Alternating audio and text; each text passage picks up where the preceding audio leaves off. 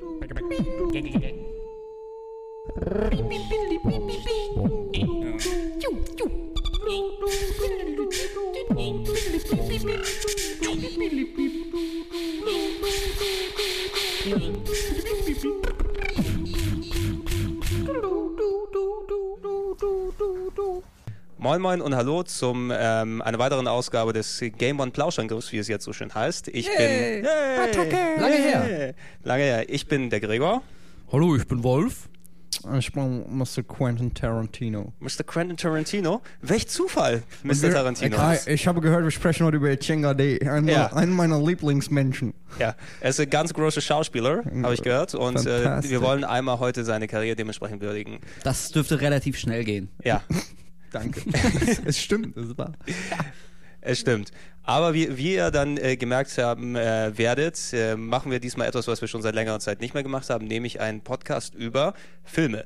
Yeah, das freut natürlich mich ganz besonders. Super gut. Super, Super gut. Wir, gut. wir haben das ja schon mal testweise über die, über die Sommermonate ausprobiert mit einem ganz kontroversen Thema Sommerblockbuster, was natürlich auch nicht durch die Temperaturen draußen bestimmt wurde und was für Filme damals gerade rausgekommen sind, weil wir sind ja kontrovers. Und Dabei, eigentlich war das gar nicht so kontrovers, Sommer-Blockbuster. Also, ich meine, Tarantino so als Thema ähm, ist natürlich, hat mehr Zündstoff. Also, wenn es bei den Sommerblockbustern schon so abging, ich bin mal gespannt, wie wir in zwei Stunden wie das hier heute wird. ich bin auch Ja. sehr gespannt. Also, Und vor allem, wie, wie die Leute das also so noch, finden. ich äh, Tarantino-Podcast, noch sind die Wände hier weiß, ja? Also wenn nachher die Blutspritzer hier überall dran kleben, weil Mhm. wir uns nicht einigen können, welcher der beste und welcher der schlechteste ist, was weiß ich, dann ähm, das muss man in Kauf Also nehmen. jetzt hast du schon quasi eine halbe Frage gestellt, über die ich nachdenken muss.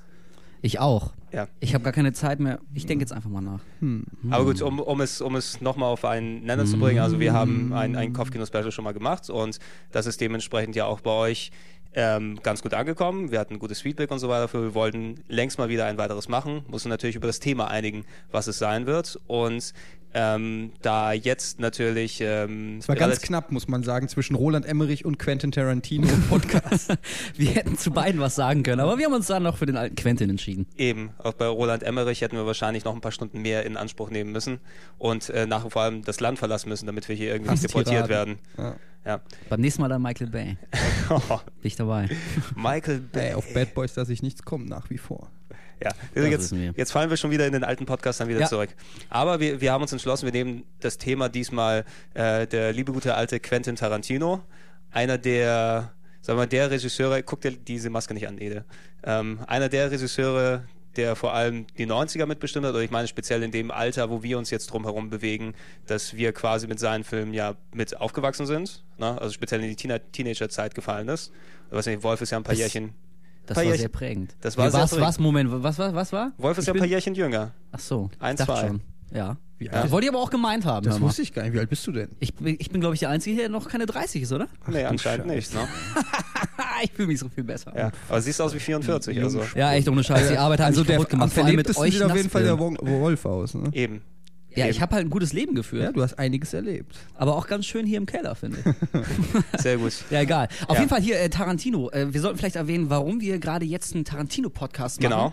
Weil ich glaube, du hast jetzt Inglourious Bastards auch endlich mal gesehen. Ich habe jetzt ist ganz frisch, oder? Genau, genau. oh, ich hab, stimmt, gestern erst, ne? Gestern habe ich erst den Glorious Bastards mir angeguckt. Nach, äh, ich hab habe es damals leider im Kino verpasst, wegen was auch immer. Weil ich bin nicht unbedingt der Typ, der sofort ins Kino rennen muss, wenn er dann irgendwie ein neuer Film dann da ist. Naja, du warst einfach zu geizig. Ich war zu ins geizig, Kino zu gehen, zu geizig ins Kino Und zu deshalb gehen. hat er Ich, sich die Blu-ray gekauft. deshalb habe ich mir die Blu-ray gekauft. dann dementsprechend äh, frisch aus England Habe dann ich angekommen tatsächlich ist. auch äh, bestellt. Schon. Ja. Ich auch, meine ist auch unterwegs. Ah, Ich Ja. freue mich Ich auch freue schon. mich. Ja, und ja, Sollen wir dann direkt so anfangen, dass du uns sagst, was du von den Glorious Bastards hältst? Oder wollen wir chronologisch äh, anfangen bei Tarantino und seinen Anfängen? ja, ich würde Ich fast. mache alles, würde was fast, Gregor mir sagt. Ja. Ich verkneife mir Wenn ihr jetzt. wüsstet, wie rot er jetzt Ja, nein, ich, ver ich verkneife mir jetzt den Mutterwitz. Da kann ich stolz drauf sein. Hey, Ja. hey Gregor, es, Ja. es wird langsam. Es wird langsam, es wird langsam. Ja, nee, also, ich, äh, also äh, ihr gedacht, möchtet. Ich, ich würde sagen, wir, wir nehmen die Dinge einfach mal chronologisch durch, einfach damit wir was am Ende dann haben, was aktuell ist, wo die Leute sich dann drauf freuen können. Okay, Ne? dann leg mal Ziemlich los. innovativ, ganz schön abgefahren. Ganz schön abgefahren und ich glaube, dann haben wir Also Tarantino würde ich ja sagen, der würde ja, ähm, Ja. mit Inglourious Bastards anfangen, dann irgendwie, weiß ich nicht, über Pulp Fiction reden und am Ende nochmal die Klammer zumachen mit Inglourious Bastards oder sowas. Natürlich, Ja, und dann- Und irgendwie auch nochmal Natural Born Killers reinbringen. Irgendwie das sowas, ja. geschrieben. Eben, Also- eben. Und dann eine halbe Stunde will er drüber quatschen, äh, Aber gut, über seinen dann- Fußfetisch Dann machen wir es wahrscheinlich. eben der Reihe, der Reihe nach. Mach, mach, mach es. Okay.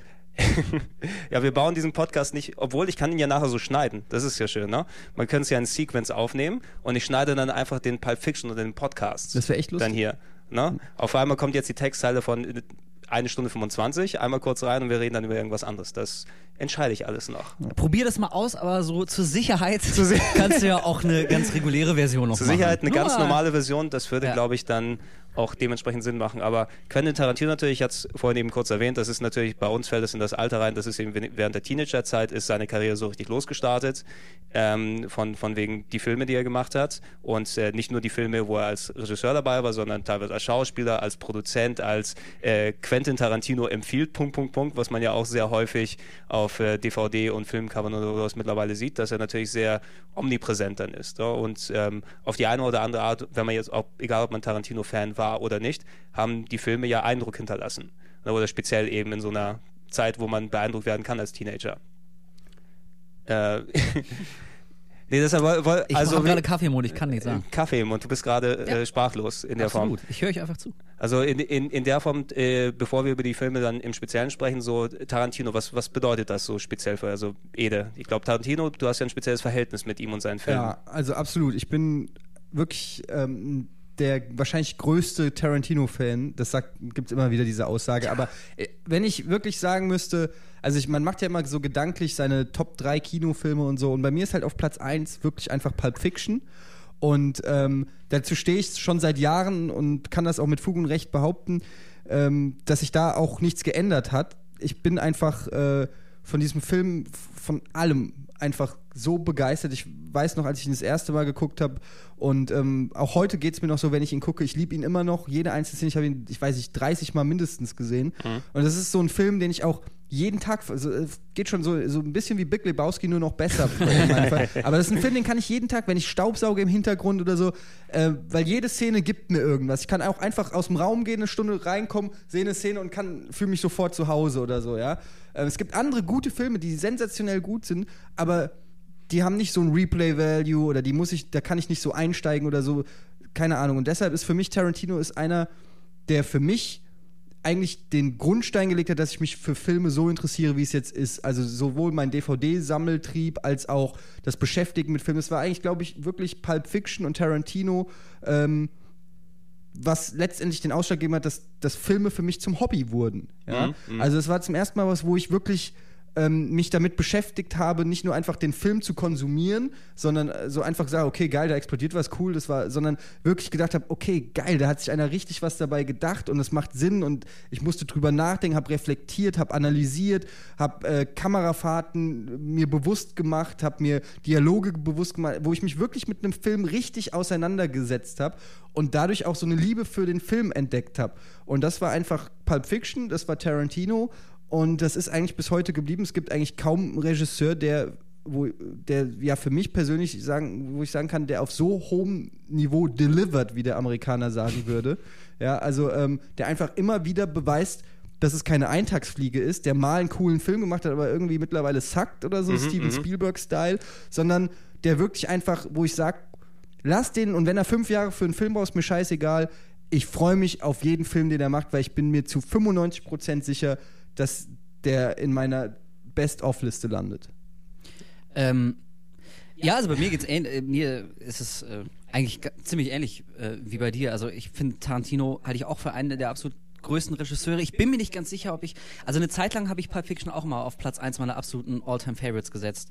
Mittlerweile bin ich mir da nicht ganz sicher. Ich glaube, da gibt es vielleicht andere, aber trotzdem ähm, äh, muss man über Pulp Fiction eigentlich da da kann man auch nicht debattieren. Da lasse ich auch absolut nichts drauf kommen. Also der ist irgendwie Ja.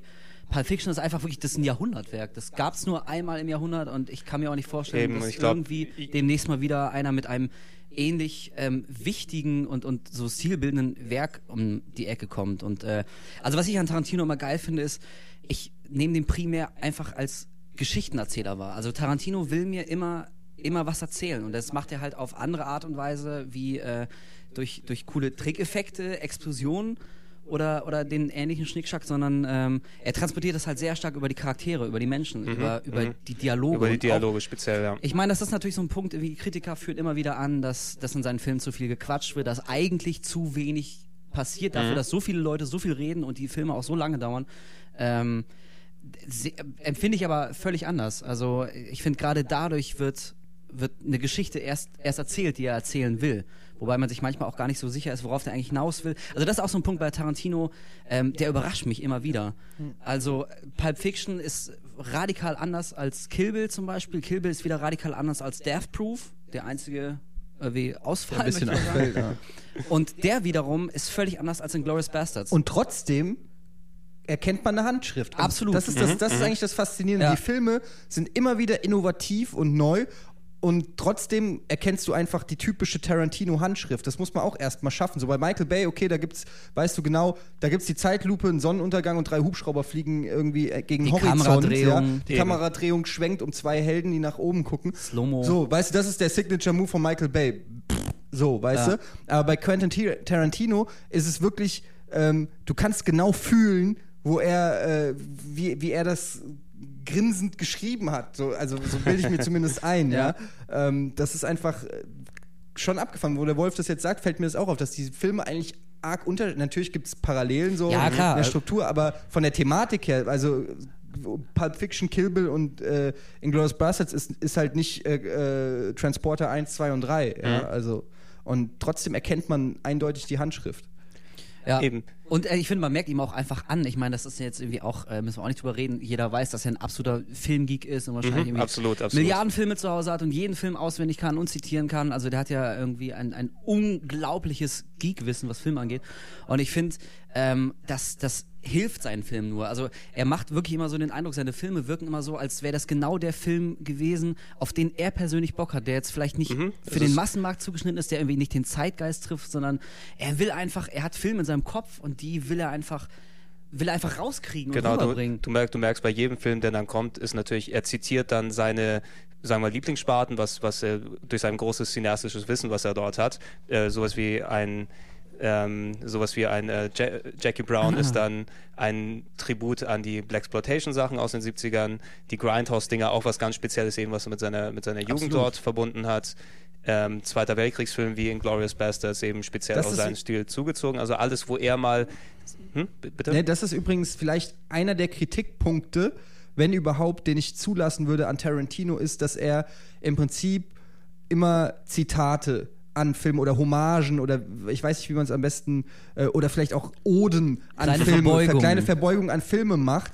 Ähm, was er vielleicht noch nicht so ganz geschafft hat, ist ähm, so sein eigenes e echtes Genre. Also wie soll ich es erklären? Also zum Beispiel habe ich mal, ich habe mal, habe ich mal eine Kolumne drüber geschrieben, dass ich gerne mal einen Liebesfilm von Tarantino oder so sehen würde. Einfach mal, wo er nicht ähm, mit einem Augenzwinkern was macht, sondern mit einer gewissen Ernsthaftigkeit, weil fast alle äh, Tarantino-Filme haben immer dieses Augenzwinkern. Die sind immer Ja. ein bisschen Ja, klar. überzeichnet, ja. Absolut. Und ähm, das, das ist auch geil und das finde ich auch super. Nur ich merke, dass dieser Typ so unfassbar smart ist, dass der so, ein- so ein ultra intelligenter Typ ist, der so viel Ahnung auch von dem hat, was er macht.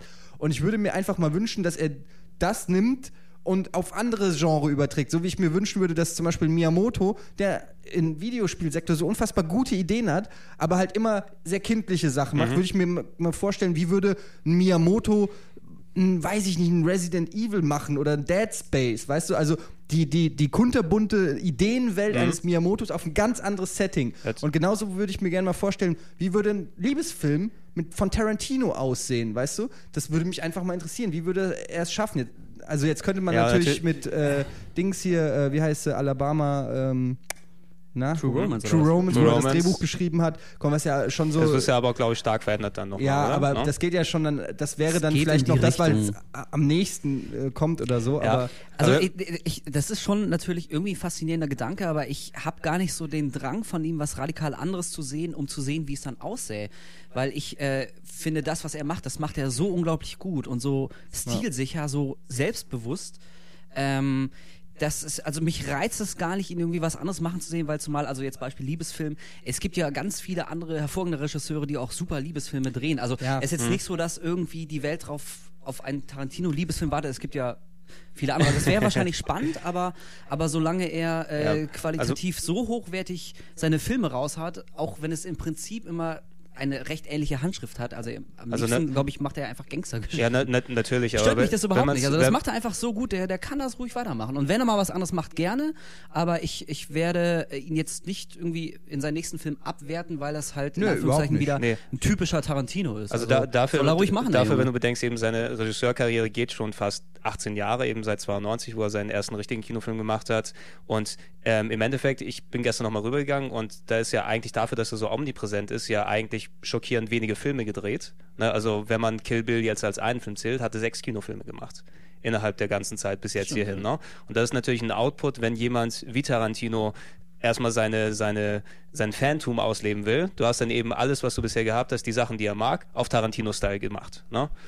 Aber ist das denn so ungewöhnlich eigentlich? Also ich meine, James Cameron hat als letztes Titanic gemacht, jetzt wo Avatar rauskommt. Also die großen, sage ich mal, weißt du, Regisseure, die lassen sich halt auch gern mal ein bisschen Zeit. Nee, ich weiß absolut, absolut nicht. Ich will ihm jetzt, das so auch alle nicht. drei Jahre ein Film ist natürlich jetzt sicherlich nicht äh, am oberen Ende der Fahnenstange, aber ich Nee, weiß würd's- nicht so. ich würde es ja, ihm auch nicht negativ ankreiden eben jetzt. Es ist Nee, nur eben dafür, dass er ist eben sehr, sehr präsent, nicht nur was seine Regiearbeit eben angeht, eben durch, durch sein ähm, dass er co-produziert, dass er mit Ja. äh, überall auf den DVD-Covern auftaucht, sich dann als Schauspieler betätigt, ähm, was wir auch hatten, ich glaube zuletzt irgend so eine, äh, was war das, asiatische Django-Action-Verfilmung oder irgendwie sowas war dabei? Suriake Western. Irgendwie sowas, Mhm. ja. Wo er dann einfach mal auch solche Sachen reintut, die natürlich auch von seiner Zeit dann dementsprechend was auffressen. Ähm, dass man sich bei seinem Output, der jetzt gekommen ist, ich glaube, da ist noch einiges im Petto, was wir von ihm sehen werden. Und Ja, es, aber gehe ich aus ne? von. Also das, das, Aber das, das zeigt auch schon wieder, wie, wie äh, wichtig für die, für die gesamte Entwicklung des Kinos, also das, das, das klingt immer so hochtrabend, aber ich finde, da ist schon was dran, also wie wichtig dieser Mann und seine Filme war. Ähm, dadurch, also er hat ja, wie du gerade selbst gesagt hast, relativ wenig Filme Mhm. bislang gemacht und trotzdem ist es ja absolut unmöglich, irgendwie den Namen Tarantino nie gehört zu haben oder, also äh, selbst wenn es irgendjemand geben sollte, der Pulp Fiction noch nicht gesehen hat, glaube ich, kann ihn jeder zitieren, Mhm. jeder kennt die Bilder, also alles, was Tarantino gemacht hat oder sehr viel davon, ist dermaßen präsent, das hat die Popkultur, unser Verständnis, Das unser Geektum ich, so dermaßen geprägt, also ich finde, das zeigt, wie, wie wichtig seine Sachen waren, auch wenn es nicht viele Also ich waren. glaube, das ist genau der Punkt, woran man auch einen großen Regisseur von, sag ich mal, einem anderen Regisseur unterscheiden kann, sei es jetzt Hitchcock, Spielberg oder Kubrick oder eben auch Tarantino. Ich würde ihn wirklich zu den Legenden nennen. Das sind Leute, Ja. die es geschafft haben, dem Kinofilm ihren Stempel aufzudrücken und dadurch auch andere Filme zu beeinflussen. So wie, wie ähm, auch Sergio Leone muss man, also ist, ich will jetzt nicht alle aufzählen, nur, aber Tarantino hat es geschafft, durch Pulp Fiction oder eigentlich auch schon durch Reservoir Dogs, ähm, dieses Gangster-Genre oder diesen, den coolen Film Noir ähm, neu aufleben zu lassen. Und wenn man sich überlegt, wie viele Filme seitdem rausgekommen sind, man kennt sie ja gar nicht alle, aber die irgendwie sich an diesen Elementen äh, bedienen. Manche besser, wie die Guy Ritchie-Filme, manche schlechter, wie, äh, weiß ich, der Eisbär von Till Schweiger. wie alles von Til Ja, Schweiger. ich sag nur, weißt du, aber man merkt, Ja. wie, dieser, wie dieser Stil einfach Einzug erhalten hat oder äh, man erkennt ihn, äh, zum Nee, Beispiel Bam Boom Bang, einer meiner liebsten Ey, deutschen Filme, ja, ähm, der das gut äh, adaptiert hat. Ist ja auch vollkommen legitim, ja. Da kaum einer, der hat eine coole Idee gehabt, nämlich ähm, ich nehme das absolut Böse und mache es irgendwie Mhm. auf irgendeine ganz absurde Form menschlich und nah. Und, und das hat so in der Form eigentlich noch nicht gegeben Eben, und dafür gebührt ihm einfach Riesenrespekt. Ge- Genau, genau das ist es eben. Also, dass er ähm, jemand, äh, es muss ja dann einen Regisseur geben oder speziell ein Ereignis geben in dem Jahrzehnt, das dann die, die Filmindustrie prägt. Ich meine, du hast in den 70ern hast du dann quasi eher so gritty Gangster und sonst was Filme dort gehabt, also mehr dann auf Charaktere bezogen. In den 80ern war das Popcorn-Kino dran, mit bestimmt durch Steven Spielberg und so weiter. Und ich glaube, bis Tarantino in den 90ern speziell mit Pulp Fiction eben gekommen ist, da hat dem Jahrzehnt, dem Filmjahrzehnt einfach noch so richtig die, die Orientierung gefehlt. Ja, ne? auf jeden Fall. Das, dass du, die 90er waren da so noch so Überbleibsel, was du am Anfang gesehen hast von dem ganzen Power-Action-Film-Gedöns, was gekommen ist, aber erst das, wenn ich jetzt an 90er zurückdenke, die haben eben einen Charakter mittlerweile und den gab es vor Pulp Fiction eigentlich noch nicht so in der Form. Und vor dem Hintergrund finde ich es eigentlich noch wichtiger und besser, dass er noch nicht so viele, äh, viele Filme gedreht hat, denn ich sag mal so, so diese typischen Gangster-Komödien, äh, so episodenhaft gedrehte Filme, das also er hätte sich's auch sehr leicht machen können. Er hätte wirklich quasi alle zwei Jahre einen ähnlichen Film rausbringen können. Hier der neue Tarantino, wieder Gangster, so ein bisschen die Falle, in die Guy Ritchie geta- getappt ist, der ja auch nichts groß anderes macht und seine Filme da raushaut. Ähm, also vor dem Hintergrund finde ich, gebührt ihm umso mehr Respekt, dass er, dass er ich meine, ein eigenes Wort geprägt hat, Tarantino-esque. Und Mhm. er hätte, glaube ich, ich glaube, er hätte sich wirklich sehr einfach machen, machen können. Ja, mit, mit natürlich. noch mehr Filmen, wie den quasi Pulp Fiction Reloaded hätte er machen können und, Eben. und sich, es- sich da sehr kam- in sein gemachtes Bett Also es, es, es hatte eben dann sehr viel gebracht, dass Pulp Fiction so davongeritten ist, was, was ähm, kritischen Erfolg, was Zuschauererfolg, was Einspielergebnis gegeben hat, dass er sich dann ausleben konnte äh, in den Filmen, die zusätzlich gekommen sind. Also alles, was danach gekommen ist, wenn Pulp Fiction nicht so erfolgreich gewesen wäre, er hätte sich vielleicht dann in seiner Vision, in seiner Arbeitsweise, wie er seine Filme machen will, dann an anderen orientieren müssen. Er hat sich ja so viel Kredit aufgebaut sozusagen mit Pulp Fiction, dass er trotzdem Studiosystem und, und Produzenten und speziell hier äh, Miramax und sowas, wenn da die, die Weinstein Brothers davor hängen, die eigentlich so wirklich so eingreifenden Filme wie sonst keiner von den Produzenten, Mhm. dass, dass der sich, ja, ich will jetzt nicht sagen, nicht hat prostituieren lassen, aber er hat sich nicht verbiegen lassen. Ja, also äh, diese Sache mit Kill Bill, dass daraus zwei Filme Okay, wurden, also da wurde immer behauptet, ja, das ist ja genau die Vision, die er hatte und zwei Filme muss sein. Also ich fand es im Nachhinein auch nicht schlimm, ich fühlte mich da jetzt irgendwie auch nicht verarscht, dass ich, dass ich zweimal eine Kinokarte lösen muss. Aber das ist so ein, so ein Punkt, Ja, also da so- sehe ich, glaube ich, schon mehr so- das Studiosystem. so- also so kleine- so ganz gefeit ist er, ist er auch nicht davor, aber er hat schon sehr viele Freiheiten, die Na, er na, auch nutzt. natür natürlich, aber die hätten auch sagen können, wir schneiden Kill Bill jetzt auf einen Film runter. Ne? Nee, vor allen Dingen muss man einfach sagen, dass die Sachen, die er dreht, ähm, dürfen wahrscheinlich eine Handvoll Regisseure überhaupt in Hollywood machen, Mhm. wo die Studiobosse äh, sagen, okay, hier hast du deine 50 Millionen oder 30 Millionen oder was weiß ich, go nuts. So, weißt du, ähm, Ja. was der bei Kill Bill da abfeuert, ich meine, ein, ein Schlachtfest vor dem Herren Unglaublich, ähm, ja. und das wirklich ins Kino bringt und einfach äh, mit Anime noch mittendrin und wirklich äh, allem möglichen Scheiß, den er sich da hat einfallen lassen, da muss man auch einfach mal sagen, dass die Studiobosse irgendwie auch ein paar Zugeständnisse wollen, um die Kohle wieder einzufahren für seine Experimente, finde ich auch legitim. Mhm. Ähm, zumal das Produkt ja nicht wirklich dadurch scheiße Genau, geworden das ist. Ist- wäre was anderes nicht, gewesen, wenn, wenn man wirklich sagt, okay, damit kann ich mich nicht mehr identifizieren, ihr macht aus Kill Bill jetzt Heidi im Wunderland. Äh, dann, dann ist eine Grenze überschritten und so kann man aber damit sagen, okay, ähm, ihr verdient damit Geld, ich kann meine Vision trotzdem rüberbringen, damit können alle leben. Eben, eben. Ähm, wenn du, Und da ist ja das Spannende, also genau was du sagst. Ich glaube, der hat wirklich sehr, sehr viele Freiheiten, ähm, die er natürlich auch ausnutzt. Aber bei ihm kommt dann auch wirklich ein fantastischer Film dabei Ja. raus. Also man hat nie das Gefühl, oh Gott, hätte da mal ein Produzent vorher drauf geguckt, was hat er denn da abgeliefert? So irgendwie, das war vielleicht keine gute Idee, ihn einfach mal machen zu lassen, was er will. Im Gegenteil, da kommen immer sehr, sehr gute Filme raus. Wohingegen bei anderen, also in, in, zum Beispiel Crank 2, haben, habt Okay, ihr, ja. Crank 2, habt, habt ihr den gesehen? Genau. Und äh, da sagen ja die beiden Schreiber, äh, Produzenten, Regisseure auch, dass sie glauben, dass ähm, das Studio noch nicht mal sich das Skript durchgelesen hat, sonst wäre das nie im Leben Eben, durchgewunken einfach- worden. Also da einfach konnten sie auch machen, was sie wollten. Aber in dem Fall ging es irgendwie auch nach hinten los, weißt du? Also in, in einem Jahr spricht kein Schwein mehr von Crank 2. ja, natürlich, natürlich. Alles, Jahr? alles das, was Ja, besonders war an Crank 1, dann eben gesagt haben, okay, wir Crank drehen die 1 fand Schraube jetzt, super. wir drehen Crank die 1 war, war total geil. Genau. Aber ich meine, daran, daran sieht man, ähm, dass extreme oder maximale künstlerische Freiheit, ähm, damit muss man auch schon umgehen, Umgehen. man, wissen. aber man, genau, man, man, muss, man muss das Gespür eben haben, wie der Film außerhalb des eigenen Uni- Universums im Kopf dann ankommt. Ne? Im Kopf kann man sich das so toll vorstellen. Also ich meine, Klingt wir, nach Game One. Ich, äh, ich meine, wir haben es in reduzierter Form ja hier. Wir produzieren ja auch dann äh, pro Woche Fernsehen und so weiter. Und da sind manche Sachen, die wir uns ganz toll vorstellen und wir selber auch äh, ohne Ende drüber lachen können. Und dann schaut der Zuschauer und auf einmal, oh, nee, finden wir nicht so gut. Aber ich möchte noch mal äh, auf, auf das eingehen, was auch Tarantino so auszeichnet, meiner Meinung nach, was er auch wirklich, um es mal äh, wirklich zu benennen, was das Besondere auch an ihm ist, ist, ähm, er hat im Prinzip ähm, den Dialog zurückgebracht ins Kino. Ja, du hast gerade vorhin gesagt, Gregor, in den 80er Jahren war halt äh, E.T. Und, und, und Zurück in die Zukunft und, und Schieß mich tot, also Effekte und so auch so ein bisschen oberflächliche Unterhaltung, ja. Und was Tarantino wirklich geschafft hat, und das fällt mir auch bei jedem seiner Filme auf, und gerade bei Inglourious Bastards ist es mir Sehr, ähm, sehr, durch den ja. Charakter von Hans Lander am meisten aufgefallen, ähm, dass er es schafft, ähm, das hat er auch mal, glaube ich, irgendwo in einem Interview gesagt, äh, Charaktere auf Augenhöhe zu kreieren. Ja? Sowohl der Bösewicht als auch der, der Held sind immer auf Augenhöhe. Also es ist nicht so, dass der, dass der Böse einfach nur ein Klischee ist, "Ahahaha", so Dr. Evil übertrieben gesagt, sondern ähm, egal, ob es Marcellus Wallace, ob es äh, Samuel Jackson ist, ob es äh, oder Jules ist, ob es äh, Wolf ist, ob es in, in Pulp Fiction, ob es Mr. Pink ist, so äh, jeder von den Typen ist eine starke Persönlichkeit, weißt du?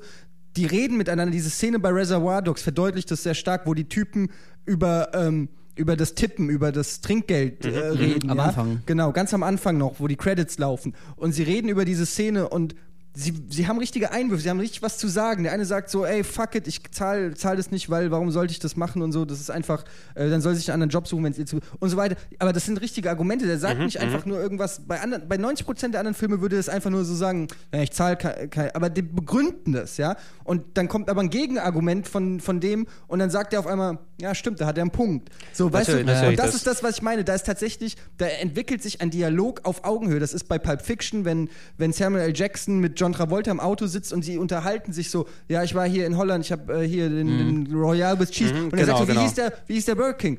Keine Ahnung, ich war nicht im. äh, Das, das, das ist diese Grenze, die Tarantino überschritten hat. Weißt du, bei einem anderen Regisseur hätte es bei dem Spruch aufgehört. Ähm, sie nennen es Royal mit Cheese. Aber dann geht's bei Tarantino weiter. Ja, und wie, wie, wie nennt er, wie heißt der Burger, äh, oder wie heißt, wie heißt der Whopper?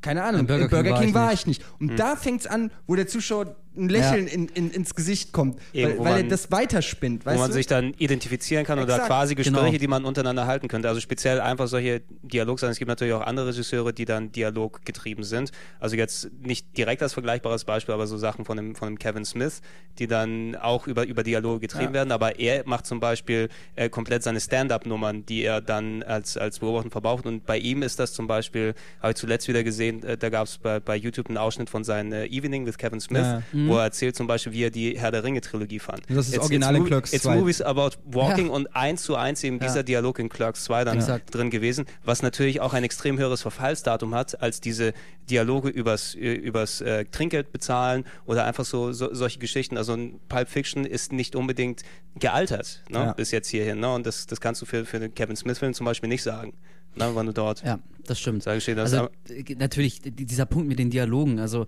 das ist, glaube ich, irgendwie für mich auch so ein bisschen das Geheimnis von Tarantino, dass er, dass er, äh, sag mal, für, für die meisten von uns recht, recht irreale oder zumindest nicht aus dem Leben gegriffene Szenarien schafft, also wie in Glorious Bastard, zwe- der Zweite Weltkrieg oder, oder äh, gerade bei Pulp Fiction und, und äh, Reservoir Dogs, diese, diese Gangsterwelt, das sind ja, Ja. alles Welten, von denen wir sind- genau eben durch Filme, sind- durch Bücher und unsere eigene Vorstellung spielt er mit, wie ist es wohl so als Gangster. Und diese irreale Situation setzt er echte Menschen, also Genau. die, die versuchen auch die Regeln, die jeweils in diesen Welten herrschen, einzuhalten und dabei natürlich immer wieder Fehler begehen. Anfangen zu reden miteinander. Also genau was, Eben, was die du- dür- die John dürfen Mensch sein. John Ja. Travolta wird beim Kacken erschossen. Exakt, da, da, das ist es, weißt du, und ähm, das Spoiler. ist genau. Spoiler. Ja, oh, oh, Oh. scheiße, oh nein, jetzt, Oh. jetzt kriegen wir ganz viele böse Briefe, ja. ey. Jetzt das können wir abbrechen, das bringt Ja. nichts mehr. Aber ich glaube, das ist wirklich so das Geheimnis, dass, dass das, die Menschen, ähm, also ne, zum Beispiel diese Diskussion über den Whopper oder auch über das Tippen am Anfang von Reservoir Dogs, die ist ja völlig irrelevant für den, für den restlichen Film. Also da wird auch nicht mehr Bezug drauf genommen, das ist nicht wichtig, die quatschen einfach nur. Aber dadurch hast du so ein, du hast das Gefühl, du könntest die Menschen eine anfassen. Bodenständigkeit, ja. Genau, das sind, Ja. das sind so Typen, das sind so Idioten wie du und ich, so weißt du, die, die sitzen da rum und fangen an zu labern, ob man Trinkgeld geben soll, Exakt. worum es in Madonna-Lieder, Madonna-Liedern geht, Genau, und- welchen Film sie gesehen haben, was sie gut finden, Burger. Und das ist genau das, was, was Tarantino eben gemacht hat, diese, diese gewisse Augenhöhe. Er hat es mal in irgendeinem Interview hat er gesagt, äh, weil er gefragt wurde, was ist sein Geheimnis oder so, und er hat er gesagt, ja, es gibt kein Geheimnis. Das einzige Geheimnis ist, dass er seinen Zuschauer auf Augenhöhe sieht. Er hält sich nicht für schlauer als sein Zuschauer, was ja schon eine Auszeichnung ist, wenn es von Tarantino kommt. Aber was und das ist immer das, was mir seitdem, was ich immer in vielen Filmen vermisse und mich immer freue, wenn es Filme haben. Ähm, wenn sie, den, wenn sie mich als Zuschauer ernst nehmen, wenn sie wissen, da sitzt jemand, der auch eins und eins zusammenzählen kann, ja. Deshalb hasse ich Filme, dabei geht's, ist es egal, ob es ein Science-Fiction-Film ist oder so, wo das Setting an sich äh, unrealistisch ist. Deshalb sage ich immer, der Film muss in sich schlüssig sein. Das, was die Charaktere im Film machen, Klar. muss nachvollziehbar sein, ja. Ähm, deshalb hasse ich alle Horrorfilme, wo der Bösewicht irgendwie einmal geschlagen wird und dann wird weggerannt. Und er wurde gerade auf den Boden geschlagen. Und dann habe ich gesagt, okay, jetzt liegt er auf dem Boden, trenn ihn den Kopf ab, du hast gewonnen. So ungefähr, ja. Ja. Aber nein, schlägt einmal, renn weg, ah, er steht wieder auf. So, das war 1976 bei John Carpenter vielleicht noch angemessen, aber heutzutage musst du dir als Regisseur mehr Gedanken machen. So. Und das ist immer das, wenn ich, wenn, was ich bei Tarantino merke, er nimmt den Zuschauer ernst. Er, er weiß, der Zuschauer checkt das alles, der kann mitkommen, der kann, der kann dem Ganzen noch folgen. Und deshalb der traut uns als Zuschauer einfach mehr zu als Michael Bay.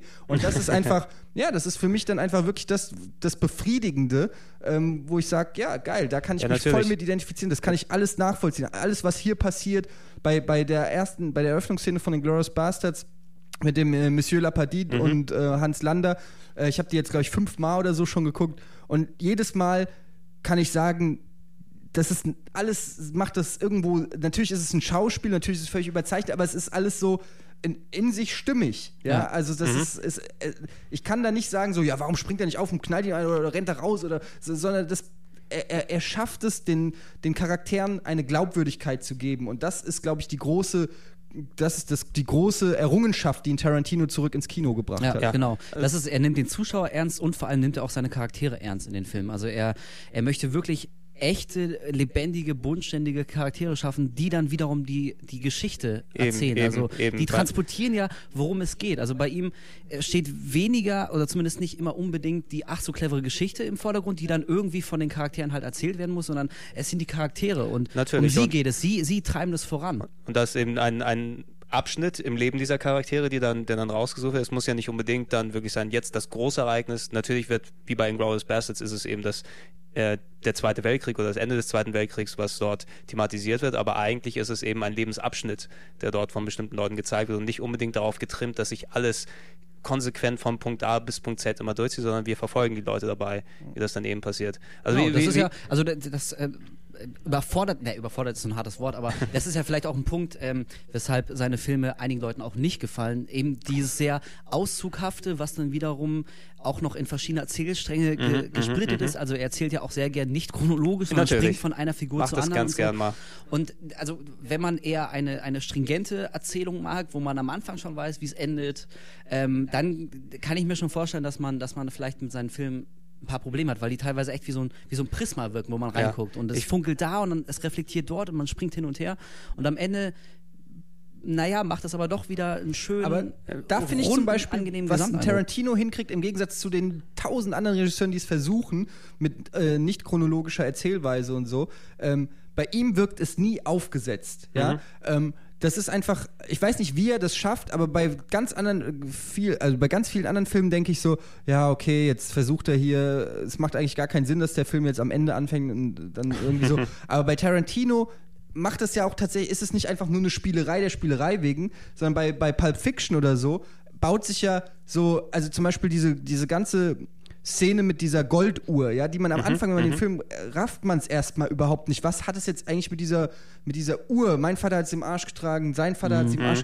Und du denkst dir erstmal, okay, was hat das mit irgendwas zu tun? Und bist erstmal so ein bisschen skeptisch. Aber dann, wenn Puzzleteil für Puzzleteil kommt, merkst du, dass, dass, dass das eine Kettenreaktion auslöst, dass, weil diese Uhr so unheimlich wichtig für Bruce Willis ist, geht er wieder zurück und so weiter und so fort. Und dadurch schließt sich so langsam so ein Kreis und am Ende bist du einfach nur geflasht, dass das alles so Sinn macht, ja. Aber auch zum richtigen Zeitpunkt wurde das eingeführt, ja. Und, und das ist eben auch sowas, was viele nicht beherrschen, die denken, ja, okay, ich fange jetzt mal beim Ende an und dann springe ich zum Anfang und dann mache ich hier und du denkst am Ende einfach nur, okay, es ist einfach nur Chaos.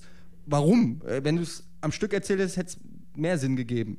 Ja, und das ist eigentlich, bei ihm wirkt es nicht aufgesetzt, das finde ich. Gefühl, ja. was du nachher mitnimmst. Also wir sagen, wir, lass uns mal konkret über die, die einzelnen Sachen Ach oder ja, die wir wollten einzelnen vor einer halben Stunde ja chronologisch. Ja, chronologisch. gehen, aber ja, ja. Ähm, wir machen erstmal eine kurze Pause und wir sind gleich wieder zurück mit ähm, dem Debütfilm von Quentin Tarantino. Bis gleich. Ich geh pinkeln. Ha. Ich geh wirklich pinkeln. Anfang. Halleluja. Froschig. Frosch. Ich werfe mal das Stichwort froschig in den Raum. ja, froschig. Froschig geht's hier jetzt auch weiter, was auch immer das bedeuten soll. Wir sind wieder zurück aus unserer kleinen Pause mit ähm, einer kleinen Kohle in der Hand, äh, damit wir Also auch. ich habe ein Bier. Okay, ich auch, aber egal. Ähm, Oh. hör- Egal, das ist ja auch egal. Ähm, wie gesagt, wir wollen äh, einmal kurz uns die, die Filme selbst dann angucken in Ruhe, wo wir jetzt ein bisschen allgemein über Tarantino und seinen Stil und seinen Einfluss oder sowas gequatscht haben. Sein erster Film, der ich glaube bei den meisten von uns auch nicht wirklich der erste Tarantino-Film war, einfach bei mir war es altersmäßig eben, weil ich da, glaube Ja. ich, noch nicht zu dem Film ins Kino konnte und ich damals auch noch keine Videothekenkarte hatte, wo ich mir die Dinge abholen kann. Ähm, 92, es war Reservoir Dogs.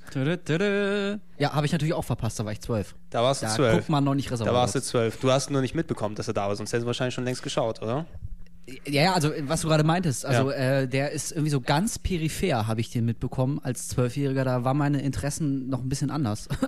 Und selbst wenn, wäre ich auch nicht ins Kino gekommen. Also ähm, auch wie bei so vielen anderen war es nicht mein erster Tarantino. Nee. Hm, Also bei mir auch nicht. Ähm, wie wie ich es schon vorhin gesagt habe, kam, kam eigentlich dieses Mega-Interesse, wurde eigentlich erst durch Pulp Fiction entdeckt. Dann habe ich aber auch recht schnell wie, mitgekriegt, irgendwie so, wie der hat schon mal einen Film gemacht, der auch geil ist und dann aber ab in die Videothek und äh, war, ich kann es nicht mehr genau sagen, wann, aber ich behaupte mal, es war kurz nach Pulp Fiction, dass ich mir Reservoir Dogs Ja. angeguckt habe. Genau. Das, das ist, denke ich mal, bei vielen eben so gewesen. Einfach, die sind aufmerksam geworden durch Pulp Fiction und dann hast du eben dann gemerkt, ach, der hat ja wirklich dann eben noch einen gedreht, der dann quasi, ja, wo, wo du schon bei einem Film, den du dann, wenn du den dann geschaut hast, gemerkt hast, da, okay, es, es macht schon Sinn, dass Pulp Fiction so ist, wie es geworden ist. Der Tarantino-Stil war damals schon vorhanden. Man musste mich damals in Pulp Fiction echt reinprügeln. So. Ich hatte keine Ahnung, was das ist, habe nur dieses Filmplakat. Das war wie gesagt auch eine Zeit, weißt du, kein Internet und ich habe nicht die Cinema oder so gelesen. Oder Ja, ja, im Osten. Da war noch nicht so, dass du äh, alles wusstest über alles äh, oder so, sondern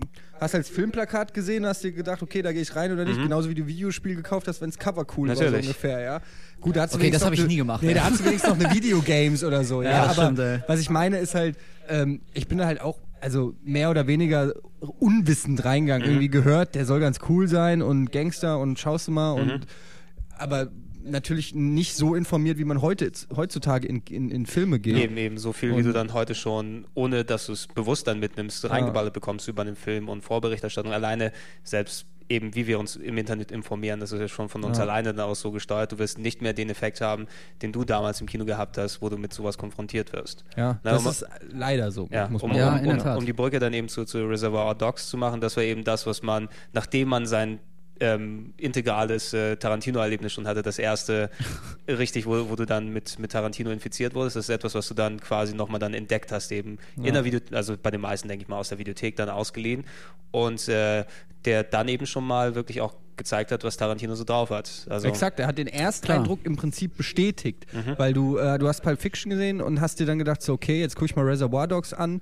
Und hast, also bei mir war so eine leichte Skepsis, irgendwie so, hm, nie was von gehört. Ja, genau, Videothek. gerade so Erstlingswerke, die sind ja, meist noch ein bisschen hm, krude. Bin ich mal gespannt und total weggeflasht von dem Film und nur gedacht, so, okay, der Typ hat's wirklich Ja. drauf. Ja, das ist äh, einfach nur geil. Ich habe da, den Film habe ich einfach genossen, Ja, Reservoir. Dogs. Ja, also ich finde ihn nach wie vor sensationell. Ja. Den hast du reingemacht und hast sofort gemerkt, ey, dieser Bengel, der hat echt Stil, ey. Ja. Das ist sein Style, den er fährt und das kann er auch wie kein zweiter. Das Ja. ist einfach sein Exakt. Ding, ey. Der mal- muss solche Filme machen. Genau, will mich noch mal kurz zusammenfassen, worum es genau denn geht dort, weil ich glaube, wir haben allgemein drüber Ja, gesprochen. Gregor, da bin ich aber gespannt. Worum geht's denn da? Ja, es geht um.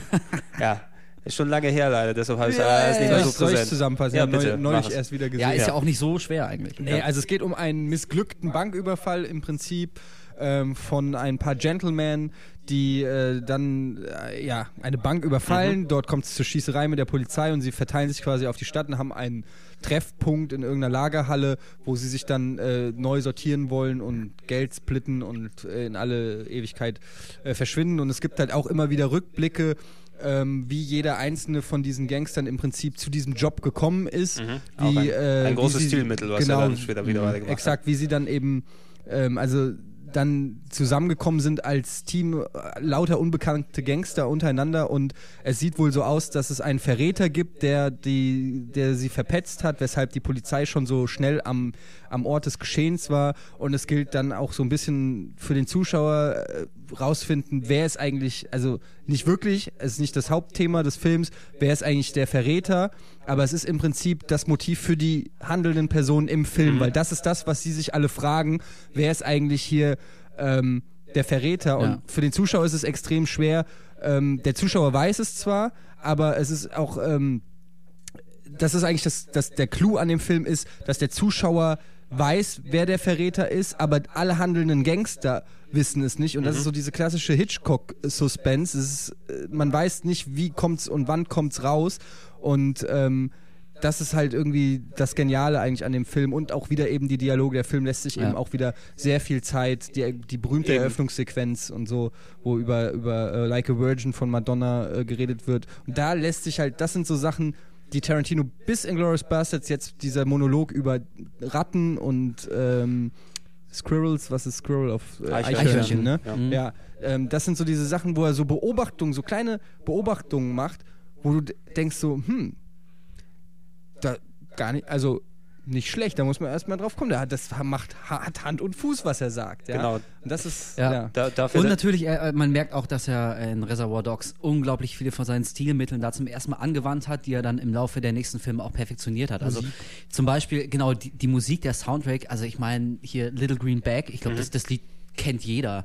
Ähm, das ist einfach mittlerweile so, so in die Popkultur eingeführt. Also macht jedes Mal, wenn er einen Film macht, der Soundtrack, ich glaube, den findest du in jeder Studenten-WG, Ja, natürlich, das findest du dann rauf die jeweiligen. Soundtracks. Ähm, in the die legendäre Eröffnungsszene, wo sie über Like a Virgin diskutieren, also allein diese Diskussionssituation ist, ist legendär. Die, wie sie in Zeitlupe da zu den, zu den Credits da langlaufen, weißt du, irgendwie, wo jeder Ja. kurz vorgestellt wird. Ähm, also da merkst du einfach, dass er da zum ersten Mal wirklich so diese Tarantino-Trademarks gelegt hat. Und er ist auch hervorragend gealtert. Also es ist jetzt nicht so, falls den irgendjemand nicht kennen sollte, noch nicht. Was Eben, ja, eben. Was ja gesagt- keine Schande ist, ist ja, wie gesagt, 92 ist ja ein bisschen her. Ähm, auf jeden Fall sofort angucken. Also, für, für, also so, für so einen Dialog eben lastigen Film, ne, wo, wo dann Ja. Dialoge das dann eben tragen, wie gesagt, die können ja umso mehr altern oder umso schneller altern, weil einfach, wenn dann sich dann irgendetwas darauf bezieht, was aktuell dann los war oder eben so popkulturell, Ja. speziell das, ne, schau dir mal einen Shrek oder sowas heute an, da werden irgendwelche Britney Spears Witzchen oder sonst was dann dort Ja, die gemacht, verpuffen. die natürlich dann komplett aus dem Kontext Ja. rausfliegen, wenn du das nicht dort präsent ja, das ist hast. das Ding. Also Like a Virgin natürlich, das Lied, das ist jetzt irgendwie äh, Schnee von vorvorgestern, Ja, aber, aber die eigentliche Diskussion, ja dass, nicht- dass genau, da der Gegenstand mehrere. Typen Ja. drüber diskutieren, ob das da jetzt irgendwie ums, Entschuldigung, Ficken geht. Äh, Können wir rauspiepen. Oder, oder ob Nee, das doch äh, quasi ein Lied über die Liebe ist. Also das ist so, so banal und absurd, aber genau deswegen ist es auch so lebensecht Genau. und es trifft immer noch. Das Es ist ist- jetzt nicht so wichtig, dass der Song an sich alt Genau, ist, sondern genau, die, es- es ist die nicht- Situation. Es ist nicht der Gegenstand eben, also der Song selber ist nicht Gegenstand der Diskussion, sondern das, was er aussagt. Und Und vor allem, wie die Leute das wahrnehmen. Und ich finde, dadurch, so ganz subtil, kriegst du schon, also setzt er schon einen Ton, ähm, was seine Charaktere anbetrifft. Exakt, Also, das wollte ich gerade sagen. wenn, die Art und wenn Weise, der eine nämlich da irgendwie wie sie nur, das interpretieren, gibt Genau. den Charakteren ja schon ein gewisses Profil. Ja. Macht die ja Das schon sagt irgendwie schon sehr viel- Badass-mäßig. genau. Äh, Eben, und, und Ja. eben dafür, dass, dass die Charaktere so sehr mit Leben oder mit, mit wirklich Charakter aufgefüllt werden, obwohl die eigentlich das klassische eben, also nach Schema F gebaut sein können. Die haben ja alle ihre, ähm, hier ihre Codenamen und so weiter, die sich ja äh, Alle mit im schwarzen Anzug. alle im schwarzen Anzug, eigentlich sehr uniform ähm, Ja. vom, vom Charakter sein könnten, aber trotzdem so aufgefüllt werden mit eigener Persönlichkeit, dass es eigentlich, äh, sowas würdest du nicht erwarten. muss Ja? man vielleicht auch mal erwähnen, ein Cast, das, dem er teilweise bis heute treu geblieben ist. Michael Madsen haben Michael wir Madsen, Steve ähm, Buscemi. in, Kill, in Kill Bill wieder äh, gesehen haben. Harvey Keitel. Harvey. Keitel. so eine coole Sau.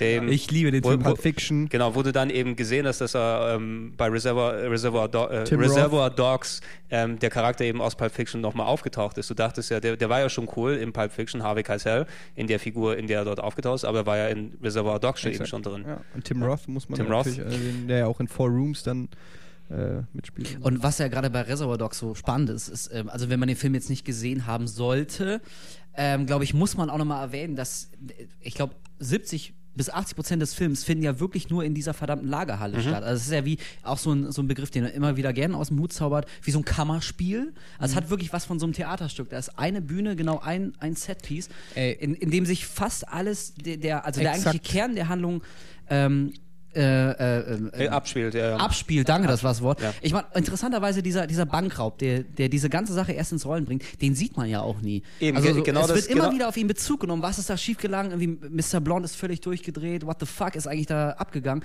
Aber den eigentlichen Bankraub, wo ja mittlerweile laut den Sehgewohnheiten, die wir uns alle antrainiert haben, da giert man ja irgendwie unbewusst drauf, jetzt endlich mal diesen krassen Shootout zu sehen. Was war da eigentlich los? Aber man, man sieht es nie. Ja, das finde das- ich das- unglaublich das ist auch- das interessant. ist also auch er eine- sich auch sehr leicht machen können und einfach eine zehnminütige super hyper Ballerei einbauen können. Und jeder hat gesagt, oh, ist das geil. Ist aber okay, Hat er aber nicht Ist gemacht. aber genau die richtige Entscheidung eben gewesen. Absolut. Das, das ist das, was, was wir vorhin eben dann so besprochen haben, eben von wegen, er sucht sich eben einen speziellen Zeitraum aus, um seine Geschichte, um seine Charaktere Mhm. dort darzustellen. Es ist eben nicht die Geschichte dieses Bankraubs, sondern es ist die Geschichte, wie die Charaktere darauf Exakt, reagieren. ja. Und indem du das nicht zeigst, was dort passiert, ähm, da baust du dir ja Interpretation und sowas auf, da- da- das ist ja wesentlich spannender als Zuschauer, als wenn du dann alles schon vorgebetet bekommen hast oder am Ende das nochmal zusammengefasst Genau. siehst oder so. Das, das ist einfach eine komplett andere Dynamik, die dort reinkommt. Absolut. Und es zeigt auch wieder, wie stark dann wirklich letztendlich auch da schon die Charaktere sind. Denn dadurch, dass eigentlich relativ wenig bis keine Action in dem Film vorkommt, wird ja natürlich alles über die Charaktere, über die Persönlichkeit und über die Dialoge getragen. Und trotzdem, also zumindest, äh, ich habe zu keiner Sekunde wirklich vermisst, irgendwie jetzt eine geile Actionsequenz zu sehen oder den eigentlichen Bankraub zu sehen. Also diese, diese Dynamik, die sich so langsam innerhalb dieser Gangsterklicke ähm, da, also diese, diese Spirale der Gewalt, das irgendwann fängt es an und ähm, keiner der Charaktere kommt da wieder raus aus dieser Falle, die sich selbst gebuddelt haben. Aber ich will noch mal hier auf dieses Theater-Ensemble-Stück-Argument eingehen, weil das ist. Gab's echt da, muss ich mal kurz fragen, gab's irgendwie, gibt's ein Reservoir Dogs Theaterstück? Das Nee, sich doch aber so das, anbieten, ist, das ist oder? genau das. Ich war neulich im Musical. Äh, mit Welches warst du noch gleich, In? Ja, Tarzan. Ah, ja, ja. Sag nur, Ah, direkt ähm, neben mir, sehr super. Ja, Ja. egal. Auf jeden Fall. Und ich habe mir nur gedacht, weil ich teilweise ein bisschen gelangweilt war von dem, was da stattfindet. Aber im Prinzip Theater nach wie vor eine geile Sache finde, ja, klar. und echtes Schauspiel. Ich fand, da habe ich immer Respekt vor, wenn Leute wirklich auf die Bühne gehen und das Ding da machen und vor Live-Publikum. Theater ist und, geil. Eben, so, eben. ja. Du kannst Und dich dort nicht nur gedacht, verstecken. Warum gibt es eigentlich immer nur Disney-Musicals mit, mit Blümchen und Tieren und so? Warum gibt es nicht sowas wie Inglourious Bastards oder Reservoir Dogs? Das kannst du ohne weiteres in ein Theaterstück umwandeln. Warum gibt es sowas nicht? Das habe ich mich wirklich gefragt. Ein Inglourious Bastards Musical, Mhm. gut, da ist halt die Frage, ob gesingen, gesungen wird oder nicht, aber dann lass es eben ein Inglourious Bastards oder ein Reservoir Dogs Theaterstück. Ja. Theaterstück ich absolut. sofort reingehen. Ja, klar. Sofort. Und ich kenne niemanden in meinem Freundeskreis, der da keinen Bock drauf hätte. Aber es gibt es im Prinzip nicht so in der Art, oder? Warum? Also das ist doch super geil. Das würde ich mir sofort angucken. Also es ist irgendwie Ich diese. kann mir auch kaum, das gibt's doch nicht, dass irgendwie seit 20 Jahren nicht irgendjemand mal irgendwie ein Theaterstück äh, auf, auf Basis eines Tarantino-Films Es ist, es geschrieben ist, hat. es Ich ist kann mir echt, das es Das ist muss echt strange. geben. Aber also vielleicht Ich gibt es meine, auch so die viele. Romane ähm, äh, werden, werden als Theaterstück adaptiert, die da auch teilweise echt absolut hervorragend sind. Aber bei Tarantino ist zumindest, äh, ich weiß von keinem, der drauf gekommen ist. total Das kann doch nicht so schwer Ja, sein. es, gibt, es gibt eben wirklich nur eine Handvoll Sachen, die dann wirklich als Film dann wieder zurück ins, zum Theater dann hängen. Dann sind es eben so sehr theatralische Sachen wie ein äh, The Producers, ne? was eben comedy ist eine Comedy. Ja, eben. wa- Was eben so, so sehr äh, überzogen, wirklich was als Musical oder sonst funktioniert, aber du findest nicht wirklich eben diese Autorenfilme, diese sprachlastigen Filme und so weiter. Aber die Alfred werden nicht Hitchcock Sachen gab es doch, äh, oder waren sogar teilweise als, als hier The Rope oder so, war doch o- offiziell ein Theaterstück oder so. Also was ich damit sagen will, ist, es ist ja auf jeden Fall machbar. Ja, klar. Ähm, klar, also ob es das jetzt schon gibt oder nicht, sei mal dahingestellt, aber wa- warum macht's man nicht? Warum macht's nicht irgendwo jemand? Es wäre auch für die Schauspieler doch eine riesen. Also ich hätte als Schauspieler viel mehr Bock in einem in einem Inglourious Bastards Theaterstück Hans Lander oder weiß ich nicht wen zu spielen als äh, Tarzan. so, weil, ne, es ist ja Also, wirklich ja, auch, klar. oder? Ich meine, Argument dagegen wäre vielleicht, dass äh, seine Filme ähm, schon in sich so cineastisch sind, so viel mit, mit Schnitttechnik und, und ähm, dem Einsatz der Musik und so weiter arbeiten. Also das wäre vielleicht ein Bedenken, dass, dass viel von dieser Tarantino-Faszination eventuell verloren gehen könnte, wenn du wirklich Ja, es Theaterschauspieler auf eine Bühne Es stellst. müsste natürlich dann auch adaptiert sein als Theaterstück. Ja, klar, natürlich. also kannst du nicht eins Du kannst ja eins- nicht eins zu eins nehmen, wenn dann die, der Schnittstil oder Ja. die, die gewisse Sprache dann, ähm, sagen wir, das unterstützt, wie die Dialoge dort aufgebaut sind. Klar. Dialoge das nicht von alleine tragen könnten, was du dann vielleicht Aber auch merkst. gerade weil die ganzen Tarantino-Filme so viel mit Musik arbeiten, würden sie sich auch, also nicht als Musical, wie gesagt, da geht man davon aus, dass die Hauptdarsteller singen, das würde dann vielleicht wieder nicht passen. Aber, Er ist noch sehr aber die Musik, die, die Musik ist ja auch ein wichtiger Faktor. Das heißt, Absolut. also da, das sind ja dann viele Sachen, ähm, die dann auch nochmal in einem Theaterstück richtig ja, Schmackes geben, so, also die, die richtig aufpeppen würden. Aber gut, wir driften ab. Ja, genau. Also, äh, Nochmal kurz äh, zurück zum eigentlichen Film. Ähm, was mich auch sehr an Reservoir Dogs äh, begeistert hat, ist, dass man in dem Film schon gesehen hat, dass Tarantino, ähm, egal was seine Kritiker behaupten, äh, ein, ein durchaus sehr äh, ambivalentes und ich finde auch äh, ziemlich gesundes und erwachsenes Verhältnis zu, zu Gewalt und auch Moral hat. Also wenn man sich jetzt mit seinen Werken nicht so auseinandergesetzt hat und vielleicht mal in Kill Bill reingeseppt hat ähm, und von Inglourious Basterds so ein bisschen was mitgekriegt hat, könnte man ja denken, dass er einfach so hirnlos, Nee, er ist- überzogen, er ist, kein, comicmäßig er ist kein Splatter-Heini. Genau, so, so ein ne? gewaltgeiler Freak und Gangster und immer alles ist cool und, und Blut und Sterben und ey, Marvin irgendwie Kopf weggeballert und so. Aber ich finde, bei Reservoir Dogs merkt man schon ähm, zum Beispiel die Gewalt. Also ich finde, dass die Gewalt bei Reservoir Dogs, wenn sie kommt, ist sie, ist sie sehr schockierend. Die ist überhaupt nicht cool. Also das ist nicht Super realistisch. Sie ist realistisch, sie kommt schnell, sie kommt hart, sie kommt überraschend und sie hat auch, anders als bei vielen anderen Filmen, keine beiläufigen Folgen. Also wenn da jemand in den Bauch geschossen wird, dann ist das, also ich meine, bei Reservoir Dogs, als, ähm, Der leidet den ganzen Film. als Tim. Roth da in den Bauch geschossen bekommt, bis zum Ende des Films, windet er sich in. Todesqualen, in Agonie.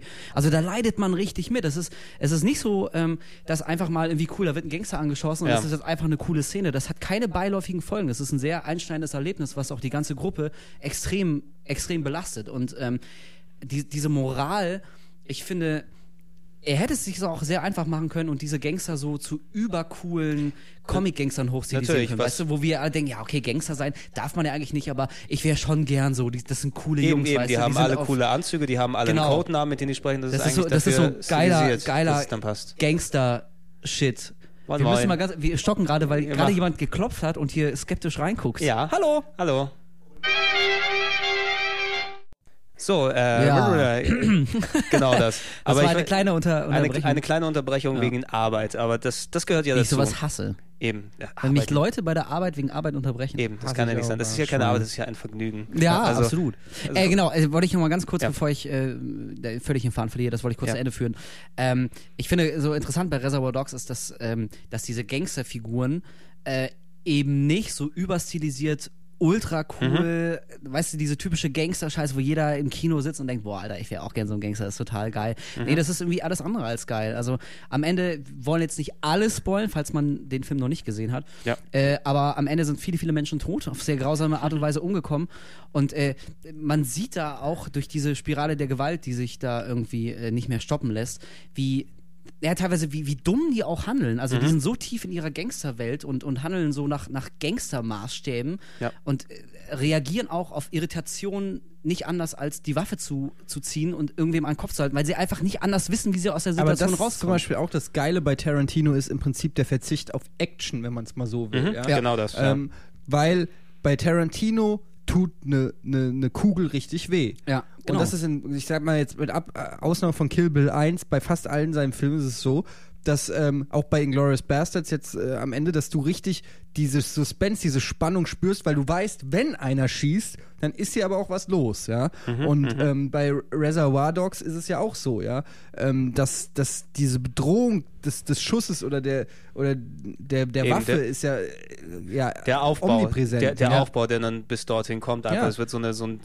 bedrückende Stimmung Ja, einfach vergleich dort. es doch mal, weiß ich gerne wieder beim Beispiel Michael Bay. Ja. Bad Boys 2, den ich sehr schätze als Popcorn-Film, aber nur mal, um, da ist ja null Suspense, da ist ja, Ja, keine, klar, da ist ja keine Spannung. Ja, natürlich, Die natürlich. rennen da durch, die ballern die halbe Stadt nieder und weiß ich nicht, Raketenwerfer, Hubschrauber und weiß ich nicht, da, ist, der, da bricht der Zweite Weltkrieg aus. Und das ist zwar irgendwie auch auf seine Art und Weise unterhaltsam, aber es ist überhaupt nicht diese, diese beklemmende Atmosphäre. Das hat der Wolf genau richtig gesagt, wie der, die, dieser, äh, dieser Bauchschuss Das- in das Reservoir Gewicht. Boah, Dogs. ich ja, fand den so der schlimm. Ist, das ist so krass, wie der Typ leidet, ja. Ja. Der wie heult, der wie der schreit, heult, der wie der blutet. zusammengebrochen in der Ecke liegt und auch die anderen ihn halten und, und, und das ist einfach, ähm, ja, das, da merkt man einfach, dass da, da ist noch ein Impact dahinter, Ja. ja. Mhm, Ähm, das ist bei fast all seinen Filmen, wie gesagt, außer Reservoir Dogs, aber äh, außer, au- sorry, außer Kill Bill. Weil, was dort natürlich ein Sonderfall ist, aber da kommen wir Exakt, noch eben dann dorthin zu sprechen. Genau. Also ich finde, er, man merkt, dass er seine Charaktere liebt, wie auch der Zuschauer die Charaktere liebt,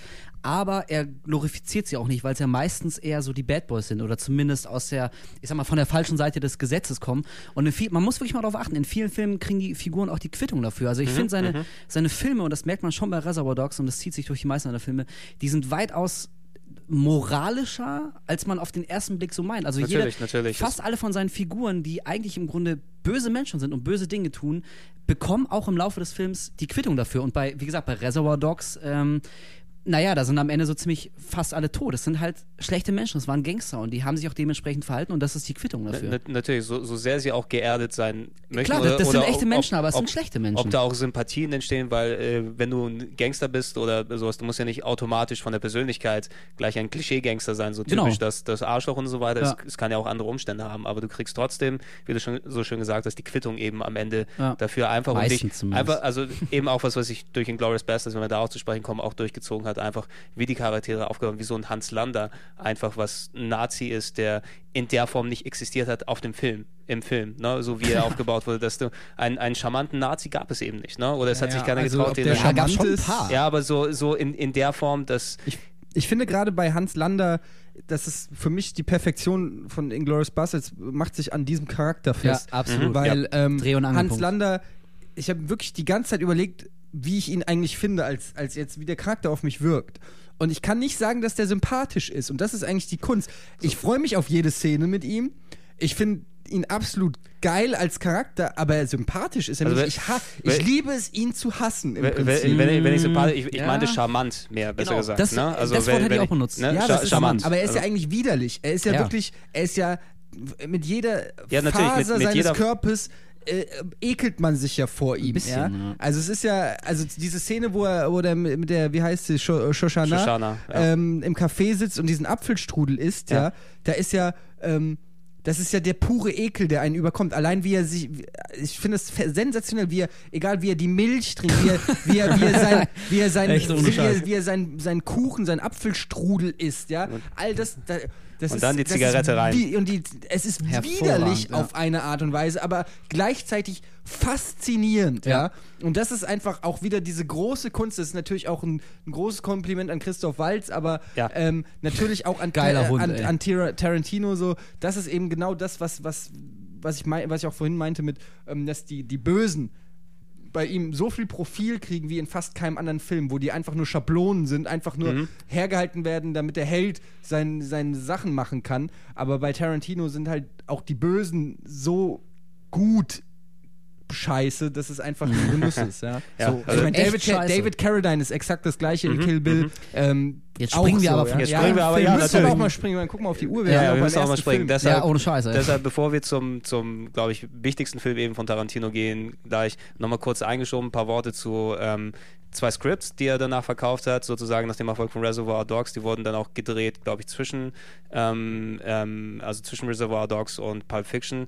Einmal True Romance oder True Romance, was wir gut. angesprochen haben. Und äh, einmal hat er auch das, das Grundskript geschrieben, was natürlich sehr stark verändert wurde später für äh, Natural Born Killers. MBK. Ja. Äh, Bei dem Film muss ich auch sagen, da bin ich echt froh, dass Oliver Stone ihn gemacht hat und nicht Tarantino, weil ich MBK unfassbar geil finde. Und ich ich befürchte. den unfassbar scheiße. Ja, macht nichts. Echt? Du hast Ja, keine ich Ahnung. hasse ihn. Nein, Ja, ich finde ich finde echt richtig geil und ich bin da einfach froh, dass, dass jemand anders den umgesetzt hat, weil er mir so wie er ist absolut fantastisch gefällt und ich befürchte, Tarantino hätte da was anderes draus gemacht, was ich auch gut gefunden hätte, aber MBK in der Form, wie er jetzt ist, hat so eine unfassbare Wucht, der wirkt so krass auf mich, dass ich sehr froh bin, dass er ihn nicht selbst gedreht hat. Aber egal, das ist ein kleiner Exkurs. in Ein kleiner, kleiner Exkurs, aber dementsprechend, der hat durch seinen Kredit, den er aufgebaut hat, durch Reservoir Dogs schon mal seine Scripts mehr verkaufen können, weil er dann eben auch schon auch für andere Leute dann Drehbücher eben geschrieben hat und dann die Möglichkeit gehabt, er dreht jetzt Pulp Fiction. Und Pulp Fiction, wir haben lang und breit eben vorher drüber gequatscht, eben für, für mich speziell damals, ich habe ihn nicht im Kino gesehen, also damals 94, als er kam, war ich gerade 16 und äh, meine erste Videothekenkarte endlich bekommen, wo ich selber in die Videothek konnte und Sachen ausleihen konnte. Ne? Der kleine Und- Gregor einer also, großen Videothek. ich kann ja auch mal sagen, mein, der erste Film, den ich mir selber ausgeliehen habe, Ace Ventura 1. Ich wollte gerade sagen Herbie. Oder? Nein, Aber Ace Ventura war ja Ace Ventura super. ist auch super. Also das sage ich Egal, auch nichts egal, dagegen. egal. Egal, egal, egal, egal. Aber das war eben zu der Zeit, ich konnte mir endlich selber Filme ausleihen, ne? Und dann gehst du hin und da hast du dann diese große Wand von, von Videokassetten, voll mit Pulp Fiction, mit diesem Halleluja. ikonischen Huma Thurman Plakat, wie die, die sich dann auf, auf dem Bauch dort sind, mit den Beinen hinten überschlagen und so weiter, Zigarette in der Hand. Ne? Und ich hatte auch nicht wirklich richtig was davon gehört, aber so Pulp Fiction soll irgendwie nett sein, okay, ich nehme es mal mit, angeschaut und es ist natürlich, wie bei allen, denke ich mir, hier einfach die Bombe dann gleich gewesen. Ne? Danach war nichts mehr so wie vorher. Ja, ehr- ehrlich gesagt, ge- genau das Eine eben. bei- Erschütterung in der Macht. Ja, die- ohne Scheiß. Eben, die, die, die Filme, die du vorher in den 90ern geschaut hast, als Kind der 90er für uns, ist ja eben die, die Teenagerzeit eben dann dort, dort abgelaufen. Das war eben so, so, so Reste, Nachwehen der 80er, wo dann eben, du hattest einen Sylvester Stallone, der dann nochmal einen äh, Cliffhanger gemacht hat oder True Lies von Arnold Schwarzenegger und so weiter. Das ist eben das, was nochmal die Überbleibsel waren, War die sich dort super. dann hingebaut haben. Aber Tarantino und speziell eben mit, mit Pulp Fiction hat dem Ganzen nochmal einen Dreh gegeben, einfach durch den Film selber, wie es aufgebaut durch die Dialoglastigkeit. Das kanntest du eben als, als äh, Kleinkind oder als Kind der 80er und jetzt als Teenager der 90er nicht wirklich in der Form. Das hat mich filmmäßig geprägt und ich denke bei euch ja, natürlich nicht viel anders. Was ich zum Absolut, Beispiel auch, wa- was ich durch Pulp Fiction auch gelernt habe, ist wieder mal zuhören. Als, also wirklich als Qualität bei einem Film. Da- Du hast gerade gesagt, davor Action und Unterhaltung und Bam Bam und Lethal Weapon und Style auf, auf Film. Und bei Tarantino, der Film fängt ja erstmal an mit Honey Bunny und Pumpkin. Und ähm, Ja. Das ist ja eigentlich eine Szene, wo du erstmal sitzt und den erstmal einfach, das fängt ja schon an mit einem Gespräch einfach, mit einem Ja. Dialog, ja. Genau. Und ähm, das ist eine und geht dann weiter mit einem Dialog im Auto und dann äh, im Prinzip so setzt sich der Film fort, ohne eine Sekunde langweilig zu werden. Hätte mir das aber vorher einer gesagt, ja, hätte ich gedacht, bist du verrückt, da langweile ich mich ja zu Tode. Wieder wird nur geredet. Exakt. Eben. Ja? Und, und das das, ist gedacht? das, was Pulp Fiction eigentlich wieder äh, bewiesen hat oder was es was mir beigebracht hat, ist einfach mal im Film zu sitzen und einfach Bock drauf zu haben auf die Charaktere. Exakt das, weshalb ich Inglourious Bastards so liebe und weshalb die Leute, die Inglourious Bastards nicht ähm, den, also nicht mögen, ist exakt, das sind genau die gleichen Punkte, nämlich, Ja, genau. dass da einfach Leute labern.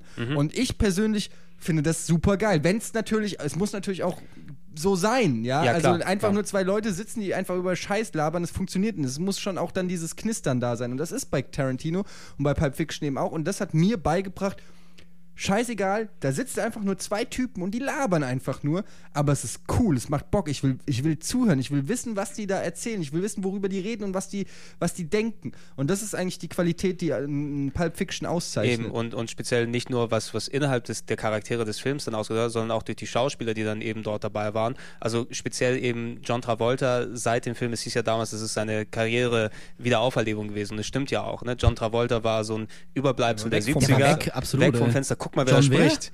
Und so weiter. Ne? Der äh, relegiert zu irgendwelchen schlechten Comedy-Filmen oder auch ein Bruce Willis, der eigentlich auch vorher eben als, als eher Comedy-Mensch angefangen hat im TV mit hier äh, Moonlighting und dann eben zum Actionstar avanciert ist, dass der auch eben anders kann und anders schauspielen kann. Und das, äh, oder ein Samuel L. Jackson kannte ich vorher zum Beispiel auch nicht wirklich, der ja quasi durch, also ich persönlich, ne? Natürlich, Ich überleg ne? Ich überlege auch Ja. gerade, hat man den. Er hat wahrscheinlich in Kleinsamen, aber nicht in der Frequenz, weil Samuel L. Jackson spielt Ja, ja, in jedem Film mit seitdem. Und Samuel L. Jackson ist ja auch erst seit Pulp Fiction Samuel Motherfucking Jackson. Genau, ne? genau, das- seitdem das- ist es einfach Samuel Jackson. Also da, das war die Performance, die nicht nur den Charakter, sondern auch den Schauspieler definiert und Karrieren gemacht hat. Nicht nur Tarantinos Karriere, Ja. sondern eben alles, was danach gekommen ist von einem Travolta in Face Off oder was auch immer. Die Rollen hätte er nie bekommen, wenn es Pulp Fiction nie gegeben hätte. Wenn er dort nicht gezeigt hätte, dass er mit, mit den Nuancen oder sowas arbeiten kann, die dem Film gerecht werden oder Das den, dem auch Charakter gerecht werden. perfekt besetzt. Der Film Ja. ist perfekt besetzt. Kein Durchhänger, ey. Alle super.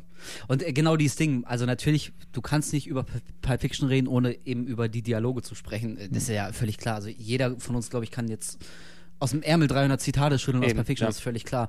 Aber genau das, was du auch schon mal bei Reservoir Dogs äh, gesagt hast, diese, diese unglaublich auf den Kopf treffende Beobachtung von denen. Also bei Reservoir Dogs ne, dieses, die Analyse des Liedes, bei Pulp Fiction diese erste Szene im Auto, wie sie Mhm. über den Burger diskutieren. Das ist so diese, diese berühmte Banalität des Bösen. Das ist unglaublich Mhm. Exakt. banal und es ist irgendwie auch auf so eine verschrobene Art rübergebracht. Also Gangster unterhalten sich dann über, über Burger. Das ist Mhm, ja erstmal eine relativ groteske Situation.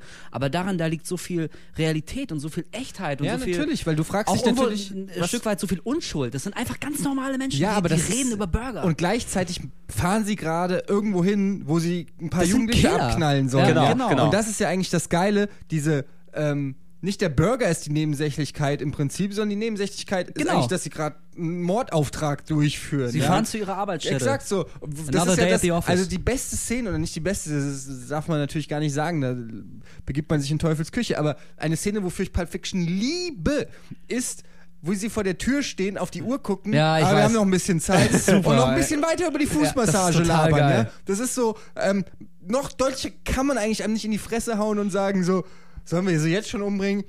Ah, nee, ich habe noch ein bisschen was in meinem Milchshake, lass mal. So, weißt du, Ja. also diese, ähm, und gleichzeitig macht es aber auch Sinn, weil sie waren mitten in einer hitzigen Diskussion und es Ja, genau, war noch und nicht das muss man geklärt. erst mal klären, ja. Es war noch nicht geklärt und ich war auch in dem Zeitpunkt, sagst du, okay, das, ich will noch gar nicht wissen, was in der Tür Ja, ist. genau, genau, Was genau. ist sein Argument jetzt dazu? Mhm. Weil das ist ein guter Punkt, den er da bringt. Würdest du einem Mann den Fuß massieren? So, da hat er einen Punkt. Das, Leck da habe ich noch nie drüber nachgedacht, so, ja. Und, und das ist genau das gleiche wie die Tippsequenz äh, bei, bei Reservoir Dogs, ja, wo er sagt, ah, mh, da hat er einen Punkt. Du, der, Tarantino schafft es richtig, ein Argument zu bringen und ein Gegenargument und der Zuschauer sagt erst beim ersten Argument, sehe ich auch so, und beim zweiten hat er aber auch einen Punkt. Ja. ja wo gibt es das denn heutzutage noch bei einem Film, dass zwei Leute sich unterhalten und du kannst beides nachvollziehen und kommst zu einer Kon Konklusion? Ja, das weiß ich nicht, das ist einfach super. Zu einer was? Eine, es tut mir leid, wie sagt man zu der, einer Konklusion? Zu einem. Ergebnis. Zu einem- Inspektor Clouseau? Nein, Moment, Konklusion ist aber auch eingedeutscht als solches unter intellektuell. wenn, wenn du das sagst. Nee? Unter Ihr Intellektuellen. müsstet sehen, wie er jetzt grinst. Ey, unglaublich. Könnte ich ihm direkt alle ziehen. Ja. Der kleine Sack. Nee, aber das stimmt, mit den Dialogen. Genau, gerade dieses Fußmassage-Ding, das finde ich auch einen der geilsten Dialoge im ganzen Film.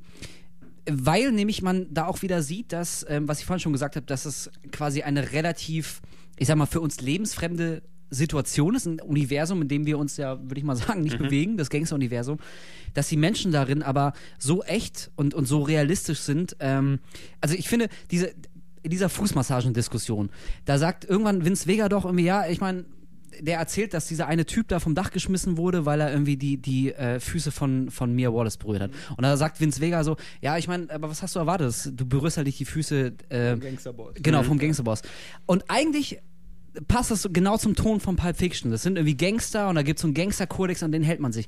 Aber dann, ich finde, dadurch äh, wirkt auch Samuel. Jackson wieder so menschlich, weil er sagt, ey, ganz im Ernst, wir sind zwar Gangster und, und der ganze Shit, alles cool, aber das ist völlig übertrieben. Also wir sind irgendwie, weißt du, wir müssen immer noch ganz normal miteinander kommunizieren. Und wenn er ihn aufgrund dessen vom Dach schmeißen lässt, also wenn er das mit mir macht, Überreaktion. Genau, sollte er lieber, sollte er lieber sicher gehen, dass ich tot bin, weil ich würde ihm dafür eine Kugel in den Arsch jagen. So, weißt du, das ist völlig übertrieben. Und das fand ich wieder, da waren die so menschlich, da waren die so, so greifbar. Das waren halt keine Klischee-Gangster, die halt immer nur nach diesem Gangstercode leben. Das sind ganz normale Menschen, die sind halt irgendwie Gangster geworden, aber, aber trotzdem haben die noch völlig normale, rationale Ansichten und Genau, Emotionen. genau eben bei, bei, bei, bei allen Figuren, die da Oh, ey Leute, sind. nicht übertreiben, ey, jetzt mal echt. Ja. So, weißt du, so, ja, das fand ich total geil. Genau, genau das ist. Jede Figur, die dort drin ist, ob es ein Bruce Willis ist, ob es ein, äh, also äh, ob es äh, hier John Travolta ist, Samuel L. Jackson, die sie dann dementsprechend dann alle verkörpern, sind geerdet als Charaktere, haben vor allem eben, ich meine, wir haben es auch angesprochen, diese Struktur, die dort eben wirklich auch das war, was dann das Ungewöhnliche war, dass eben das alles out of sequence erzählt wurde, Mhm. ne, wo dann eben Spannungsaufbau und sowas dann dort gemacht wurde, wo dann auch die, die ganzen Sachen, die du normalerweise chronologisch in dem Film gehabt hättest, dadurch, dass so viele Geschichten quasi ineinander dort greifen, wenn auch äh, natürlich nicht äh, alles, dass das, das so, dass du dann zehn Handlungsstränge hast, die alle zu einem zusammenlaufen, aber sich dann peripher immer mal berühren. Und dass es eben so gut funktioniert hat, wie es verbaut war, mit den Charakteren, mit Ja. den Handlungssträngen, dass du dich nicht verwirrt gefühlt hat, äh, hast danach. Ne? Es gibt auch andere Filme, wenn die wirklich so ein High Concept, das ist ja eigentlich schon High, High Concept eigentlich, dadurch, dass er, dass er so viele Filme, eigentlich unterschiedliche Filme ineinander mischt und trotzdem zu einem kohärenten Ergebnis du dann, Ja. dann kommst, wo du dich auch nicht ähm, nachher fühlst, als ich habe jetzt nichts verstanden oder was sollte das jetzt eben, sondern du gehst eben mit dem Gefühl raus, hey, das hat funktioniert und nachvollziehbar und so weiter und ich fand das eigentlich ziemlich cool alles. Genau, also bei Pulp Fiction, das ist kein typischer Gimmick-Film. Da Mhm. gibt es am Ende jetzt nicht den unglaublich unvorhergesehenen Story-Twist, der irgendwie den ganzen Film auf den Kopf Mhm. What a stellt. Das ist kein Shyamalan. Kein Shyamalan. Genau, äh, Shyamalan Ding Dong. Genau, gut, ja. ähm, da geht es um Ideen und nicht um Twists, anders Ja. als bei Shyamalan.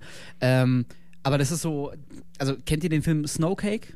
Snowcake. Mit Sigourney Weaver. Egal. Auf jeden Fall, die, die Unterzeile von diesem Film ist, jedes Leben berührt ein anderes. Und ich finde, das kann man genau auf, auf Pulp Fiction übertragen. Mhm. Also da geht es halt nicht um einen großen Clou am Ende, sondern es zeigt halt einfach, wie, ja genau, wie jedes Leben ein anderes berührt, was Eben, dann wiederum exakt. andere Aber Reaktionen das meinte ich auch vorhin mit dieser, äh, mit der, dieser, was ist das Gegenteil von Chronologie? Antichronologie. A- Asynchronologie. Asyn- Ah, ah, ah, Erfinde ich mal jetzt. Synchronität, egal wie auch immer. Ja. Mit, äh, das wirkt bei Tarantino nicht aufgesetzt, ja. Ja. So wie bei Shyamalan, gut, bei Six Sense hat es noch geklappt und vielleicht auch noch bei hier, wie heißt er? Äh, Was ist das, Unbreakable. Science? Unbreakable. Aber danach ähm, fing es an, wo du gemerkt hast, okay, das ist jetzt sein Image und dem muss er gerecht Ja. werden. Und seitdem wirkt, Wir versucht brauchen er nur Twist. noch, wir brauchen einen Twist und wie, wie schaffe ich es den, das ist wie so eine Folge drei Fragezeichen, fast oder Scooby-Doo, ja, um es Genau, mal, äh, genau, das ist so- das, das, aber das ist bei Tarantino eben nicht so. Ähm, das ist einfach, da macht es Sinn. Da, die, die Art und Weise, wie er die Kapitel aufteilt, auch bei, bei Kill Bill ist es so, bei Reservoir Dogs ist es so, bei Inglourious Bastards ist es so. Die, die Zeitsprünge machen alle irgendwie Sinn und, und die verschiedenen. Also genau, und es, es fühlt sich nicht, nicht es fühlt, genau, es fühlt sich nicht als Gimmick an oder es, also ich, ich nehme die nicht mehr eben als so ein Gimmick oder einfach als, als ein, ein Element wahr, sondern die gehören einfach dazu. Also ich habe jetzt nicht aktiv bei Inglourious Bastards gedacht, okay, hier Zeitsprung und Flashback oder sowas, sondern einfach das gehört dazu. Verglichen eben mit einem Shyamalan, wo auch viele Leute und ich auch persönlich enttäuscht war, einfach nach so einem echt, echt guten Ding wie Six Sense, dass er sich eben so als, als äh, One-Trick-Pony dann herausgestellt hat. Ne? Also der, der, der Selbstdarsteller, der sich gerne als, als Messias in seine Filme einbaut oder hier, ich bin der coole Actor und dann machen wir einen Twist am Ende und alles ist geil. Aber das ist zum Beispiel Nichts auch so eine Sache. ähm, man muss auch dann äh, zugeben, dass man durch Tarantino mittlerweile auch so eine Gelassenheit hat. Man glaubt ihm, also bei, bei Pulp Fiction am Anfang habe ich auch gedacht, so, hä, what the fuck, was passiert hier eigentlich gerade? Mhm. Moment, so. wie, was? Aber am Ende war es ähm, eben ein Erfolgserlebnis, sage ich mal, für mich persönlich. Und seitdem kann ich mich auch fallen lassen. Seitdem kann ich auch sagen, so, okay, alles klar, mach mal, es wird schon seinen Ja, genau. Sinn haben. Ja, ne? genau, genau. Ähm, deshalb Er war weiß ich schon, bei- was er tut. Genau, exakt. Bei, deshalb war ich bei Inglourious Bastards, habe ich nicht eine Sekunde irgendwie gesagt, so, Nee. was soll das denn jetzt oder so, sondern ich habe ich hatte Eben. vollstes Vertrauen, mich in die Hände von Tarantino Absolut, zu genau. Auch nach, auch nach Death Ja. Proof? Ja, also. Da gab's ja, Ja, keine aber ich Zeit- ich gab's find da bei- Zeitsprünge? Nein, nein, nicht Zeit. Achso, ich dachte, es meine so in Hinsicht einfach, dass ein Grundvertrauen auf den Regisseur aufgebaut Ich ist. Ich weiß schon, was so, er ja, anstellt. aber- Und Ganz bei, bei Inglourious Bastards hast du schon nach der ersten Szene gewusst, Okay, die erste Szene war- ganz okay, andere ja, Nummer natürlich, als natürlich, Und abgesehen natürlich. davon ist Death Proof halt, ähm, um es schon mal vorwegzunehmen, für mich ist es sowas, klar, ich mache da mit, okay, so, Ja, ja. weißt du, aber Ich da nehm- hat er ja nehm- schon an Inglourious Bastards, äh, da wusste er ja schon, das ist das nächste Ding und so, das hat er halt mitgemacht und da sind auch ein paar nette Dialoge und ein paar schöne Kamerafahrten und so, aber wenn wir hier, wir, wir huldigen hier seit äh, über einer Stunde einem der besten Regisseure der Welt, da kannst du natürlich nicht mit Death Proof kommen. Da sind wir, da sind wir natürlich dann, Film, den gemacht hat. Ja, da, ja aber da sind, Ja. wir, da sind wir dann natürlich enttäuscht und so. Wenn er jetzt nach Death Proof nichts mehr auf die Reihe gekriegt hätte, hätte ich auch gesagt, okay, schade, er hat es verloren, aber er kommt mit Inglourious Ja, Bastards. aber da- und da da- kann ich dann auch, kann ich wirklich sagen, okay, er hatte Death Proof gemacht, so Ja, what? ja, Also, da, weißt da, du? da, Ja. quatsch, da quatschen wir Äh, drüber, wenn wir dort also, angekommen sind. Ähm, Ich, ich, ich merke gerade bei, bei, bei, bei, bei Pulp Fiction, äh, es ist irgendwie echt schwer, darüber was zu sagen, weil es so unglaublich viel gibt, was man Mhm. da ansprechen könnte und müsste. Also jedem brennen jetzt irgendwie tausend Sachen auf der Zunge. Aber Eben, eben, aber die- das ist so wie, wie ein Füllhorn äh, wie ein der Füllhorn, äh, Überraschungen. genau, ein Füllhorn der Kommen wir doch dann lieber Diskussionsgrundlagen. zu einem Film, der danach kam und der für große Enttäuschung sorgte, weil Weil, Pulp Fiction eben eine Erwartungshaltung geweckt hat, die nur schwer zu erfüllen ist. eben. Oh Mann, ich, und ich wollte noch eine Sache zu Pulp Fiction Okay, sagen. eine Na Sache, aber das ist ganz die letzte. kurz noch. Ja. Ich finde bei Pulp Fiction auch sehr schön, abgesehen davon, dass er total spannend ist, super Soundtrack hat und äh, sehr clever und alles, äh, dass man auch hier wieder, obwohl er auf den ersten Blick gar nicht so wirkt, aber dass man da auch merkt, dass er durchaus eine, eine, ein gewisses Gerechtigkeitsempfinden und auch eine, eine Ja, Moral klar, versucht zu transportieren. natürlich, ja. Zum Beispiel, also man, an, an mehreren Sachen sieht man das. Zum Beispiel, äh, als Butch wiederkommt und äh, Marcellus Wallace da vor, äh, vor, vor seinem Vergewaltiger rettet. Also, Ähm, ah, okay, okay. nee, ja, ja, nee, genau. hier, ja, genau, so. genau, genau, genau, ja, ja. Ähm, ich meine, natürlich, äh, ich glaube, jeder beim Anschauen hat sich auch gedacht, nie im Leben gehst du da nochmal runter und probierst den Typen zu retten, der gerade dabei ist, dich umbringen zu lassen, weil du ihm irgendwie äh, das Geld gestohlen Mhm, Ja. hast. Also der erste Reflex ist ja ein Fu äh, ja, Fluchtreflex. natürlich, natürlich. Aber dadurch, dass er zurückkommt und auch sehr interessant, ich finde das auch so ein kleines Detail, die Waffe seiner Wahl ist ein Katana-Schwert. Das ist irgendwie nicht eine Knarre, es ist kein Hammer, kein Baseballstücker, keine Kettensäge, die da auch rumliegt. Es ist ein Katana-Schwert, also ein Symbol, was sehr rein ist, was, was für Ehre steht, weißt du, irgendwie. Ähm, also ich, ich, das ist, glaube ich, kein, kein einfach nur so cooler Zufall, dass er gerade ein Katana-Schwert runternimmt und dann nochmal runtergeht, um seinen Todfeind aus den, aus den Händen seiner Peiniger befreit. Genau, was- Und am Ende, also ich meine, Pulp Fiction, ich glaube, das können wir jetzt echt mal sagen, das hat, glaube ich, jeder gesehen. Aber am. Ende wird er ja quasi dafür auch belohnt, dass er als einer der ganz, ganz wenigen seinen Frieden in der Geschichte findet, dadurch, dass er mit seiner Freundin dann so ganz klischeehaft auf dem Motorrad, Zed is Dead Baby, das ist ein Chopper, kein Motorrad, genau, Ja. äh, in den Sonnenuntergang fährt. Also das, das war eine, eine sehr groteske, schlimme Geschichte Genau, mit, mit dieses- viel Toten und Blut. Aber er letztendlich hat, hat sich so eine gewisse Reinheit und so eine Aufrichtigkeit und so eine Gerechtigkeit bewahrt und wird dafür auch am Ende belohnt. Eben, eben die, die. Anders zum Beispiel als bei ähm, hier äh, ähm, äh, John Travolta. Vincent Vega eben, ja, der genau. dementsprechend. Nach der, nach der famous äh, Schuss, Sch Schussszene kommt es ja zum Ja. Dialog, wo Samuel L. Jackson meinte, wie er ist raus aus dem Scheiße, er hat da ein Wunder erkannt und will jetzt über die Erde laufen und so, mal gucken, Mhm. Ja. wo es ihn treibt. Und ähm, Samuel L. Jackson sagt so, nee, Jules, du hast dich entschieden, Penner zu werden. So, weißt du, irgendwie, er tut es so total ab, er, er weigert sich, dieses, dieses Wunder anzuerkennen und wird ja auch im Laufe der Geschichte dann erschossen, also, Mhm, also stirbt, anders als Samuel L. Jackson. Also ich glaube, dass da, dass da durchaus ein sehr, sehr gerechter und moralischer Kern in diesem Film ist. Also anders als viele sagen, glaube ich nicht, dass Tarantino einfach so ein hirnloser, äh, ich bringe Leute um, um, um des Ja, natürlich, es, es, ist, willen es ist Typ nicht nur Ich der, schon, dass der, er, der, dass Schock, er der Schockeffekt ist natürlich da, wenn, wenn dann Ja, John natürlich. Travolta auf dem Locus erschossen wird und so weiter, aber ich glaube nicht, dass du dich danach eben wirklich das gefühlt hast, das ist auch- unverdient. Da muss ich jetzt auch nochmal sagen, wie genial das eigentlich ist, ähm, einen Film zu kreieren, wo du John Travolta tötest und John Travolta existiert trotzdem weiter, weil er nicht chronologisch ist. Ja, Ja, ja, das sehr, ist sehr ja gut. eigentlich für Ja. mich auch wieder so ein, so ein Ding, was normalerweise zum Beispiel gibt es einen Film, äh, Deep Blue Sea, wo wir bei Samuel Jackson, ich weiß nicht, ob ihr den gesehen habt. Beste Szene. Beste Szene, Ja, okay. Samuel Geil. Jackson, sorry, das ist jetzt Spoiler, wer ihn noch nicht Ja. gesehen hat, Pech äh, gehabt. Äh, ja, jetzt bitte. Äh, kurz überspringen. Ja, Samuel Jackson, eigentlich ein Headliner in dem Film, weil er der Star des Films, also Ja. der größte Name des Films ist, und wird einfach mal nach 20 Minuten von einem Hai mitten im Dialog gefressen und ist tot und weg. Ja. Nach, so, nach so einer anfeuernden Rede. Dann Wir einfach müssen müssen wir müssen zusammenhalten. überleben. Zack, kommt von hinten ein Hai, reißt ihn aus Weg dem Bild, ist er. weg ist Weg er. ist er. Ich habe mich kaputt gedacht. Ja, es war super. Und, ähm, aber dann ist er halt weg. Ich war dann auch ein bisschen enttäuscht, weil ich Samuel Jackson finde ich cool, so, hm, jetzt ist er weg. Ja, wie, hä?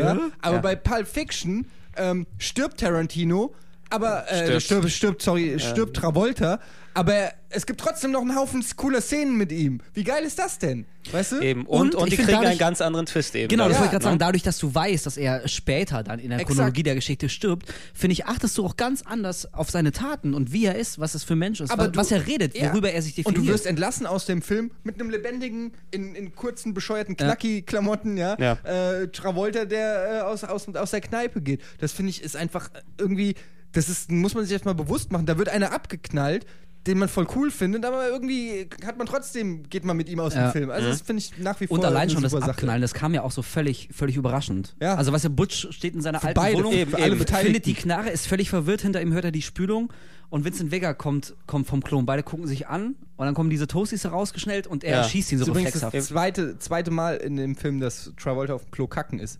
In der Szene, wo ähm, Honey Bunny und Pumpkin den, das Restaurant überfallen, ist, äh, ist er auch kacken. Sehr gut. Und vor- die dritte wichtige Szene, er ist mit Mia Wallace, da ist er auch auf dem Klo, während sie die Überdosis ähm, Tatsächlich. Äh. Heroin Drei, ist er sogar dreimal. Toiletten. Also jedes Toiletten Mal, wenn er auf dem. Klo ist, kommt er raus und, und the world has turned into shit. eben, eben dieses, dieses Standoff, What was, the fuck, was ich mal draußen Bruce geblieben. Willis und John Travolta dort eben haben, zwei Charaktere, die dir eigentlich auf die ein oder andere Art sympathisch geworden Mhm. sind. Ne? Und du auch selbst dir denkst, scheiße, jetzt sind die in einer Situation, jetzt wird irgendwas passieren. Du weißt ja noch nicht genau, Ja. also natürlich, Bruce Willis hat die Knarre in der Hand und so weiter, aber du weißt nicht genau, wie er reagieren wird. Dann wird das durch eben die Toasties dort ausgelöst, Ah, ob es jetzt bumm. so eine Affekthandlung, Man die kann dann so kommt. drüber reden. Ja. Wir haben noch nicht über die Tanzszene geredet, wir haben noch nicht Ach, über den komm. goldenen äh, Inhalt über den Koffer geredet. Aber ganz ehrlich, wir können uns jetzt verlieren. Wir müssen Ja, einfach wir Pulp müssen- wir Fiction Podcast Ja, wir-. Wir, ich- wir sind erst bei Scheiß. Pulp Fiction, Alter. Ja, äh, ich Okay, dann machen wir Jackie ich, Brown ich, sehr ich, kurz. Nee, ich, ich, ich, äh, schlage, ich schlage mal vor, wir machen das mal als, als demnächst als kleines Experiment. Wir schauen uns einfach Pulp Fiction an und quatschen währenddessen als Audiokommentar, was Oh, man, das was man wir dann drüberlegen kann. Das finde ich ziemlich gut. ja, das, wir das, das, machen, das ja. machen wir demnächst mal einfach. Ja, Ja, schauen, wir brauchen aber auf jeden Fall Burger dazu. wir brauchen Burger. Mhm, das ja, ist ein guter Burger. ein Viertelfinder. Ist doch klar. Aber äh, du, du, hast, Huna Burger?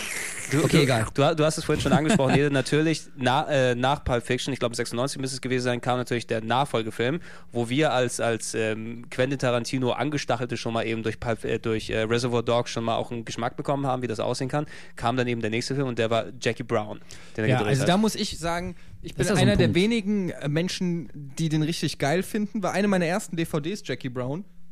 Und ähm, man muss aber auch dazu sagen, dass es ein, auf einem äh, Roman von Elmore Leonard, Mhm. Leonard ähm, basiert, also kein Originalskript äh, von äh, Tarantino ist, was äh, er gesagt hat, was auch der größte Fehler war. Er hat äh, jetzt Ja. jüngst bei der Inglourious Bastards äh, Interview äh, Kette, die er gegeben hat, um den Film zu promoten, hat er gesagt, dass er eigentlich nur noch Filme machen will, ähm, wo er selber auch dann das Drehbuch schreibt. Mhm. Ähm, Dann ist er am besten.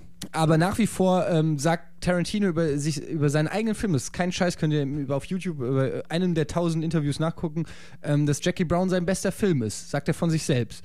Und ich muss sagen, ich finde den Film super geil. Ich bin ein großer Fan davon. Ich fand auch Out of Sight vom gleichen Autor schon ziemlich cool. Mhm. Natürlich jetzt kein nicht Pulp Fiction Liga, ja. Ja. aber schon auf jeden Fall coole also Gangster-Scheiße. war auch ein sehr gutes Und Ding. Ja. ich finde das Cast genial mit Robert De Niro als diesen abgefuckten Knacki und äh, Chris Tucker Mhm. hat eine kleine Rolle und Ja, äh, Samuel, L. Samuel. Jackson. Bridget Jackson, Fonda, nochmal Bri die Bridget, kleine Bridget Fonda und speziell, Und speziell natürlich im, Pam Grier, im Zentrum Michael Pam Grier. Ich glaube auch äh, verglichen mit der mit der Buchvorlage, da war es ja auch keine keine schwarze Hauptcharakterin dort. Ne? Also es war kein, die war nicht Ich- schwarz ja, oder glaube ich dort. Also ich habe das ich nicht, nicht ähm, auf jeden Fall eben da, wo er nochmal seine, seine eigenen Vorlieben und Interessen eben durch diese äh, Pam Grier eben ein, eine ganz große Schauspielerin des, des Black Exploitation Genres, also diese äh, 70er Jahre Foxy Brown, Brown. Dynamite. eben die, die, die speziell, speziell auf, auf, das, auf das schwarze Publikum zugezogen, äh, äh, zugeschnittenen äh, Kinofilme mit halb äh, Ballerszenen, halb Kung Fu und so weiter, also alles das, was damals gezogen hat und die dann quasi auch damals äh, auch eine, also mit, mit ähm, Jackie Brown eben auch nochmal ins, ins Rampenlicht gerückt wurde, die dann eben auf, ich glaube, TV-Filmrollen relegiert war oder überhaupt kaum noch was gemacht hat. ja. Robert Forster, Also- der dann auch super. sehr viel, äh, ich glaube, danach auch sehr viel wieder Arbeit bekommen hat. Also ich habe Jackie Brown, ähm, also zu dem habe ich ein bisschen gespaltenes Verhältnis, was aber glaube ich auch eher mir anzulassen ist als im Film, weil ich den nur einmal gesehen habe, damals als er rauskam, relativ frisch. Seitdem auch nicht mehr. Ähm, ich fand den auch damals relativ enttäuschend. Ich fand ihn ziemlich schlapp, zu lang, zu langatmig, da passiert zu wenig. Ähm, das liegt aber, muss ich natürlich zugeben, das liegt, glaube ich, mehr an meiner Erwartungshaltung, die ich damals hatte, Ja. als vielmehr an dem Film. Also ich glaube, wenn ich ihn jetzt sehen würde, ich krieg gerade auch, während wir drüber reden, ein bisschen Bock, den Ja, zu ehrlich gucken. gesagt, ich ich, den glaube auch, ich, ich, ich glaube, dass er, dass er wirklich, wirklich gut ist. Ich habe nur damals was anderes erwartet und war äh, aufgrund dessen ein bisschen enttäuscht. Also ich sag mal, was das große Problem im, von Jackie Brown ist nicht als Film als solches, sondern im, im Tarantino-Universum ist, dass es wenig ähm, Szenen oder, oder Sequenzen gibt, die einem so im Kopf Ja. gebrannt sind wie bei den, seinen anderen Filmen. Das ist im Prinzip ein super cooler Thriller ähm, mit tollen Darstellungen, mit guten Dialogen, mit einem guten Drehbuch, aber es ist jetzt keiner, wo du nach dem Film noch, wie wir jetzt 10 oder 15 Jahre später, noch über einzelne Szenen äh, denkst, ja, nachdenkst oder Dialoge Ja. oder Ja, so. genau, genau, er Das so ist eigentlich- zitatergiebig. Ja, er, er, er ist einfach nicht so ein so spektakulär wie die anderen Filme. Er ist, er ist ein bisschen subtiler, ist eine ruhigere Nummer von ihm und ähm, tanzt deshalb auch so ein bisschen aus der Reihe, ja. Aber trotzdem ist es, finde ich, ein absolut super Thriller, weil einfach in dem Film auch alles stimmt. Die Story, die, die Charaktere. Es, Schauspieler sind Ja, super. die Schauspieler, es ist einfach, da sind viele Sachen dabei, die ich richtig geil finde, aber ich muss auch sagen, Jackie Brown sich anzugucken, ist äh, langwieriger oder anstrengender als ein Pulp Fiction, der viel kurzweiliger ist. Ja, ich ich glaube, das, das stimmt. ist auch eben was, was wir vorhin angesprochen haben, dass Tarantino, wenn er die Filme jetzt eben macht, dass er dort quasi seine eigenen Filme macht, seine eigenen Tribute an irgendetwas und dadurch, das kommt ja schon am nächsten den dran, dadurch, dass es eine Buchvorlage gegeben hat, an die er sich dann halbwegs gehalten hat, mit entsprechenden Änderungen natürlich und so weiter, dass es dann ein, eine Art Tarantino macht Punkt, Punkt, Punkt Film war. Tarantino macht eine Buchadaption, ne? Ähm, Wenn es ein Liebesbuch gewesen ist oder so, so ein Romantikbuch, dann hätte er einen Liebesfilm dann dementsprechend gemacht. Und das ist vielleicht das, was in der Phase seiner Karriere, dass er noch nicht, sagen wir so, damit umgehen konnte, dass er seinen Style komplett mit dieser Buchverfilmung und so weiter Ja. verbinden kann. Also im Grunde um die, die Story dort dreht sich ja primär eben, das ist äh, Pam Greer als, als äh, Flugbegleiterin, als, als Stewardess, die dann eben für, für ihren Drogen, ähm, was ist der, der Drogenkönig Samuel L. Jackson, glaube ich, dort irgendwelche ähm, Ordell. Drogen schmuggelt, ist es dann eben. Ne? Und dann kommen etliche Verwirrungen und Wirrungen dann mit dazu. Mir fällt gerade ein, ich glaube, wenn ich mich richt, äh, richtig erinnere, war das auch einer der Punkte, die mich genervt haben bei Jackie Brown, dass nämlich Samuel L. Jackson auf Deutsch, damals hat man ja noch die synchronisierte Fassung geguckt, ich Oh, ja, natürlich, klar. irgendwie eine andere Stimme hatte. Hatte der nicht die Stimme Ja, von Biff stimmt. aus Zurück in die Zukunft? Das kann sein. Ja. Ich glaube, ich Auf müsste es nochmal sehen, hab aber ich- das ich hat mich total dass ich mich irritiert. Das hat mich Stimme echt genervt. tatsächlich, Vielleicht ja. hatte der Film deswegen schon keinen allzu guten Start bei Das mir, kann- weil mich das total irritiert bin sehr gespannt. Ich hat. habe ich hab ihn seitdem auch nicht mehr gesehen. Und es kann ja vielleicht mit, mit jetzt äh, wirklich 13, 14 Jahren Perspektive, die du dann Ja. dir angeeignet hast danach, vielleicht ist das ein komplett anderes Erlebnis. Grayson, wir sollten ihn mal zusammen Ihr Ich ihn glaub, auf jeden wir Fall. machen. wir Ich- gucken ich ihn will ihn auch- zusammen und Ja, ohne labern Scheiß. drüber. Ja, Ohne ja, Scheiß, ich weil gut. also Jackie Brown. Ich gebe ihm gerne ich, mal eine ich rühre seither immer die Werbetrommel, weil irgendwie alle Leute immer enttäuscht sind von dem. Ich finde es so schade, weil ich finde ihn einfach auch gut. So, das ist, ist natürlich nicht der beste Tarantino und so, aber er kommt auf jeden Fall.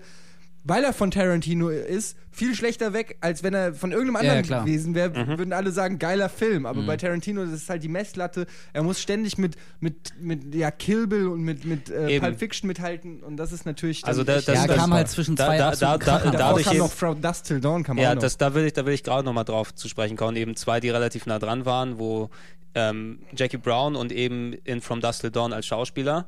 Ähm, dass wir Jackie Brown mal jetzt verlassen, glaube ich. Da können wir auch vielleicht später nochmal Ja. irgendwann mal darauf zurückkommen in einem anderen Podcast oder was auch immer geartet.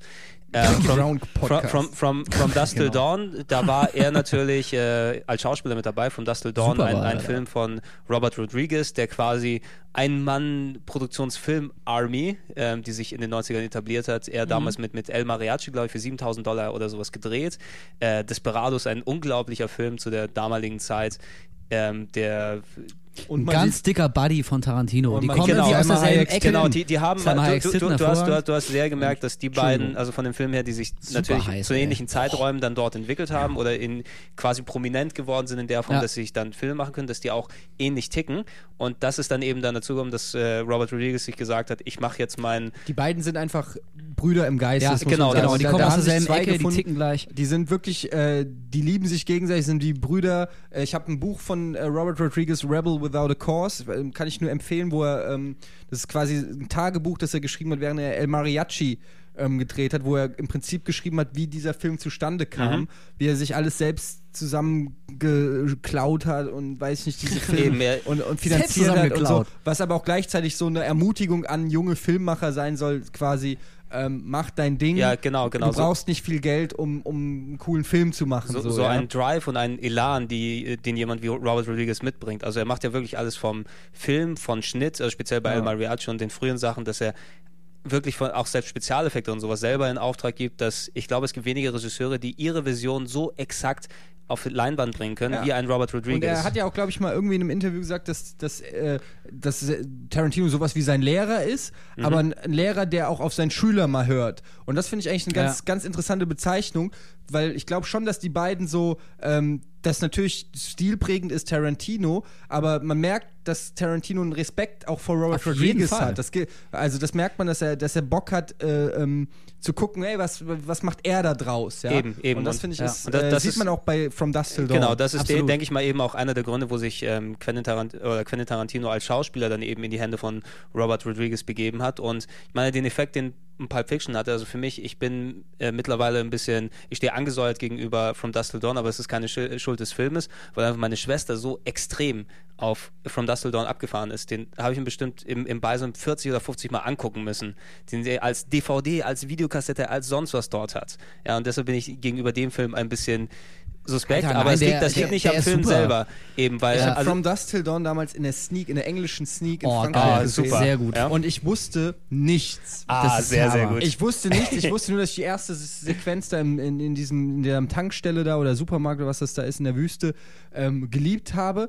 Und ähm, ich wusste nichts und sagte nur geiler Gangsterfilm. Und als er dann. Und auf und wo es da einmal- auf einmal richtig abgeht nachher. ich dachte wirklich so, was geht denn gerade Ja. hier ab? Das gab es so noch nicht. Das gab es so noch nicht. Und ich war einfach danach so geflasht von dem Film. Das ist einfach. Eben, es, es ist, es ist so, so ein, so ich ein, liebe den Film. Es ist so Ich ein überraschender Film. einfach durch diesen, diesen Genre-Mix, wollen wir es mal nennen, eben einfach, dass er dort, dort einfach selbst mit einem ähm, George Clooney, ne? Hat seine ein, Karriere ein gestartet. George Clooney, ähnlich wie das bei John Travolta, John Travolta war es natürlich eine Wiederaufheiligung mit Pulp Fiction, aber George Clooney ist auch der George Clooney erst geworden, dadurch, dass er, äh, Fiction, Natürlich. dass er From Dust Till Dawn machen konnte, einfach nicht der typische TV-Schönling, der ja von, von ich glaube, von was war es. Emergency Room dann Ja, dementsprechend gekommen ist, sondern auch einfach eine, eine coole Das ist aber Sau. doch allein schon, ich meine, für uns ist das heute rückblickend, weil George Clooney halt mittlerweile einfach so krass ist, ja. Aber damals war es einfach der, der Eben, gute du- du- Doktor du aus dachtest- Emergency Room, der in Eben. fucking From Dusk Ja. Till Dawn, dem Badass-Film Das überhaupt, den, den krassesten, abgefuckten, er sagt ja sogar selbst über sich, äh, Ich bin vielleicht ein. Bastard, ja. aber ich bin kein Und, Bastard. und alles, was dort an. Charakteren immer dazukommt, Ja. natürlich ist das jetzt, ähm, du siehst natürlich dann den typischen Robert Rodriguez-Stil und da kommen wir nochmal da, drauf zu sprechen, wenn es um Grindhouse geht, wo die beiden zusammengearbeitet haben, was ja nochmal potenziert ist in der Form dort mit, Ja. Mit äh, Robert Rodriguez Teilnahme dort. Ähm, essentiell zwei Verbrecher, die dann äh, George Clooney und oh, Quentin Tarantino. wir jetzt auch noch From Dust Till Dawn? Ne, kurz, kurz mal Okay. einfach, ne? Also zwei Das Verbrecher, ja die dann, Tarantino-Podcast. die, genau, die, dann- Der die dann, spielt da die dann also. quasi eine Ja, Familie als ey. Geisel nehmen. Äh, mit äh, Juliette Lewis und Harvey Keitel, glaube ich, war der Vater. Ja, ne? Ja. Mhm. Oder? Ne? Und du denkst aber, es ist so, so eine äh, Gangstergeschichte oder sowas, die dort passiert und auch mit, mit krassen Szenen im Supermarkt, wo Quentin Tarantino die Hand durchgeballert wird und so weiter. Einfach so. Auch da wieder tut die Kugel richtig weh. Genau, genau, wo Ja, ohne Scheiß. wo, wo das einfach absolut Gewicht Das sieht hat. nicht gut aus. Und dann geht es natürlich in, in, in das äh, Infamous, ins, ins Titty Twister, dann dorthin, wo ein, ja, Splatter, Vampir, Explosion, Ja. sonst was mit Tom Savini. Tom Savini, der, der Special Effects Guru für, für etliche Splatter-Filme. Also, wenn, wenn du irgendwas mit Splatter-Filmen am Hut hast in den 80er und 90ern, Tom Savini hat wahrscheinlich die Effekte das gemacht war damals dein Mann, Baby. als äh, mit, mit der, mit der Penisknarre. Tötet sie alle Sex Salma. Hayek, der berühmte Tanz Oh. der Eh, Schlange. Unglaublich, ne? Oder auch so Bilder einfach, die dir in den Kopf schießen, diese ähm, menschliche Gitarre, die die Vampire aufgebaut haben, mit dem aus. Körperteilen. So total abgedrehte Super. Bildsprache, wenn du, also äh, im Sneak, wenn du absolut nichts von dem Film gewusst, für mich auch dann eben so eine Videokassettenentdeckung damals zu der Zeit, mitgenommen und angeguckt und auch einfach, du guckst und denkst, was ist hier los? Unglaublich. Das Ja, Genau dieses, was du gerade beschrieben hast, Eddie, dieses, wenn du vorher überhaupt nichts weißt Ja. und auf einmal, also ich hatte das auch, ich habe den Film schon gesehen und den danach nochmal, wie zwei Tage später, mit ein paar Kumpels geguckt und einer von diesen Kumpels hat auch nur gehört, dass es irgendwie da so um Vampire und so weiter Ja. geht. Und der Film läuft ja die ersten Und du- 45 ja, Minuten, ist eine du denkst- völlig klassische. Gangstergeschichte, die eigentlich Genau. auch hätte so weitergehen können. Ja. Und er sagte auch schon so, hey, ey, Jungs, ich dachte, hier geht's irgendwie um Vampire, was ist jetzt los? Ja, und genau in der Sekunde geht's dann auch echt los. Und das war, ey, das ist einfach geil. Also mittlerweile kann man nicht Eben. davon ausgehen, es- dass es- irgendjemand den noch nicht gesehen An hat. der Aber Stelle- damals war das super. An der Stelle möchte ich kurz äh, äh, Werbung machen für die, ich weiß nicht in welcher Form, ich habe die aus die DVD, die original ungeschnittene 18 gibt aus sehr- der sehr, sehr Tarantino viele Collection. Versionen, ja. Auf jeden Ja, Fall ist da ein Special drauf, ähm, fast 80 Minuten lang, wo die ähm, quasi ja, nochmal einen Film gedreht haben und zwar von den Dreharbeiten, wo man George Ach, den habe ich gesehen, ja. Ja, wo die George Sehr Clo gut. wo man George Clooney und Tarantino ähm, auch Party machen sieht und so. Und kann ich nur empfehlen, ist sehr cool. Die haben da am Anfang sieht man nur die Füße von den beiden, wie sie langlaufen. George Clooney schreibt dauernd Autogramme und keiner will eins von Tarantino und dann sehr gut, sehr, sehr gut. Also sie nehmen sich selbst auf die Schippe, da, im Hintergrund läuft Staying Alive von Bee Gees und so. Also ähm, wenn man irgendwo eine, eine Double Disc Edition kriegt oder so, ich habe vergessen, wie dieses Special heißt, aber ein 80-minütiges äh, Special Mhm. gibt's auf DVD, kann ich nur empfehlen. Also auf jeden Fall, äh, Rodriguez, deswegen sind wir darauf gekommen, ist auf jeden Fall echt ein Bruder im Geiste von Tarantino. absolut. Die kommen, man merkt einfach, das sind totale Filmgeeks, das sind Nerds, die Eben, kommen aus derselben die- Ecke, die auch sehr spannend, wir sind jetzt keine klassischen, ähm, also Tarantino wurde mal gefragt, did you go to film school? Und er sagt, no, um, I went to films. Ja. Und das, das bringt so auf den Punkt, so weißt du, die müssen nicht irgendwie Kurse belegen darüber, Eben, wie man Skripte schreibt. na- das sind einfach natürlich. Filmfans, ein die haben Punkt, auf Bock auf ich Film, die haben gelernt, exakt. die haben viel, viel gesehen, viel verarbeitet. Und das merkt man doch auch, oder? Man merkt Ja, doch, total. dass Tarantino zum Beispiel einer ist, der Filme wirklich liebt. Der, der, Ja. Das ist das, was ich auch gemeint habe. Er, er hält sich nicht für schlauer, was er wahrscheinlich ist, aber er hält sich nicht für schlauer als sein Zuschauer, sondern ähm, der hat einfach Bock auf Filme. Der hat nicht dieses pseudo-elitäre künstlerische Gehabe oder so, sondern der hat einfach Bock auf Filme. Jetzt, als Inglourious Bastards in den Kino kam, gab es da auf YouTube oder gibt es auf YouTube ja diese äh, seine Top 20 Filme oder so. mhm, ne? gesehen. Oder irgendwie seit die, die besten Filme, die rauskommen, sind seit er Regie führt, also seit 18 Jahren oder Ja. so. Und ähm, da sind Filme dabei, so einfach ähm, ohne irgendwie, wo einer versucht, was äh, Oh.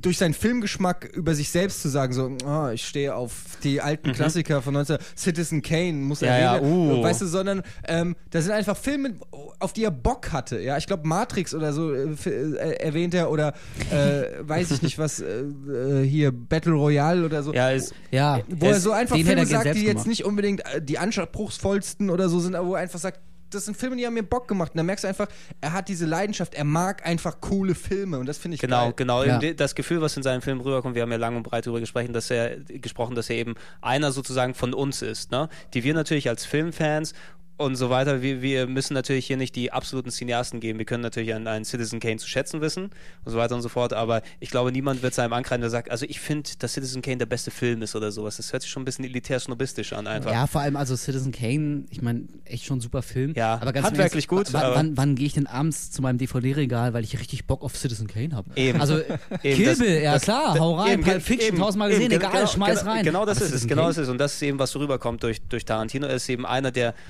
Leidenschaft hat, der eben einer wie, wie wir ist, aber dann seine Leidenschaft so ausdrücken kann und so extrem dann rüberbringt, dass er dann wirklich geile Sachen auf, auf Zelluloid an Band. Und leidenschaftlich wurde es ja auch in seinem nächsten Film. Genau, In ich wollte gerade sagen. Da seinem- wurde es dann äh, Da ging es dann mal Da, da ging's- richtig. Da ging es dann mal richtig. Wir haben kurz darüber gesprochen, anfangs zweigeteilt. Oder ich glaube, ich warte immer noch auf die ein Einfassung Blu-ray auf Edition. den super. Es soll ja der dritte Teil kommen übrigens. es soll ein dritter Hat er Teil. gesagt. Hat er gesagt? Ja. Echt? Es steht schon bei IMDb. Die Braut wird wieder kämpfen. Uh, Oh. von welchem Film reden wir noch? Von welchem Film? Kill Bill. Yeah. Yeah. Kill Bill. Ich glaube, glaub, wir können, glaube ich, eins und zwei einfach zusammenfassen in der Diskussion Ja. jetzt hier. Ja.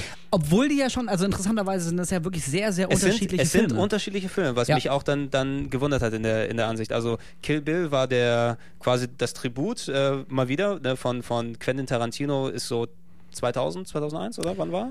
Äh, uh, Um nee, die- nee, nee, nee, nee. Nee, ein bisschen später, glaube ich. 2002, 2003? sogar, würde ich sagen. 2003, 2004. Also es war schon eine recht große so. Pause zwischen dem Jackie Brown. Ja. ich, kann- ich, ich check das gleich nochmal nach. Ja. Äh, also es ist auf jeden Fall eine sehr große Pause gewesen seit dem 96er Jackie Brown, bis er wieder selber einen Film gedreht hat. Währenddessen eben als Schauspieler aktiv, als ähm, Drehbuchschreiber, Produzent und so weiter. Du hast dann eben auch später bei anderen Filmen gesehen, Presented by Tarantino oder For Rooms und endorsed. Ja, ich glaube, genau, war Crouching Tiger, Hidden Dragon nicht auch von Tarantino quasi endorsed, glaube ich, oder? Irgendwie sowas? Ja, ich, Crouching ich, Tiger Ja, nee, es, es gab mal irgendwie auf DVD gab es Genau. auch so eine Edition mit Sticker Tarantino Tarantino, findet's empfiehlt. gut, Also sozusagen, Ja, okay. was, was schon So als über Marke. acht Ecken also- irgendwie So den wie also der Namen- Film, den ich mal in der Videothek habe, mit der Synchronstimme von Sylvester Stallone. Also Oh, das ist dann so, äh, Ja, uh, so ungefähr. wenn, man, wenn man gar nichts zu bieten hat, dann... Obwohl Tiger and Dragon natürlich auch Ja, super war. auf, Ja, auf, auf, auf, auf jeden Fall hatte aber Tarantino war trotzdem präsent dadurch, obwohl er eben lange Zeit keine Filme mehr gedreht hat. Und dann kam eben äh, Anfang, Anfang der, des, des gerade abgelaufenen oder ablaufenden Jahrzehnts, je nachdem wann der Podcast online geht.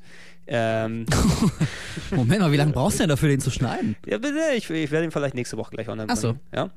Ähm, dementsprechend kam Kill Bill, sein, der, der Tribut äh, an das ja, japanische Action, Slasher, sonst was Kino und viele Sachen reingemixt. Also wie eben so.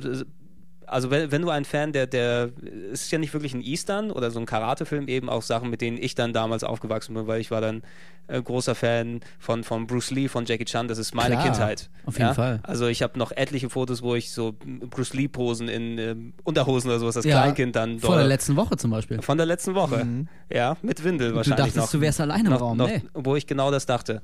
Ne? Und ähm, das war eben das, das Kill Bill, kam dann auf einmal eben als, du, habe ich jedenfalls gemerkt, eben als Tarantino ist genauso ein Fan von den Sachen gewesen ist wie ich Ja. damals. Ne? Kill Bill war eine richtige Arschtrittbombe. Eddie, ich kann mich erinnern, damals in Düsseldorf noch zu Wir haben ihn zusammen gesehen, Wir haben ihn ja. zusammen gesehen mit Simon noch und äh, äh, auch dadurch, dass ich ja wie gesagt von Jackie Brown so ein bisschen enttäuscht war, war ich auch äh, zumindest grundskeptisch gegenüber Kill Bill. Ein bisschen skeptisch. Also ich meine, die, die, der Story-Ausgang, ne, die Braut erwacht aus dem Koma und geht auf Rachefeldzug und metzelt alles nieder, klingt ja auch schon mal ein bisschen es ist ja, kurios, sage ich es- mal. es Fast ist- schon banal. Fa fast schon banal. Es- und auf jeden Fall waren wir dann im Kino und ich habe mir wirklich vorgenommen, ich werde den jetzt nicht einfach nur total geil finden, weil es der neue Tarantino ist. Ja. Aber wir haben ihn gesehen, ich kam aus dem Kino mit euch und ich war so geflasht. Ich fand den so geil. Auch dieser, dieser Cliffhanger. Hammer. Also, Unglaublich. Man ist ja Ja. mittlerweile viele, viele, viele Cliffhanger gewohnt. Aber äh, so Serien, muss ein Cliffhanger im Kino sein, oder? Ey, Eben, ich, ich eben dachte genau. auch, Alter, wie, Moment, ihr Kind lebt noch und dann hört der Film auf. So, das war, äh, ich konnte nicht glauben, dass ich jetzt Ich warten war muss. so, ich, das weiß ich noch Alter. exakt, wie wir aus dem Kino kamen und ich war erschüttert darüber, dass ich jetzt ein halbes Jahr oder Ja. was weiß ich warten Also es ist musste. echt so schlimm. Hab wirklich gedacht, Ich so, das dachte kann auch, nicht das euer Ernst sein. nicht. Das Ding ist schon fertig. Bring's raus, Junge. Was Ja. willst du? Willst du mich verarschen? Ich will jetzt wissen, wie es weitergeht. Aber ähm, ganz ehrlich, das Einzige, was mich bei Kill Bill 1 enttäuscht hat, ist, dass er nur 90 Minuten oder so geht. Ähm, da hätte ich geht der einfach. nicht schon so Ja. seine zwei Stunden? Nee, nee, der ich glaube, nicht so das lang. müsste so ungefähr Der- 90 Echt nur so sein. 90? Ja, ja, der, der ist nicht so lang. Ähm, Da kann weil ich man war mir einfach auf, auf dem Höhepunkt des Films und äh, ich habe genau verstanden, warum Tarantino gesagt hat, ein Film. Also ich hatte auf jeden Fall noch die zwei Stunden oder zweieinhalb Stunden, ich weiß gar nicht, wie lange der zweite Teil geht, ähm, die hatte ich noch Power in mir, um, um Auf direkt jeden Fall. weiter zu gucken. So, also der, ja. der erste Wobei man Film, im Nachhinein mal- 111 Minuten, der erste Film. Also, doch so Siehst du? Doch so lang, ja. Wie gesagt, fast zwei Stunden. Wobei man im Nachhinein sagen muss, dass es ja Er hat sich kürzer irgendwie angefühlt. schon wieder eigentlich die richtige Entscheidung war, den, den Film abzusplitten, weil der zweite Teil ja auch einen ganz anderen Ton hat. Genau. Also es ist ja Ja, wirklich ja. ein anderer Film. Und Was- ich glaube, wenn sie den zweiten oder wenn er den zweiten Teil direkt an den ersten Aber es ist die angeschlossen Frage, ob hätte, das so gewesen ist. Vielleicht wären Das dann ist- einige ja. Szenen aus dem ersten Teil Es weiter kann, hinten es im kann zweiten sehr Ja, gut sein, dass das gewesen ich strukturell auch. wirklich Also- was anderes gewesen ist. Also das ist, denke ich mal, auch einer der Gründe, warum wir heute immer noch nicht diese lange geplante, propagierte The whole Kill, Kill. Bit Komplett Edition Ja. dann sehen, auf die wir, glaube ich, seit Ewigkeiten warten und uns trotzdem bis dahin schon mal die DVDs geholt haben. Das war mein Grundgedanke damals. Ich hole es mir dann, es kommt bestimmt in sechs Monaten alles komplett auf DVD raus, in dem Set, zusammengeschnitten, das wird bestimmt geil, warten wir heute noch drauf. Aber ich Ja. möchte mal ganz kurz an der Stelle Ich werd sie kurz- auch kaufen. kurz Natürlich. sagen, wie cool ich bin. Ja? Wie cool Und bist du? zwar habe ich ja nicht nur äh, Kill Bill 1 auf DVD. Nein, ich habe mir Kill Bill 1 bei Amazon Co. JP. Die japanische bestellt. Edition, weil Die japanische Edition ist nämlich die einzige Uncut Edition von Kill Bill, wo die Schwertszene nicht schwarz-weiß ist, sondern komplett in Farbe. Es gibt ja die Szene, wo Ja. äh, sie dem Typen die Augen rausreißt und, Und dann dann wird es schwarz-weiß, weil das angeblich zu hart war für den europäischen oder westlichen Markt. genau, um da noch Und- ein R-Rating zu bekommen. Genau, und gleichzeitig ist die Anime-Sequenz auch noch verlängert. Wir könnten mal auf schnittberichte.de gehen. Japanische US-Versionen sind einige Szenen ein bisschen anders. Und ähm, ich habe mir gedacht, so wenn ich mir den hole, ich will die volle Uncut-Version. Und das Lustige ist, ähm, dass der Film natürlich wirkt der krasser, dadurch, dass diese gesamte Szene das Blut roter spritzt, aber es ist nicht unbedingt besser. Also nee. ähm, diese, diese Nummer mit Schwarz-Weiß, auch gerade, dass es dadurch ist, in dem Moment, wo sie Ja. dem Typen die Augen Das war sehr stilvoll. Also ich muss sagen, ich weiß nicht, ob er es gemacht hat, weil es den Leuten zu brutal war oder weil er sich nicht entscheiden konnte, welche Version ihm cooler gefällt oder so. Aber äh, man hat jetzt nicht unbedingt was verpasst. Ich gebe zwar immer an mit meiner japanischen Kill Bill-Version, aber ganz ehrlich, ich fand es auch geil, dass es in Schwarz-Weiß Ja, auf total. einmal war. Das Ja, hat natürlich, natürlich. was Also sich es, es wirkte nicht Also- deplatziert und es wirkte nicht wie ein, ähm, sagen wir mal, aufgezwungenes Mittel, wa- was da ist, sondern einfach, so hat er sich wahrscheinlich gedacht. So muss es eigentlich sein. Das ist das Gefühl, was ich bei der Szene Also hatte. im Kontext gerade dieses unglaublichen Showdowns, die, eine halbe Stunde sie gegen diese 88, The Crazy 88, ähm, dass es dann in Schwarz-Weiß wird, ich finde, das äh, hat da auch völlig Sinn gemacht und war sehr, sehr stringent, weil es natürlich in so einer völlig abgefahrenen 60er, 70er Jahre Genau. Karate-Film, Es ist- fantasy es ist- gespielt genau, du hast vor allem und sehr die waren ja gerne mal Schwarz-Weiß damals. Natürlich, du, du hast sehr deutlich gemerkt, dass es eben wirklich Zitat oder diese Fantasy-Welt ist. Alleine die Szene, wo äh, Uma Thurman eben als die Braut, es ist ja also konkret, um es nochmal kurz als eine Story zusammenzufassen, wer es wirklich nicht gesehen hat, aber ich glaube, da ist keiner, Raus. Eben ein Rachefeldzug einer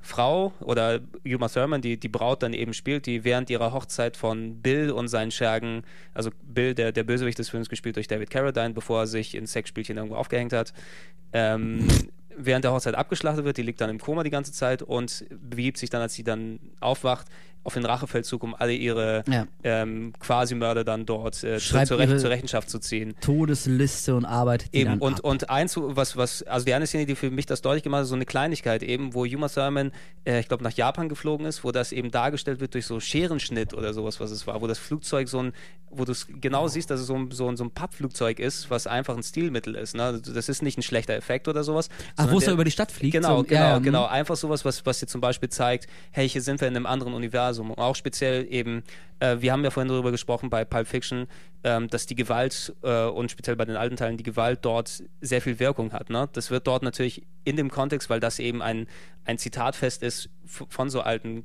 Karate, Kung Fu, asiatischen Filmen. Dort ist die Gewalt natürlich eher plakativ, speziell eben bei dieser Szene, ähm, wo dann äh, Uma Thurman mit dem Schwert auf hunderte Leute losgeht am Ende von Kill Bill 1 und dann Körperteile nur noch herumfliegen, Ja. die blöde. Oder dieser, die, wo sie dieser einen Frau den Arm abhackt und dann eben äh, natürlich, wo, wo dann wirklich bewusst eben dieser Special-Effekt genommen wird, wie es in den alten Filmen gemacht wird, dass da so eine Explosion an Eine rotem Blut, Blutfontäne. eine Blutfontäne, die natürlich null realistisch ist und null mit dem zu tun hat, was Tarantino sonst macht, diese Gewalt oder diesen Effekt rüberbringen, diese, Ja. diese, dieses Gewicht, was normalerweise drin ist. Aber dann eben, da, da, da hat er diese, dieses Merkmal, was er sonst macht, dem Element der, der Zitate zurück, zurücktreten lassen. Ne? Und das ist das bisschen was, was Kill Bill eben ausgemacht hat. Du hast, es ist natürlich immer noch ein Tarantino-Film oder beides eben Tarantino-Filme, aber die waren schon mehr Konzept. Auch später durch, durch Effekte, die dann drüber gelegt wurden übers Bild, wo dann Also er hat die ja auch, glaube ich, in den Interviews gesagt, dass er auch einfach mal Bock hat, eine richtig geile Actionsequenz zu machen. Man hat sich ja damals auch den Choreografen hier von Matrix Yuen Wo geholt. Ping, Yuen Wo. Ping. Ja, wie auch Ja. immer heißt, genau, Ping-Pong hier. Und Genau. das sieht man ja auch, also er hat ja dann auch wirklich auf die Spitze getrieben mit diesem Endkampf, der ja So wirklich geil, auch ey. einfach der ja auch wirklich einfach geil ist, ja. Das Eben. muss man ja einfach mal sagen. Ey, der ist wirklich Hut ab an Uma Thurman, ans gesamte Team und so. Der ist, was Martial Arts Filme angeht, ist der top notch. Da sind so viele, auch gut in ihnen, diese eine Schülerin da mit ihrer Kugel und, Äh, und dieses- ja, genau, genau. So Wie ist sie, wirklich Gogo? Renn, äh, wie ist sie nochmal? Gucken wir mal. Gogo, Diese ja. völlig durchgeknallte Gogo. Gogo, Gogo Yubari. Ja, Yubari. Gogo Yubari. Also das sind einfach auch wirklich geile, äh, Ja. geile Sequenzen. Dann kommt noch mal diese, was ich super geil fand, wo dann nur noch die, die, die Silhouette zu sehen ist, was eigentlich mittlerweile aussieht wie eine, eine iPod-Werbung, ja. So mit, Ähm, Mit den äh, Schatten, mit, ja. äh, mit den Schatten vor blauem Ja. Hintergrund.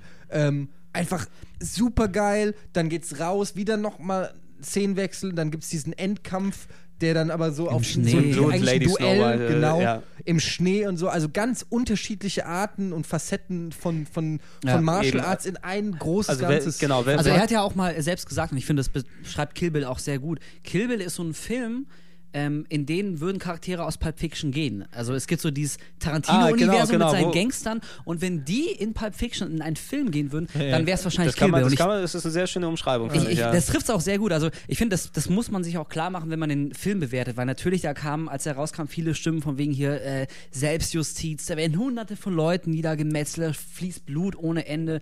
Also auf den ersten Blick ähm, sehr, sehr, sehr, ja, geradezu menschenverachtend Ja, natürlich, an, natürlich, aber natürlich. man muss sich halt klar machen und ich finde, ähm, das macht er auch von der ersten Sekunde an klar, dass es nie wirklich ernst gemeint ist. Das ist eine völlig überzogene, also surreale, genau, es- irreale Rachegeschichte, die auch mit solchen Mitteln arbeitet. Also äh, da gibt es viel Gewalt, aber dadurch, dass sie so völlig überzogen ist, tut die auch nicht so Eben, dem ja, Zuschauer na- körperlich weh, natürlich, wie natu- noch bei natürlich. Ich bin, ich bin kein, kein großer Fan von Splatter wirklich. Also so Filme, die nur wirklich auf Splatter dann abzielen, des Splatters wegen, um, um dir zu zeigen, guck mal, was wir für krasse Effekte haben und sowas und dann kein Gewicht oder sowas dahinter ist, auf die die mag ich normalerweise wirklich gar nicht, eben weil es nicht was ist, was mich dann bei Filmen anzieht. Bei Kill Bill hast du eben, natürlich ist der, der Splatter dort ein Stilmittel, was eingesetzt wird, ähm, aber es ist eben in, in diesem ganzen Tribut einer kompletten Filmindustrie, der, der asiatischen, japanischen Filmindustrie, die dort dann eben gezeigt wird, finde ich es vertretbar eben. Auch selbst diese eben diese super harte Szene eigentlich, äh, am Ende, wo, wo dann alle Leute abgeschlachtet werden und da Körperteile wie blöde rumfliegen. Also Ja, speziell Leute eben, es, es ist so die, die Braut, äh, alleine äh, Yuma Thurman hat den Bruce Lee Anzug an, den ikonischen, diesen gelb-schwarzen, Ja. hat ein Schwert in der Hand und dort, du weißt auch speziell das Schwert, in anderen Filmen jemand haut einen mit dem Schwert und der fällt nach hinten um und es spritzt nicht mal Blut oder sowas. Ne? Ja. Mhm. Dort eben, ein Schwert ist ein fucking Schwert. Es wurde gemacht von, von Hattori Hanzo, ne, von, von Sonny Chiba, der so seine... das ist schon super. Äh, unglaublich, was, was das für ein Ja. Zitatding ist, was normalerweise über 90 Prozent, der, 95 Prozent der, der Filmzuschauer dann rübergeht, was das für ein Charakter, was für ein Schauspieler das ist, wo dann, wo, wo du siehst, dass er sie, wahrscheinlich hinter der Kamera Quarantino gekichert, wie blöd, Ja. ah, ich hab Hattori Hanzo hier. Aber das. Geile an Kill Bill ähm, ist ja auch, dass du den Film genießen kannst, wenn du jetzt nicht jedes Filmzitat erkennst, weil du vielleicht jetzt nicht unbedingt mit so 70er, 80er Jahre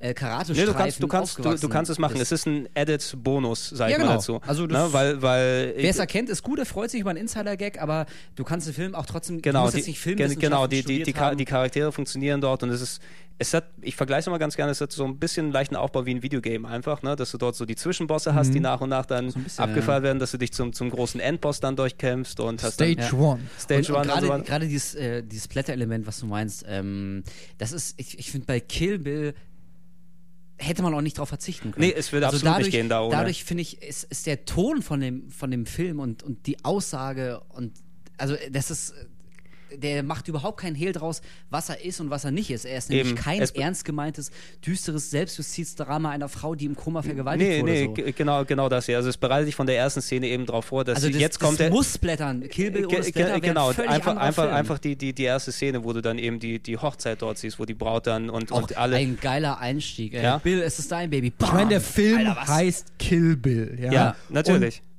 ist auf zwei Teile gestreckt. Das heißt, äh, hier geht es einfach nur darum, Uma Thurman kicks ass. Eben. Und das ist einfach, ähm, das ist einfach das klassische Bild.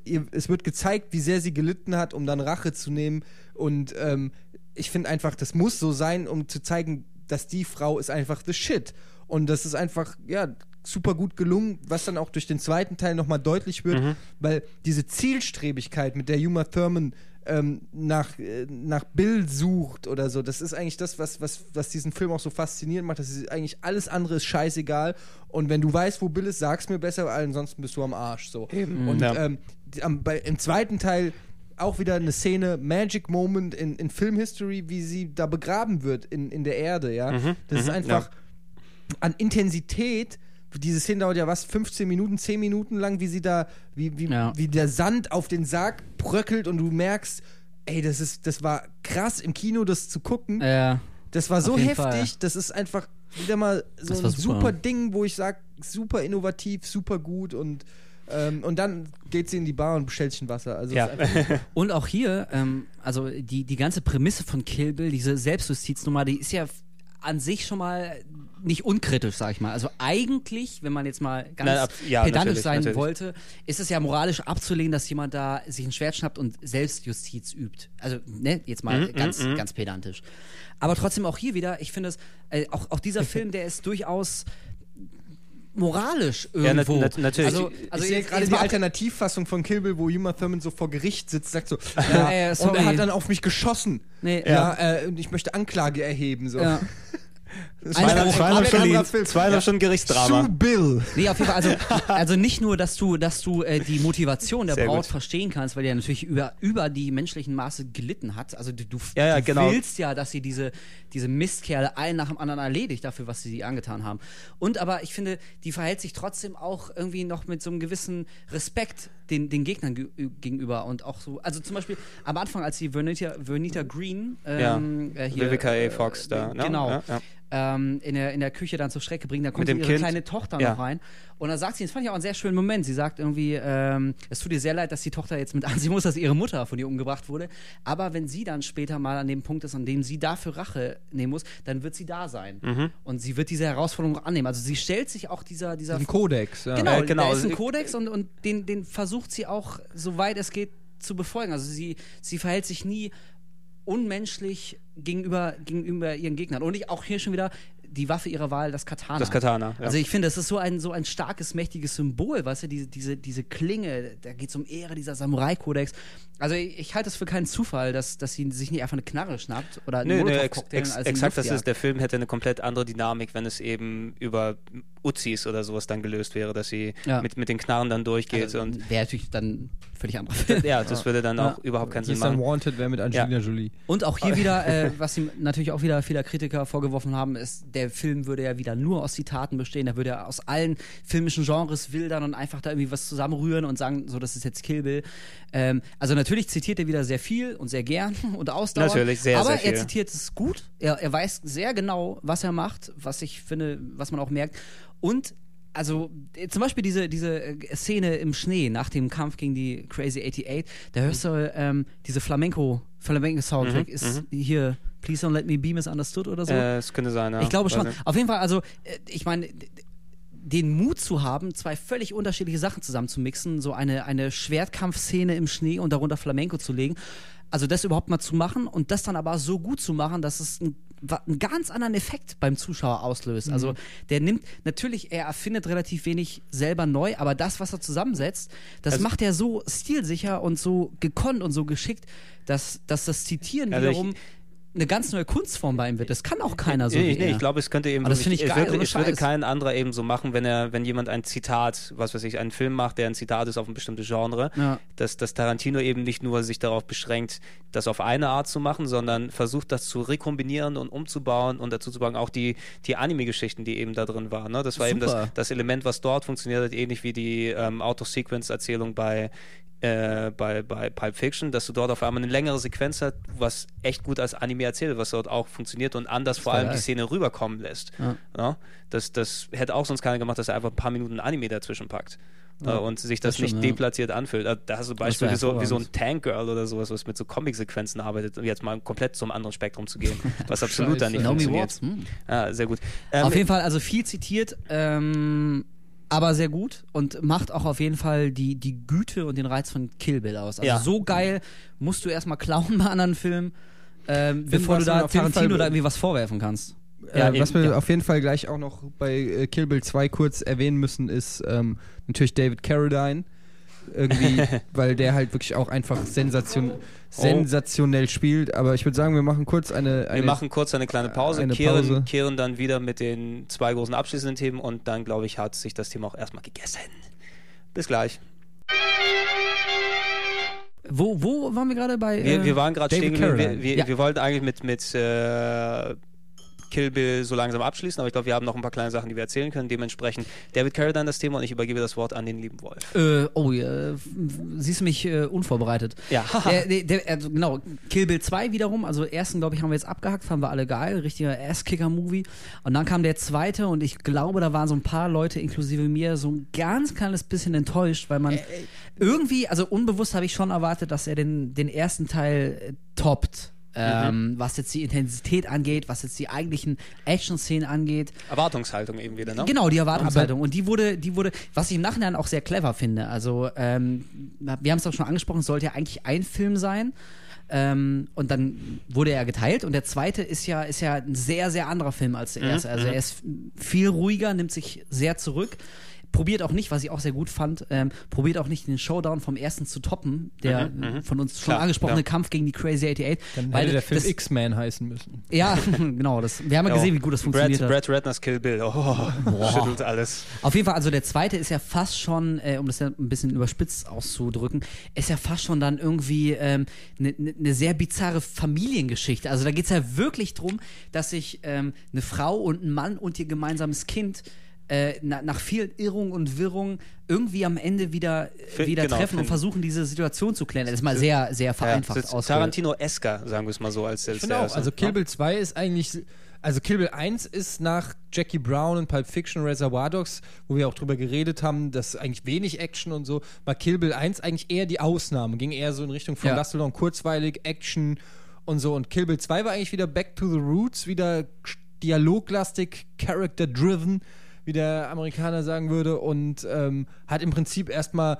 dem Ganzen eine Rahmenhandlung gegeben, was es eigentlich so im Ja. ersten Teil noch kaum gab. Und dadurch, dass ähm, im ersten Teil David Carradine, also Bill, eigentlich ja nie aufgetreten ist. Ich glaube, im ersten Nee, Teil genau, siehst du nur so du maximal siehst, du die siehst Hand. seine Hand genau, und, und du, hörst, hörst, du hörst seine Stimme, hörst aber du seine siehst Stimme. sie nicht. Also dadurch ist die Figur schon, bevor du auch nur sein Gesicht gesehen hast, überlebensgroß. Und als er dann im zweiten Teil wirklich auftaucht, fand ich es auch sehr angenehm, dass er wirklich eigentlich auch hier wieder eine sehr reale, sehr geerdete Person ist. Also er ist jetzt nicht der über alles, über allem schwebende super Gangster, sondern er ist halt irgendwie, er ist ein älterer Typ, so hat schütteres Haar, ist natürlich ein krasser Kämpfer, ist halt Ja, natürlich, Bill natürlich, klar. und fieser Gangsterboss, aber er ist jetzt nicht so eine, so eine überzogene Comicfigur. Nee, aber und, und dadurch finde ich, fand ich auch diesen Konflikt so spannend, dass sie sich am Ende getroffen haben und auch, ähm, die sitzen ja, ich glaube, 20 Minuten sitzen die an so einem Tisch und sich gegenüber und reden, also die Braut und Bill, nachdem Mhm. sie ihn endlich dann gestellt hat bei sich zu Hause. Und auch hier wieder eine sehr weise Entscheidung, nicht noch so einen ultra krassen Showdown oben drauf zu setzen, sondern, ähm, Achtung, kleiner Minispoiler, Hm. das das Ende des Films und damit auch das Ende dieser, dieser Sache Bill ist ja auch relativ unspektakulär, Mhm. eigentlich. Ähm, aber das ist eine sehr kluge Entscheidung. Das, das erdet die Geschichte. Es gibt ihr so ein bisschen Bodenhaftung zurück und zeigt auch wieder, wie, wie echt und lebensnah doch eigentlich die Charaktere allesamt schon die ganze Zeit gewesen sind, was du im ersten Teil vielleicht so ein bisschen gar nicht so realisiert hast, weil es eine sehr überzogene Metzelgeschichte Eben, wenn, wenn, wenn die Charaktere hinten aus eben mit zu viel Action und, und zu viel. Also we- wenn die Action der Mittelpunkt gewesen wäre, worum es sich am Ende hin von Kill Bill 2 dann dreht, das, da, da hättest du einfach nicht das mitgenommen aus Wär dem Film. bisschen was schal. Du, genau, du, du, Ja. du, Das wäre nur ein verschenkt. Actionfilm gewesen. Genau, Ja, genau. es wäre es wär speziell eben für, für Tarantino, also was, was du dann eben schon gewohnt bist von ihm, verschenktes Potenzial dort nach Fall. hinten aus. Ne? Ja. Weil Action kann jeder machen. Das, das, Ja. Also wirklich so überspitzt ausgedrückt. Ne? Jeder, der dann in, dementsprechend einen Film macht, kann Action machen. Das ist so dieses, das Totschlagargument. Ähnlich wie bei Horrorfilmen, ja. Jeder kann irgendwie die Zuschauer zucken lassen, indem er ganz schnell zwei Blitze ein, einkopiert und den Sound einmal hochdreht. Schon schockt der äh, Zuschauer im, Hallo, im, im, Drag im, Me to Hell. Genau, sch- zock, zockt der, zockt der, äh, zuckt der Zuschauer auf, Ja. ne, aber er hat nicht wirklich irgendwelchen Grusel oder sonst was Mhm. erzeugt.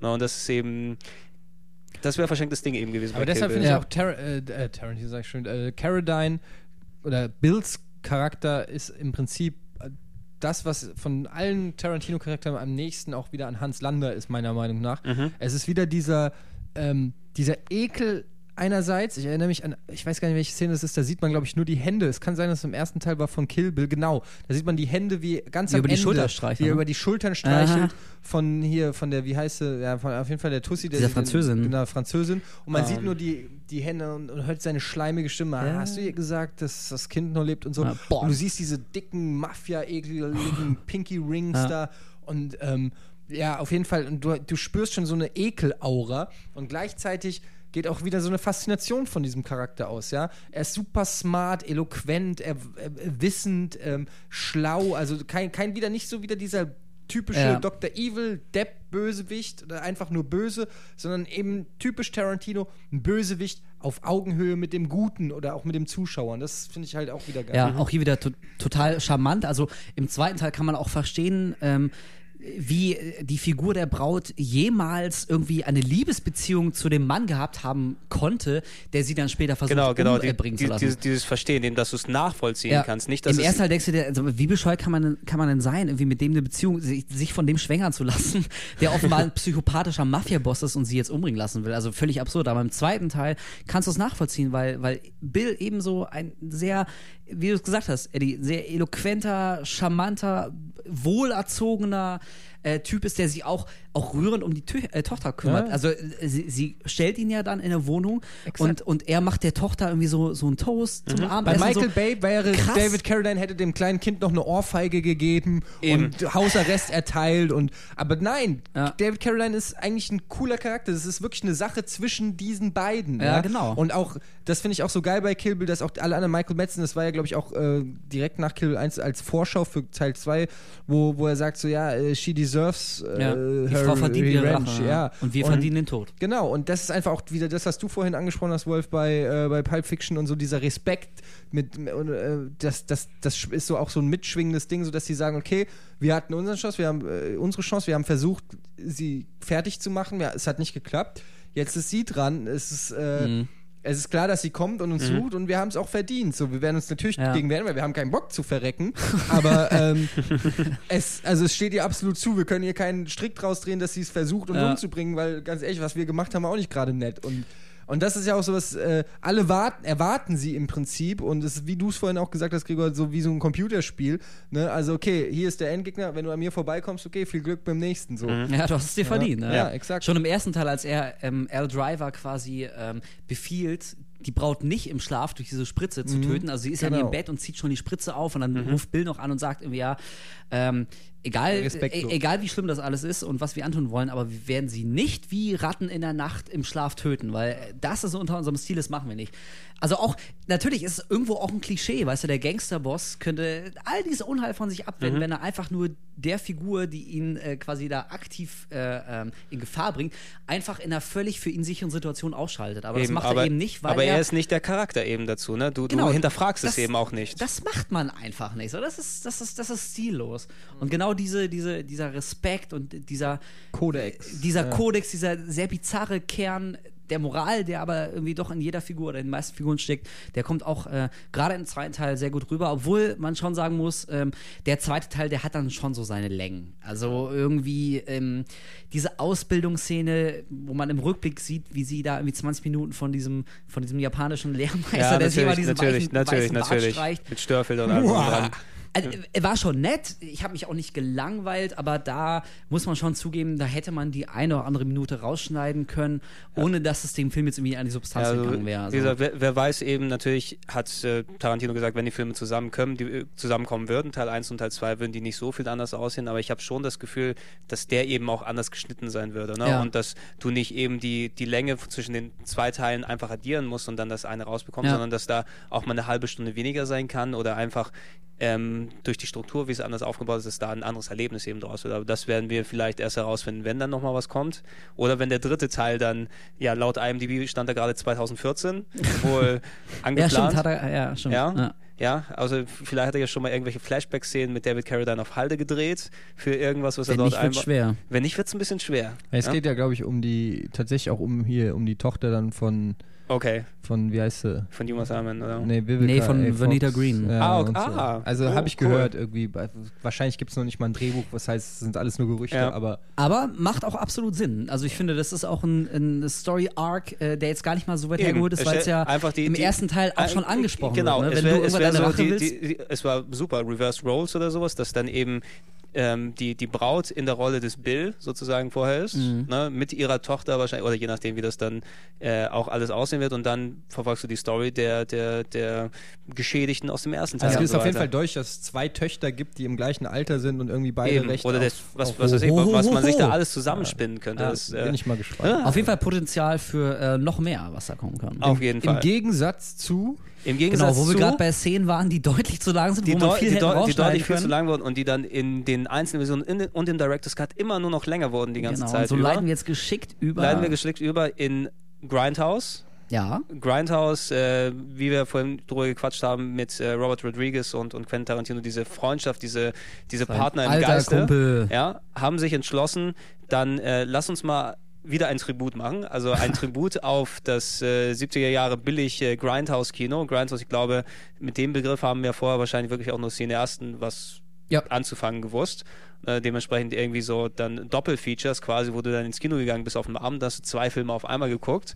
Dementsprechend mit, ja, wie, wie haben die das Erlebnis dann, glaube ich, so umschrieben, dass du da teilweise fehlende Filmrollen hattest oder Szenen gefehlt haben und die Qualität manchmal nicht so dementsprechend war, was das, was das Bild angeht. Ja, und dann genau. Horror Du, einfach, genau, ja. Schmuddel, du hast halt zwei Filme quasi zum Preis von einem bekommen, Mhm. so in, im Double Feature, äh, was äh, im Umkehrschluss aber bedeutet hat, dass diese Filme meistens qualitativ sehr, sehr minderwertig waren. Also so typische, wie du es gesagt hast, so Schmuddelware, Ja. weißt du, so billig produzierter Horror oder Science Fiction, Schund. Trash. Schund. Typischer Schund, genau. Typ- da fühlt sich Tarantino ja sehr wohl. Pulp Fiction. Genau, und, und das war die Grundlage eben, um dieses Grindhouse Doppelfeature zu machen, dass du quasi zwei Filme hast, die ähm, naja, in einer, in einer relativ kürzeren Fassung, also nicht, dass du dann die typischen 90 Minuten oder 2 Stunden Filme hast, sondern teilweise so 60, 70 Minuten oder sowas in der Grundfassung und das Erlebnis Grindhouse dort im Kino so aufgebaut hat, du hast zwei Filme, einmal Planet Terror von Robert Rodriguez gedreht und einmal Death Proof von Quentin Tarantino gedreht, die dann in, in diesem einheitlichen Kinoerlebnis dann zusammengebaut waren, was dann Ja. natürlich dann zweieinhalb bis drei Stunden oder wie viel gedauert hat, ich weiß es nicht mehr. Ja, also ich glaube, Death Proof ging ja, äh, das ist ja auch einer der sch- es- Kritikpunkte. Es, ging äh, schon, auch in der, der, ging Kur- schon zu lang. in also der der, Kurzfassung ging er schon so 90 plus Ja, Minuten, genau, der, ich. der ja. läuft für sich schon irgendwie 90 Minuten, ne?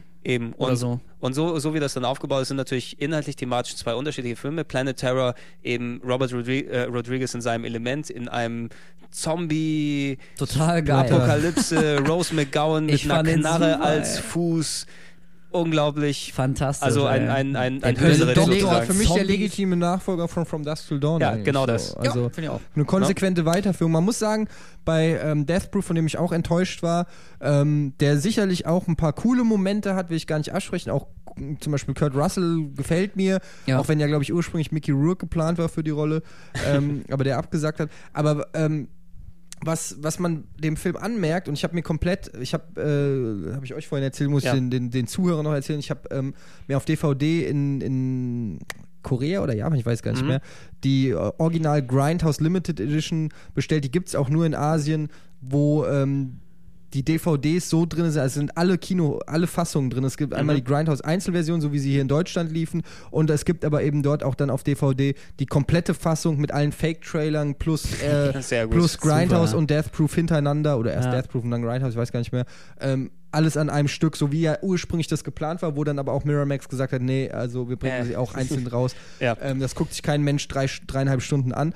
Und ähm, da ist auch, weiß ich, drei Discs mit Making-of und so. Und den habe ich mir komplett alles angeguckt ähm, bei Death Proof. Wie gesagt, Tarantino-Fanboy. Und da kommt auch ziemlich deutlich raus und er macht eigentlich auch keinen großen Hehl drum, dass, ähm, dass der Kern von Death Proof für ihn war eigentlich die Autoverfolgungsjagd. Er wollte schon immer. Er wollte die äh, beste er Autoverfolgungsjagd genau. ever machen. Er, er ja. ist ein großer Fan von äh, Verfolgungsjagden und hat schon immer irgendwie, Mhm. und hat dann zählt 200, typisch Tarantino, 200 Filme auf, von denen du noch nie was gehört hast, wo irgendwelche Autofahrten drin sind. Und er hat gemeint, er wollte immer schon eine Hommage an diese Racing- und Actionmäßigen ähm, Autofahrten drehen. Und im Prinzip hat er alles andere um diese Verfolgungsjagd ja, gestrickt. und das, das ja. merkt man dem Und auch sehr, sehr deutlich ich bin- eben. Ja. Ja. Wiederum überhaupt kein Fan. Ich hasse Autoverfolgungsjagden in Filmen. Das ist so für mich das ausgelutschteste, was geht. Das spüle ich bei jedem Film, wo es eine Autoverfolgungsjagd ist. Aber es ist immer das Gleiche. Es Okay, es ist, es ist sehr degeneriert, muss man sagen. Also speziell, ich wenn du, wenn, wenn du sowas hast, also wenn du heute ein, ein Fast and Furious oder sowas siehst, was Boah, absolut Alter. Der größte Müll ist, was, Musste was ich in der Sneak sehen, ey. Ich hab also fast gekotzt. u- u- unglaublich ist eben, wo das degeneriert ist, die Autoverfolgungsjagd, wenn, wenn das, wo es eben dann, dann, dann losgetreten wurde, damals mit, mit Bullet, Steve McQueen oder speziell 70er Jahre French Connection und solchen Geschichten, wo eine Au- Autoverfolgungsjagd auch einmal wirklich geil war. Und irgendeinen Film habe ich im. Kopf, der, der zuletzt dann auch wieder so eine richtige Autoverfolgungsjagd gemacht hat im traditionellen Stil, die wieder geil war. Er fällt mir momentan nicht Ronin. ein. Ronan. Ja. Road Ronan Hero. zum Beispiel Bei, auch ähm, irgendwas Aktuelles war dort, was dann verzichtet hat auf Effekte, sondern die Autos in den Vordergrund gestellt hat, was dann auch wieder gut funktionieren kann. Ich glaub, bei We On the Night gab es eine ziemlich coole Autoverfolgungsszene, so im Regen. Da ist es fast kann- still um die rum, aber da geht's richtig Kann ab. aber richtig auf jeden geil. Fall die Autoverfolgungsszene oder Au- Autoverfolgungsjagd ist ein sehr ausgelutschtes Thema. Es wurde vor allem sehr missbraucht eben Also durch ich- CGI-Crap, Ja, der dann dazu Persönlich, gekommen ich ist. kann damit auch nichts mehr anfangen. Das ist für mich einfach so eine, ich bin auch kein Formel-1-Fan, so, weißt, du, für mich ist so, das ist für mich tote Materie, da fahren die hinterher, so was soll passieren, ja, also äh, äh, früher oder später müssen sie aussteigen und den Film fortsetzen, weißt du, das ist immer die Sache, so eine Autoverfolgung sagt, okay, wir fahren jetzt hier und das Reifen quietschen und es, würden ta tausend Wie Sachen gesagt, es hängt, es hängt immer vom, vom Charakter. Also klar. sowas wie, wie, wie Duel von, von Steven Spielberg sein Ey, war geil, ne? ja. was eigentlich eine Autoverfolgungsjagd ist, die komplette Z- Zeit über, aber es wird komplett eben über die Charaktere getragen. Ja, Also das ist ja dann wieder was anderes. Das Das ist ja wieder eben- keine Verfolgungsjagd. eben, also aber ist ja es- die Verfolgungsjagd Ja. an sich eigentlich. Ja, aber es, es, es ist eben, wie man mit diesem Element dort arbeitet und ey, auf eine super geile Verfolgungsjagd habe ich immer Bock, wenn die auch gut funktioniert die, Ja, und, und so dort verbaut ist. Aber bei, bei Death Proof hattest du eben dann als Story quasi ähm, Kurt Russell, den ich unglaublich toll finde, eigentlich als Schauspieler und auch als, also speziell. Super äh, Typ. Ja, wa- was ich auch gerne irgendwann mal bald durchziehen will, den, den, den John Carpenter Podcast. Ja, Alter, bin ich mit dabei, Big. Trouble in Little China und The Thing und sowas. Ja. Einige meiner absoluten Lieblingsfilme, Kurt Russell immer großartig. Und ich habe mich dementsprechend auch drauf gefreut, weil Kurt Russell mit Tarantino als Stuntfahrer sozusagen. Hätte die Bombe werden sollen. Genau, wo, wo du dann auch, das war auch so eine gewisse Erwartungshaltung, die dann Ja. dazu kommt. Der muss eigentlich geil werden, ne? Ja, Das geht allein jetzt ohnehin, der, der nächste Tarantino, da hast du per se schon mal eine Erwartungshaltung. Und also ich finde jetzt Autoverfolgungsjagden auch nicht total geil, habe mich aber auch ein bisschen drauf gefreu äh, gefreut eigentlich. Allerdings war es bei mir so, als dann die Autoverfolgungsjagd endlich am Ende kam, war ich schon so gelangweilt und genervt von dem Film, dass sie mir auch echt nichts mehr gegeben hat. Also Death Proof ist für mich wirklich so der einzige echte Ausrutscher. Ich finde den nicht nur nicht so toll, ich finde den echt schlecht. Der ist, ich finde, der, der geht dieser, dieser Grindhouse-Idee, also so kurze, knackige, Mhm. völlig überzogene, äh, so, so B-Schmuddel-Action-Filmchen, ähm, davon Eben. hat er Was nicht mehr. Also das ist so, da hat Tarantino für mich den Fehler gemacht. Er wollte wieder so einen typischen Tarantino-Film Er drehen. feiert aber, sich zu sehr Genau, er selbst. feiert Ja. sich zu selbst. Das war in diesem Fall nicht die Idee. Also wir, wollten nicht Nee. einen, Tarantino-Film sehen, sondern wir wollten einen Grindhouse-Film von Tarantino sehen. Und er hat, er hat sich wieder dieses Ding sehr zu eigen gemacht. Der ist viel zu lang. Genau, ich finde die, genau. die Charaktere, also ist mir jetzt keiner von diesen ganzen Weibern Du alles schön kannst ja von diesen, das sind ja zwei aber keiner sympathisch. und du kannst ja. ja. nicht mal auseinanderhalten. Nee, und- also und- ich wusste am Ende überhaupt nicht mehr, wer wer ist. Also nicht nur, dass die alle gleich aussahen oder so, sondern das war so irgendwie. Hat einem nichts gegeben. Nee, also es, da gab es keine einzige. Der, er lässt ja wirklich diese äh, sein, sein, seine Hochachtung vor Frauen und so ist ja bekannt und Mhm. dass er Frauen als stark finde ich auch alles cool und so kann ich mich mit arrangieren. Aber womit ich mich nicht arrangieren kann, ist, dass an, bei dem Film nichts hängen bleibt. Ja. Also es gibt kein, völlig untypisch für Tarantino gibt es kein einziges Zitat gerade unter diesen Frauen oder so, wo ich äh, wo ich wo ich sagen kann, ah ja. Ähm, das Ja, war ein cooler Spruch oder das ist irgendwie, das gibt ja, wofür, nicht charakterisiert. Umso Eben. trauriger, äh, weil die ja wirklich die Meiste des Films, die Ja, labern. Die labern, die labern, die labern, die labern, die labern. aber halt die labern nur über des alles. Laberns Willens. Und genau, das ist weißt du, und, und da bringt er halt wieder ganz viele Filmzitate rein und dann versucht er wieder diese Metaebene dadurch, dass die eine ähm, Stuntfrau von Die, auch Kill die Bill, echte Stuntfrau dann dort genau, ist äh, eigentlich Zoe schon, Bell. schon eine nette Idee, aber, aber also ich Das muss wir man als kurz erklären Zuschauer vielleicht. haben's, haben's, ja. also da Ja, spielt also, ja, glaube ich, äh, die Stuntfrau, die in ge- Kill Bill Uma Thurman gedoubelt hat. Genau, aber als eben sie selbst. Ne? Genau, was, spielt was, in Death Proof sich selbst, nämlich Also, eine Stuntfrau, die mit ihren Genau, Hauptcharakter. genau, so, Genau. So, Zoe Bell, die dann dort die, Ja. genau, die, die Stunt-Double gemacht hat und die versucht, glaube ich, irgendeinen einen todesmutigen Stunt dann selber zu, zu bauen ja, im Film. reitet dann da irgendwie auf der wird, Motorhaube Genau, mit, und mit so. zwei Gürteln irgendwie dann an, an die Ja. Motorhaube gehängt und wird dann reingezogen in, in diese Kurt Russell, ähm, also De Death Proof, der Name kommt eben daher, dass Kurt Russell als quasi frauenmordender Stuntman, der keinen mehr hochkriegt, war das so? Oder wie war das? Der Wurde das erwähnt oder ist das nur eine gewagte ich, Interpretation? ich weiß, ich weiß es, ich weiß es nicht mehr. Ich also ich habe ihn auch schon längst aus dem Gedächtnis dann so Ja, verdrängt, das ist meiste, was dort rumgeht. Der eben ein Auto gebaut hat, wo er als Fahrer quasi todessicher drin ist, ne? Ja. dass er egal wo er reinslammt oder was damit passiert, er überlebt auf jeden Fall, weil es so sicher für ihn gebaut ist. Also wie realistisch das ist, das vergessen wir Das jetzt vergessen wir mal. Ist ja, Ja, ja halt, ist halt ein Grindhouse. Grindhouse-Film, von daher, das ist überhaupt nicht das Eben. Problem. Aber das Problem ist nämlich, genau, also du hast ja recht, Eddie, eigentlich, man weiß ja, dass er, dass er Frauen ähm, wirklich gerne sehr stark zeichnet, dass sie sehr, sehr wichtig, also er versucht in seinen Frauen, äh, in seinen Filmen Frauen nicht zu erniedrigen. Die sind nicht einfach immer nur so ein Beiwerk für ihn. Und da ist es umso trauriger, dass er mal einen Film macht, in dem nur Frauen die Hauptrolle spielen, die eigentlich von der Idee her ja sehr starke, taffe, coole Charaktere sind, aber denen anders als bei vielen anderen Filmen oder bei allen, die er davor gemacht hat, er schafft es einfach nicht, denen irgendwie Leben einzauchen. Das sind irgendwie so Abziehbilder, weißt du, die Es- labern, labern, ja, labern. es die geht schwarze, um das nichts. ist, genau, es geht um nichts und das ist auch teilweise sehr klischeehaft. Also die, klingt so doof, aber die schwarze ja. davon ist wie so eine schwarze Ausgabe von Samuel L. Jackson, hat, ist halt kein Charakter, außer dass sie halt genauso tough ist wie ein schwarzer Mann. So, es weißt du? wirkt sehr aufgesetzt. Es wirkt ja. sehr aufgesetzt, da ist irgendwie nicht viel hinter und, und also starke Frauenfiguren sehen für mich auch irgendwie anders aus. Also es reicht einfach nicht, wenn die sich die derbsten äh, yo, fuck, fuck you, fuck you Sprüche an den Kopf werfen, so weißt du.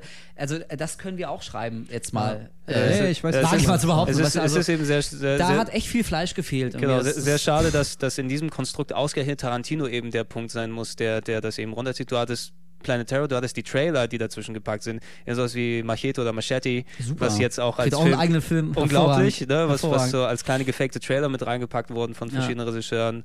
Äh, Eli Ross, glaube ich, hat er auch noch was gemacht. Äh, Rob Zombie hat Werewolf Woman, Werewolf äh, Woman with- auf der Nazi-SS. auf die SS gedreht. Ja, If you plan on seeing that movie, don't. Ja, don't. Ja, einfach, Genau. da, da hat einfach If you alles wanna wirklich turn around, don't. auch, auch wenn du dieses Erlebnis nicht wirklich Grindhouse-mäßig gehabt hast, weil du in den 70ern nicht aufgewachsen bist, in irgendwelchen ländlichen Gegenden in Amerika, wo das dann so gelaufen ist, du konntest es nachvollziehen. Ja, Aber genau. Death Proof hat da einen Dämpfer draufgepackt. Werewolf Women of the SS mit Nicolas Cage.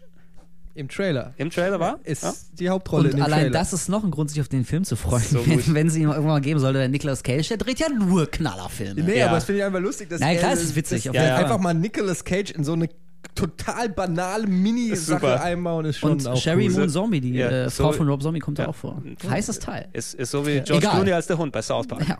Ja. Auf jeden Fall, also Death Proof, äh, muss ich echt sagen, irgendwie, ich war ja schon vorher von eher, ich sag mal, mediokren Kritiken, war ich schon ein bisschen vorsichtig.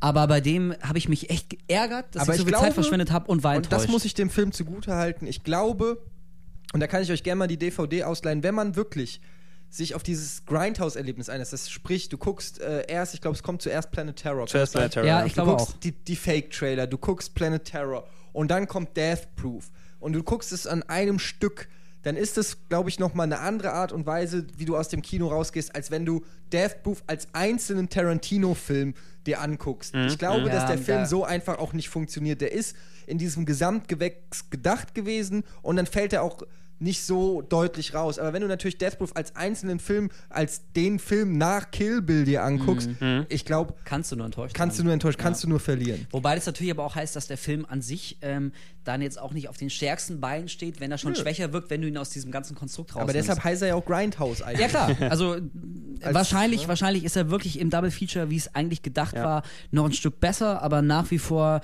für mich mit Sicherlich Abstand der Höhepunkt. Ne? mit Abstand der Schwächste von Tarantino und da muss man echt sagen, da hätte er sich mal zurückhalten sollen. Also Das waren zu viele Filmzitate, es war zu viel Insiderwissen, es waren äh, zu viel Tarantino-Trademarks, also andauernd Ja. Frauenfüße. Also in anderen Filmen ist es ja witzig, genau, aber, genau, aber da dort hatte man war das Gefühl, schon penetrant. Genau, einfach. penetrant. Da hat man das Gefühl, ich fühlte mich auch echt belehrt, so, weißt du, ne, zehn Ja. Minuten diese, diese Metaebene mit, mit der, mit der Stuntfrau und irgendwelche äh, lustigen Szenen vom Dreh und so, habe ich nach zwei Minuten begriffen, aber nach 20 hat es mich dann echt genervt. Da wollte ich, dass das jetzt mal bitte ein bisschen weitergeht und Tarantino, ich weiß, du hast da voll Ahnung und super Insiderwissen und Geek-Insider-Zitate, aber in dem Film, da fühlte ich mich echt so belehrt, also das fand Ja, ich nicht und le geil. letzten Endes das Experiment hat ja auch nicht wirklich geklappt. Also innerhalb Ja. des Kinos Grindhouse hat eben kein vergleichsweise gutes Einspielergebnis gehabt, weder in den USA noch anderswo. Also hierzulande ist ja nicht mal in, der, in dieser Grindhouse-Variante gekommen in den Kinos, sondern nur Ja. getrennt eben Planet Terror und, und ähm, Death Proof in der Form. Und auch, völlig bekloppt, auch, auch Sachen, die ich dann natürlich, ich will jetzt nicht von, von meiner Seite aussprechen, aber du hast, ich, ich habe mich ein bisschen so schon gefühlt, okay, ist Tarantino jetzt ein bisschen ausgelutscht, sagen wir es mal, schon, sagen wir es mal Mhm. so, weil jeder Film hat auf die eine oder andere Art schon irgendwie gezündet, den er vorher gemacht hat. Und jetzt ist es wohl soweit, er ist mit seinem Latein am Ende Ja. und, und feiert Mhm. jetzt nur noch seine eigenen Klischees ab. Er, er wurde schamalanisiert, sozusagen fast schon. Und deshalb war es Ja. so wichtig, und damit kommen wir jetzt zum, zum zum aktuellsten, aktuellsten Film. und auch wirklich dem, einen der wichtigsten Film. Genau, einfach. und Der, deshalb war es so wichtig, dass Inglourious Bastards kam. Das war genau die richtige Antwort, damit er wieder, dass, damit der Name Tarantino noch was wert ist, weil Mhm. nach Death Proof musste er auch beweisen, dass er es immer noch drauf hat irgendwo. Auf jeden Fall, ja. Und äh, dass er wirklich auch mehr kann, als sich selbst und Filmzitate abfeiern. Und hat da eben wieder was rausgehauen, was für mich eigentlich mit Pulp Fiction der beste Tarantino Ja, ist. Definitiv. Also ich habe genau dasselbe gedacht. Ich habe ja, ich war ja damals in der äh, Pressevorführung und war auch wirklich sehr, sehr skeptisch, zumal ja auch äh, Kritiken aus Cannes kamen, die ihm auch vorgeworfen haben, er ist zu lang und wieder passiert nichts. Und, und ich dachte wirklich, okay, ich glaube, Tarantino, die Ära ist irgendwie vorbei. So, weil, Also wie bei Trainspotting, die Leute bringen es und irgendwann bringen sie es it. einfach Ja, nicht mehr. ja. Und ähm, ja, zum Glück wurde ich ja eines, eines Besseren belehrt, wie viele andere. Ich fand nämlich äh, Inglourious Bastards fand ich unglaublich geil. Also ich ich kam glaub- aus dem Kino und ich war so geflasht, leck mich am Arsch, der war richtig gut. Ja, jetzt bei, müssen bei wir mir, mal bei, zu Gregor bei kommen. Mir, bei mir ist es eben sehr, sehr Du hast frisch, ihn weil gestern erst gesehen. Ich hab ihn- gestern ich hab gesehen ihn der gefallen kleine hat. Gregor. Ach, wie, wie er mir gefallen Ich hat. streiche ihm das Knie Ja. und die Glatze. Danke sehr. Oh, danke. Das war nicht die Glatze. Ähm, aber aber äh, das Erlebnis, ähm, das Erlebnis kann, kann man schon fast sagen, äh, Inglourious Erzähl, Bastards. äh, erzähl ruhig weiter. Ich erzähle einfach ruhig weiter. Äh, Au, Alter. au, au, au, au. Alter. Ähm, ich habe es eben noch, noch sehr, sehr frisch im Kopf, weil ich es gestern Nacht eben erst geguckt habe. Und auch ähm, für mich, der eben viel, also ich gucke nicht mehr so viel im Kino einfach, weil ähm, äh, ich speziell bei dem Film, wo du dann vorher schon was zweieinhalb Stunden dauert der und so weiter, damit ich mich jetzt nicht nach einem, nach, nach der Geschichte damals mit äh, Herr der Ringe Teil 3 oder so, ist die Rückkehr des Königs, wo ich viereinhalb Stunden dort ausgeharrt habe im Kinosaal, möchte ich mich solche Längen nicht mehr einlassen im Kino. Weichei, Dementsprechend ma mach ich, gucke ich mir das lieber zu Hause bei DVD Nase? oder Blu-ray an. Aber ich habe es in den seltenen Fällen, dass ich einen Film eben mal nicht unterbreche, während ich den gucke. Speziell bei so einer Länge, wo ich dann mal sage, ich habe jetzt eine Stunde geguckt, ich gucke vielleicht später nochmal kurz weiter, einfach mal kurz um durchzuatmen. Das habe ich nicht gemacht gestern bei äh, Inglourious Bastards, weil ähm, einerseits ähm, der natürlich wieder Tarantino pur war, also viel Dialog getrieben, auch wesentlich dialoggetriebener, als du gedacht hättest oder als ich speziell erwartet, weil das Grundkonzept, was du mitbekommst, ist eben, Tarantino macht Zweiten Weltkriegsfilm oder macht ein Zitat an das dreckige Dutzend mit Inglourious Bastards, mit einer, mit einer Gruppe von äh, Amis oder, naja, Amis, Juden, äh, übergelaufenen Deutschen, die sich dann als Todeskommando durch, durch Deutschland bewegen und dort äh, Nazis abschlachten. Nazis klatschen. Ja, Ja. bring me the scalp of some Nazi die ganze Zeit hier, hier, hier über. Und ähm, I das, want my Nazis. I want, I want my Nazis. Und da, da komme ich auch gleich nochmal speziell drauf zu sprechen. Insbesondere eben die, die erste Szene, wo es anfängt. Und da haben wir gequatscht, wo dann ähm, Hans Lander, also Christoph Waltz, als ähm, der Judenjäger äh, oder the Jew, Jew Hunt, Hunter. the Jew Mhm. Hunter, kommt eben in, in Frankreich äh, auf, eine, auf eine Berghütte dort zu, zu einem ähm, Bauern ne, und äh, redet mit ihm erstmal äh, ganz normal, ganz eloquent. Du weißt noch nicht, worum es genau jetzt hier geht, was passiert. Du siehst, dieser Bauer hat drei hübsche Töchter. Werte, was weiß ich, die Nazis werden die jetzt holen und für sich missbrauchen. Ja, Keine Ahnung, was dort passieren wird. Der kommt als vorgeschoben, also du merkst schon, dass es vorgeschoben ist, dieses charmante, übercharmante, was Christoph Walz dann äh, als, als Hans Lander dort rüberbringt und fragt ihn erstmal auf, ja, früher ihr hattet mal Juden hier in der Gegend und so weiter und die sind natürlich alle längst weg, aber eine Familie vermissen wir noch, weißt du vielleicht, wo die sind und so weiter und so fort und auch ganz, ganz pointiert gespielt, einfach, es ist eigentlich ein Gespräch zwischen zwei Männern, aber was da für eine Dynamik, eine Dramatik, ein, ein Suspense aufgebaut wird. Ne? Äh, Ja. Wenn du, Genau, also äh, genau diese Dramatik und Suspense, obwohl du ja sehr genau weißt als Zuschauer, worauf das hinausläuft. Genau, Also eigentlich ist es, es ist völlig klar, wie diese Szene endet. genau, irgendwann- weißt Aber du. das Irgendwann ist ja merkst du dieser es dann. Magic Moment dieser Ja. Szene ist ja, dass die erst knapp 15 Minuten miteinander reden und du merkst schon diese Anspannung in Ja. dieser Szene. Boah, das wird- Es ist ja sehr. Leone-Style. Es fängt ja schon an mit diesem ersten Shot, wo du erstmal eigentlich für Tarantino untypisch, da hat er, merkt man, da hat er Sergio Leone-Style kopiert und oder sich verbeugt davor. Ja. Ähm, diese Szene, wo sie seine Frau oder sie, eine Tochter hängt die Wäsche auf und er und du siehst erstmal diese Szene und so ganz untypisch fünf Sekunden lang, ohne dass was passiert und Schweiß läuft ihm runter und das Auto nähert sich aus der Ferne und alles. Und es wird eine unglaubliche Spannung aufgebaut. Und dann, allein wie, er, äh, wie Hans Lande ein Glas Milch trinkt, kriegt, stellt sich einem schon die Nackenhaare ja, auf. echt. Ja? Und es ist eine Spannung, liegt in der Luft und eine Brisanz und du weißt, es wird, es ist Tarantino, du weißt, es entlädt sich auch noch, aber er baut es auf und baut es auf und irgendwann, nachdem die 15 Minuten miteinander reden und der Franzose sagt, ich habe keine Ahnung und total authentisch auch Mhm. eigentlich rüberbringt, dass er keine Ahnung hat, dem Rede und Antwort steht und sagt, ja, die sind, glaube ich, nach Spanien ausgewandert und keine ja, Ahnung. genau, und, genau. keine Ahnung. Und dann fährt die Kamera plötzlich einfach runter durch, man sieht die Füße, die SS-Stiefel von Hans Lander. Die Kamera geht weiter runter durch den Boden von dieser Hütte und du siehst da unten drunter diese jüdische Familie im Boden unter dem Haus quasi kauernd sich den Mund In Todesangst. zuhalten, in Todesangst. Und das kommt einfach so in einem Schnitt, während die miteinander reden, einfach so runter. Und Tarantino sagt ihnen, äh, öffnet dir quasi, sagt dem Zuschauer so, okay, der Typ versteckt die Der gerade. Typ versteckt und, das und- in dem Moment wird dir so klar, was hier passiert, ja. Und Genau, und es spitzt sich, spitzt sich mit jeder weiteren. Dialogzeile immer weiter so. Alleine der, der Dialog, der eben, ich glaube, der kommt danach, nachdem man schon gesehen hat, dass, dass da unten sich die, die Juden dann eben versteckt haben unter, unter dem Boden, eben diese Diskussion über die Ratten, ne, wo dann so Lander dem, dem, dem Bauern da so erzählt, also wenn du so eine Ratte siehst, die würdest du ja auch instinktiv Mhm. gleich, ähm, obwohl sie dir nichts getan hat, weil du denkst, die ist dreckig und so weiter, die würdest du instinktiv einfach auslöschen oder, Ungeziefer. oder we- Ungeziefer, weil bei einem Eichhörnchen hättest du nicht das Gefühl, obwohl die dann, obwohl es nur Die einen gleichen- Schwanz hat selbst- Eigenschaften. eben Ja. Gleich, wo, wo du dann schon dieses dieses, äh, diese Nazi-Doktrin oder sowas, die dann über Hans Lander dann rüberkommt. Mhm. Ja, daran diese, man- diese Rationalität, Genau, ne, die dann, äh, das, die macht, dann, das macht die Figur ja auch so, so faszinierend. Also wir, wir sind, glaube ich, alle sehr begeistert von Das ist Christoph unglaublich, Waltz. ja. Und äh, also der Bengel verdient dafür echt einen Oscar, ohne Scheiß. Ich war, Absolut. Also war dann so ich eine. Performance. Das Einzige, wo ich denke, dass, dass ein gut gespielter Nazi wahrscheinlich keinen Oscar gewinnen wird, aber Ja, das ist ein bisschen es das wäre wär ein bisschen schade, weil es ist so verdient, aber diese Szene ähm, verdeutlicht auch dann, wenn, wenn dann auf einmal Hans Steiner sagt, äh, darf ich, äh, haben Sie was dagegen, wenn ich auch meine Pfeife rauche? Und er holt diese, Diese- völlig übertriebene Sherlock Holmes Pfeife raus Ja. und, und im Prinzip einfach nur sagt, ich scheiß größere Haufen als du. Und der Typ sieht's auch ein, weißt du, er sagt auch, okay, Ja, natürlich, was soll hier. ich hier vormachen?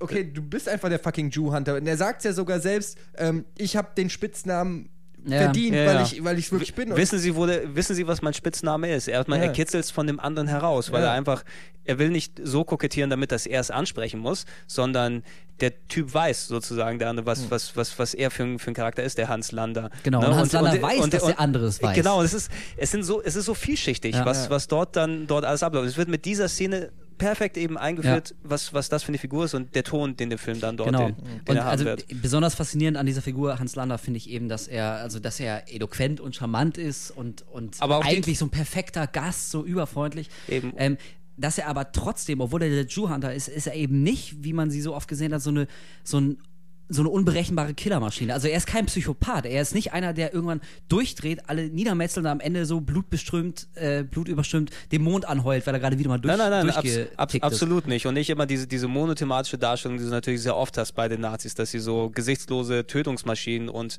die Brutalität in sonst was sind. Das ist dieses, diese vor, dieses vorgeschobene Charmante, was du in jeder Pore spürst, in jedem Satz, in jeder Geste, die dann Mhm. Ja. Hans Lander dort macht, ähm, dass er eigentlich der perfekte charmante Schauspieler oder sowas ist oder genau genau Bescheid weiß, was dort ist, dass er genau weiß, welche Reaktion und welche Geste er vorschieben muss, um einfach seinen, seinen Effekt zu erreichen. Er- Ja, die, genau, Die, die, die, halt- die S-Szene mit nachher mit, ähm, also ähm, in dieser ersten Szene gleich am Anfang eben, wenn man das dort sieht, ähm, die Leute werden erschossen im Boden, die dann drin sind, die Juden und äh, das eine Mädel, die, die junge Tochter, kann fliehen Mhm. und taucht dann später im, im Film eben auf als äh, Kinobesitzerin in Paris, des besetzten Paris und äh, trifft dann später nochmal dort auf Hans Lander und muss, obwohl Hans Lander weiß nicht, dass sie dementsprechend diese geflohene Juden, Jüdin ist, weil sie sich mittlerweile als er, Französin dort gibt. er weiß es schon. Er, er, meinst du, er weiß Ja, es? natürlich. Ich glaube, er hat, Er er hat natürlich ich, weiß ich glaube, er's. er hat ein gewisses Gefühl, dass mit dir was nicht stimmt, weil Ich der bin ist, mir, das, ich habe wirklich ganz ehrlich, ich bin mir sicher, er weiß. Er, er Echt, sagt wirklich? noch Farewell Shoshana, er lässt, Shosha- er lässt sie, er ja lässt gehen. sie er, gehen, ja. er lässt sie ja flüchten, Ja. weil er eben der Jäger ist. Er will sie jagen. Das Ja. ist ja genau sein Ding. Er sagt ja, ich bin der Jew Hunter, weißt du? Ihm geht's darum, der, das merkst du ja, es ist ja für ihn überhaupt keine Herausforderung, einfach, er hätte ja direkt reingehen können, die Leute da erschießen oder, oder, oder, das geht ihm, darum geht's ihm gar nicht. Er will ja jagen. Er ist ja dieses, er ist ja dieser Predator, dieser Hawk. Mhm. genau, der- er will seine es. Überlegenheit Exakt. demonstrieren jedes Und- Mal. Ich habe dich unter Kontrolle. und es, ja? ich bin mir sicher, dass er in jeder Phase, also natürlich wird es nicht wirklich gesagt oder so, aber es ist ja ganz Das klar, äh, äh, Ja, ja. natürlich, aber du merkst, dass er, er, er spürt, er, dass, dass da bei ihr was nicht also vielleicht, vielleicht, vielleicht Das macht ihn ja so faszinierend. er, genau, er fragt sie auch, wo, äh, wem gehörte denn das Kino vorher und so Genau, weiter. und- und du merkst schon, er, er war ja auch perfekt vorbereitet, als er zu den Franzosen Mhm. kam. Er, die Fragen, die er gestellt hat, waren 99 Prozent waren rhetorische Fragen. Genau, er wusste genau, ja genau, genau. was er will. Und bei ihr ist es genauso. Die Fragen, die er ihr stellt, sollen sie in Sicherheit wiegen oder so. Ich bin mir sicher, ähm, dass er von Anfang an er weiß, wer sie ist und sie weiß, dass er weiß, wer sie ist und dadurch, ist- äh, das ist so. Ähm, so viele, so viele Stufen und, und Schichten, die dann dort er will sie ablaufen. jagen, er will sie, Genau. er will, will mit ihr Also, spielen, er ja. will sie erwischen sozusagen, weißt er, du? ist, er ist hochintelligent, er, Ja. er ist keine, keine tickende psychopathische Zeitbombe, er ist manipulativ Und ähm, er ist eben nicht so ein völlig überzogener Übernazi, weißt Mhm, du? Also er sieht sich, glaube ich, schon so als, er tut eben das, was getan werden muss, diese, diese Ungeziefer-Metapher. Es ist sein Job. Genau, Ja. es ist sein Job und den macht er auch sehr, sehr gut. Er ist der Beste in dem, was er Genau. tut und kokettiert auch so ein bisschen damit als, als Junjäger, aber er ist jetzt kein verblendeter, comichafter Nee, Übernazi, der nur in diesen Nazi-Strukturen denkt, weil du den auch Was ja dann durch den Plot-Twist auch deutlich wird. Ja, absolut. Ihm geht es eigentlich gar nicht um die Sache, sondern ihm geht es einfach Um- im Prinzip um um, sich sich, selbst. selbst. Ja. Genau. Er sagt einfach, ich bin einfach, der, ich kann es einfach, ich kann denken wie ein Jude, das können die anderen nicht. Deshalb, äh, oder äh, diese verachtende, äh, ich kann, Ich kann mich da reinversetzen. ja. Ja. Und deshalb kann ich sie aufspüren. Und er ist einfach viel zu smart, um einer Ideologie zu sagen, die Welt muss von Juden befreit. Davon hat er ja nicht Ja. direkt was, aber das ist ja, das ist ja dieses Triviale an diesem Charakter, ist ja eben die, die, die, Die zentral- Banalität des Bösen. Die, Ja. Genau, und, Exakt, und, exakt und auch, also Gleiche, ja. was, was ich mich im Nachhinein gewundert habe, ist natürlich, was, was den Star Room und so weiter angeht, dass Brad Pitt als erster genannt wird in den, in den Credits oder was. Es ist also Brad Pitt und dann folgt Christoph Waltz in der, in der Reihenfolge. Innerhalb des Konstrukts des Filmes ähm, habe ich den, den, den, den Eindruck gehabt, also die, die Bastards und, und Brad Pitt als der Anführer dieser Gruppe eben, das sind mehr sekundäre Charaktere. Es sind Ja, natürlich stiehlt denn schon die Show. Kann ja, ist, also nicht, Ja, nicht nur die. Show, einfach, einfach vom Ablauf her, wie der dann dort ist. Du würdest natürlich erwarten, okay, in Glorious Bastards hätte ich jetzt auch gedacht, dass es komplett, dass du jeden einzelnen von denen perfekt kennenlernst und ähnlich wie das so dieser typische Tarantino-Stil ist. Äh, Es ist ja so eine Gruppe wie bei den Reservoir Dogs ungefähr, ne? dass du dann ausge so, ich glaube, es sind acht Ba- Bastards, von denen du von der Handvoll kriegst du die Backstory mit, in so Flashbacks erzählt, wie zum Beispiel von ähm, Stieglitz. von Hugo Stieglitz, Stieglitz, ey. Till Schweiger, Till Schweiger in, geht einmal in, nicht auf den Sack. in einer Rolle in einer Rolle, in der einem Aber nicht auf ganz den ehrlich, Sack das geht. ist zum Beispiel eine Sache, nicht hätte man geglaubt. komplett rausschneiden können. Hugo Stieglitz, ich habe mir Hätte man, den hätte, Film man nicht, hätte man nicht gebraucht, ehrlich der, gesagt. er, ja. sp- er bringt die Story Nö. null voran. Der, es ist einfach nur, ich weiß nicht, wahrscheinlich hat den- Tarantino den Charakter Till Schweiger irgendwie gesagt, Flashback? okay, du kriegst eine Rolle irgendwie, keine Ahnung, weil er auch keine Ahnung hat, wer Till Schweiger ist.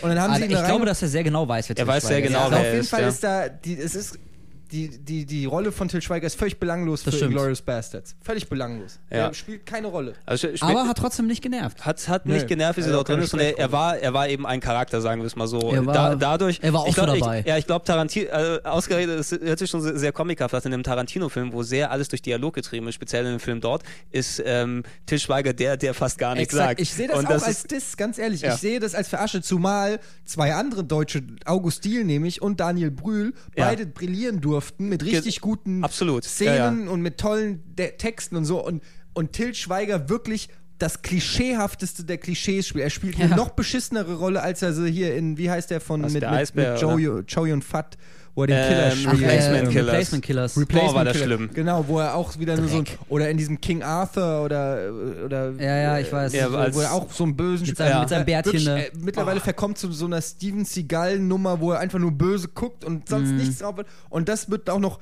und das macht Tarantino ähm, äh, ja, macht das noch plakativ, indem er ihn so herausarbeitet. Hugo Genau. Stieglitz. Hugo Stieglitz. Und dann sitzt er so ganz schlecht in seiner Zelle, raucht eine äh, Zigarre und da kommen all diese tollen Schauspieler wie Brad Pitt und, und, und er hat nichts zu sagen. Er hat keinen einzigen coolen Satz, Eben. Til Er, Schweiger er, dem ist, er ist, glaube ich, der Einzige, der wirklich so ein richtiges Intro bekommt. Ne? Also du, Genau. der, wo der Film die Ebene, die, die Erzählebene verlässt, wo er gerade ist, sondern so typisch Tarantino-Style, so ein Flashback eben, Ja. dass wie er dazugekommen ist als, als Deutscher, der 13 SS-Männer, glaube ich, umgebracht hat, auch symbolische Zahl 13 anscheinend, und dort als äh, von, den, von den Bastards angeheuert wird, in der Form, dass er aus dem Gefängnis ausgebrochen Genau. wird.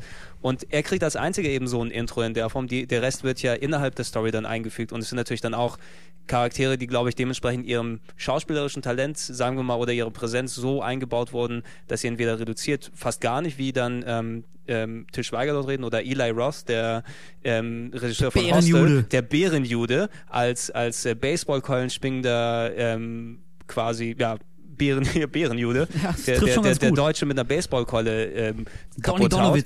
Donny Donowitz, ne, der, der dann auch natürlich nach hinten raus wieder ein bisschen mehr Szenen gehabt, aber natürlich keine großen Dialogszenen, sondern mehr das angesprochen, ansprechen dir oder äh, angemessen ihrem Talent, sagen wir es mal so, oder wie viel man denen überlassen würde, ohne dass sie den Film Mhm. Ich bin der auseinanderreißen. festen Also- Überzeugung, dass das ein, ein Diss ist an Til Schweiger. Ich meine, ich kann es nicht Ja, beweisen, natürlich, es- nee, aber für mich ist das sein. in so einem Ensemblestück wie Inglourious Bastards die Rolle von Til Schweiger zu kriegen. Ich meine, ich stelle mir dann wirklich vor, der sitzt da mit allen anderen Deutschen bei der Deutschland-Premiere Mhm.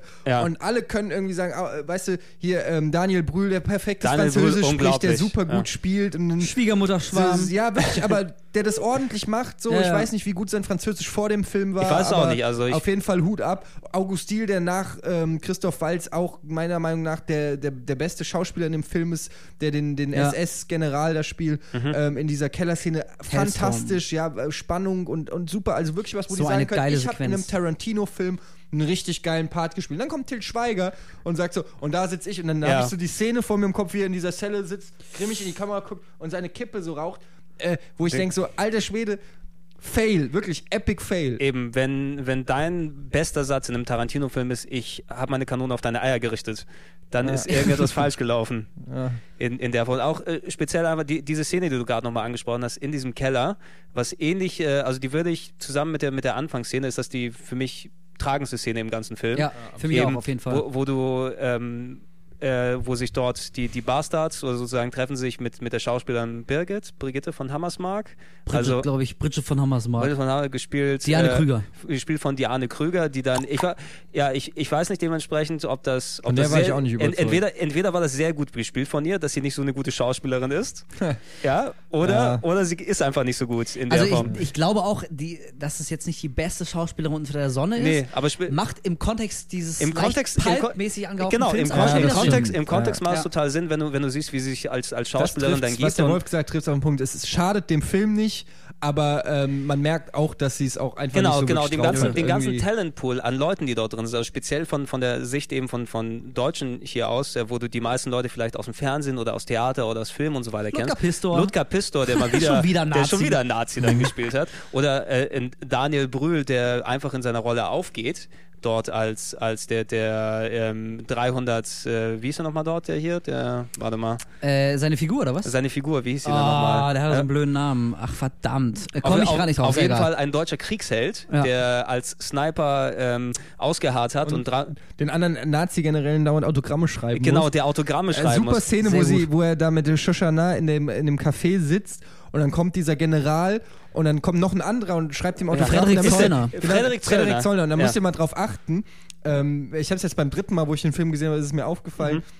Und dieser eine ähm, äh, SS-Typ oder Nazi kommt rein, will von ähm, Daniel Brühl ein Autogramm, also von Frederik Zollner ein Autogramm, kommt so raus. Und da sitzt aber dieser SS-General hinten am Tisch, der da vor sich ein Autogramm geholt hat. Und, Und- sitzt so richtig da und sagt, und sagt glaube ich, so sinngemäß, oh, hast auch eins Hast auch gekriegt? eins gekriegt. Richtig schön. Ludger oh, Pistor. Ja, Zack, super. Da- da haben wir schon. Also so diese kleinen Details. Ja, auf jeden Fall. Einfach super, ne? Eben. Und gerade gerade diese dieser Killer-Sequenz, äh, ne, Killer, diese Killer-Keller-Sequenz, Die Killer-Killer-Sequenz. die fand ich auch unglaublich Wo- geil, weil also natürlich von von Anfang an, sobald die Sequenz losgeht, du weißt ganz genau, worauf das hinausläuft. Genau. Ähnlich wie bei der Eröffnungssequenz. Und es, es baut sich auf und baut sich Genau. auf und baut sich auf und immer intensiver. Mm. Ja, genau. Und am Ende, das habe ich ja auch in meinem Text geschrieben, so am Ende habe ich das Gefühl, die, die Luft zwischen allen, die war so dick, so weißt du, du wusstest, das war wie, wie, so, ein, wie so ein Pulverfass. Irgendjemand wird jetzt, wird jetzt den Funken zünden und dann wird es Mhm. furchtbar in die Luft gehen. Und das war auch jedem klar.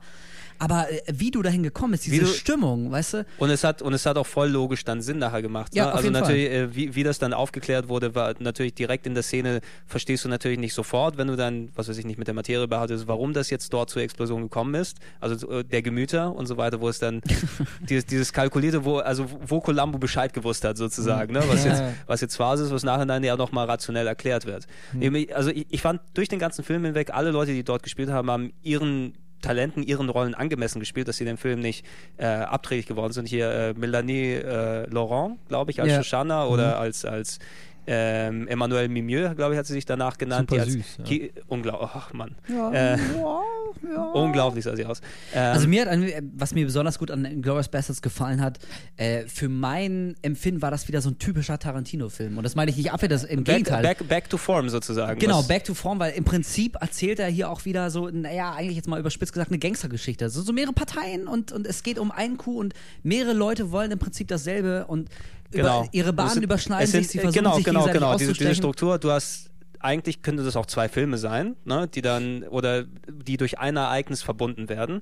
Das ist eben dann eine Kinovorführung in, in, in, ähm, in Frankreich, in Paris, wo sich Nazis einen Film dann angucken, also die, die hohen Nazis. Und durch dieses Grundereignis werden dann eben zwei Strukturen, die, die Geschichte der Bastards und die Geschichte von ähm, Shoshana, die, die Überlebende ist, und durch die Figur Hans Lander eben, Ja. die dann in beiden Stories wirklich einen großen Anteil dann annimmt ähm, miteinander verbunden. Und das war auch dann die, die Sache, was ich vorhin meinte, dass Brad Pitt letzten Endes aus. Brad Pitt ist eigentlich auch der, der sich als, als Schauspieler etabliert hat, der auch wirklich vielschichtig Rollen spielen kann.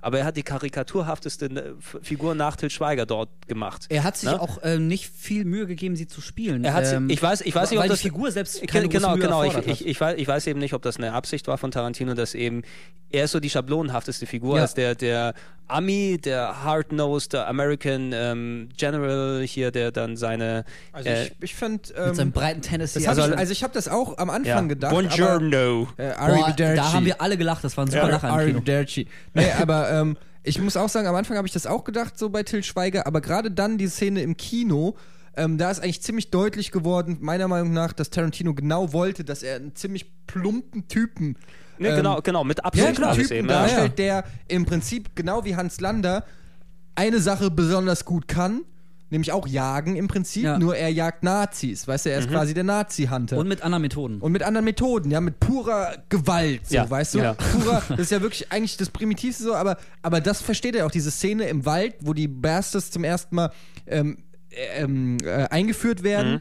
Ist ja quasi direkt nach der Hans-Lander-Szene am Anfang. Das ist ja super gemacht. Erst der Bösewicht und dann, dann- wird das wie so ein Ja. Rennen, wie so ein Wettrennen. Hier ist der Bösewicht aufgezogen, losgeschickt und dann kommen die Inglourious Bastards und dann auch da wieder diese knisternde Spannung, wenn er den Typen da die, Genau, hinsetzt und äh, ihm alles erklärt und so und dann wird er mit einem ähm, Baseballschläger da Und, zusammengeknüppelt und, und wieder so. die Geschichte der Moral eben, die dann, dann Genau. dort, dort äh, reinkommt. Das, was die, die Bastards mit den Deutschen dort anstellen, ist äh, im, im, in keiner Phase, ist natürlich ist schwer, das dann so, so, so gleichzusetzen mit den, mit den Sachen, die die Nazis dann de dementsprechend anstellen, vor allem mit, mit, mit diesen Absichten, die dann dahinter hängen. Aber die Bastards operieren mit Mitteln, die eigentlich auch total unmoralisch sind. Absolut, ja. Also, und auch die, die dann wirklich am unmoralischen und am, am härtesten sind, bekommen dann eben auch ihr Fett weg auf die eine oder Ja. andere Art. Und auch hier wieder, ähm, ich hatte jetzt nicht so wie bei anderen Fühlen, äh, Filmen das Gefühl, dass es so eine ultra coole Truppe von Buddies Nee, ist, wo, man, wo man gerne dabei sein möchte. Ja. Also natürlich hat man sie sich gern angeguckt und die haben auch einen anderen Ton gesetzt als Hans Lander, das ist völlig klar.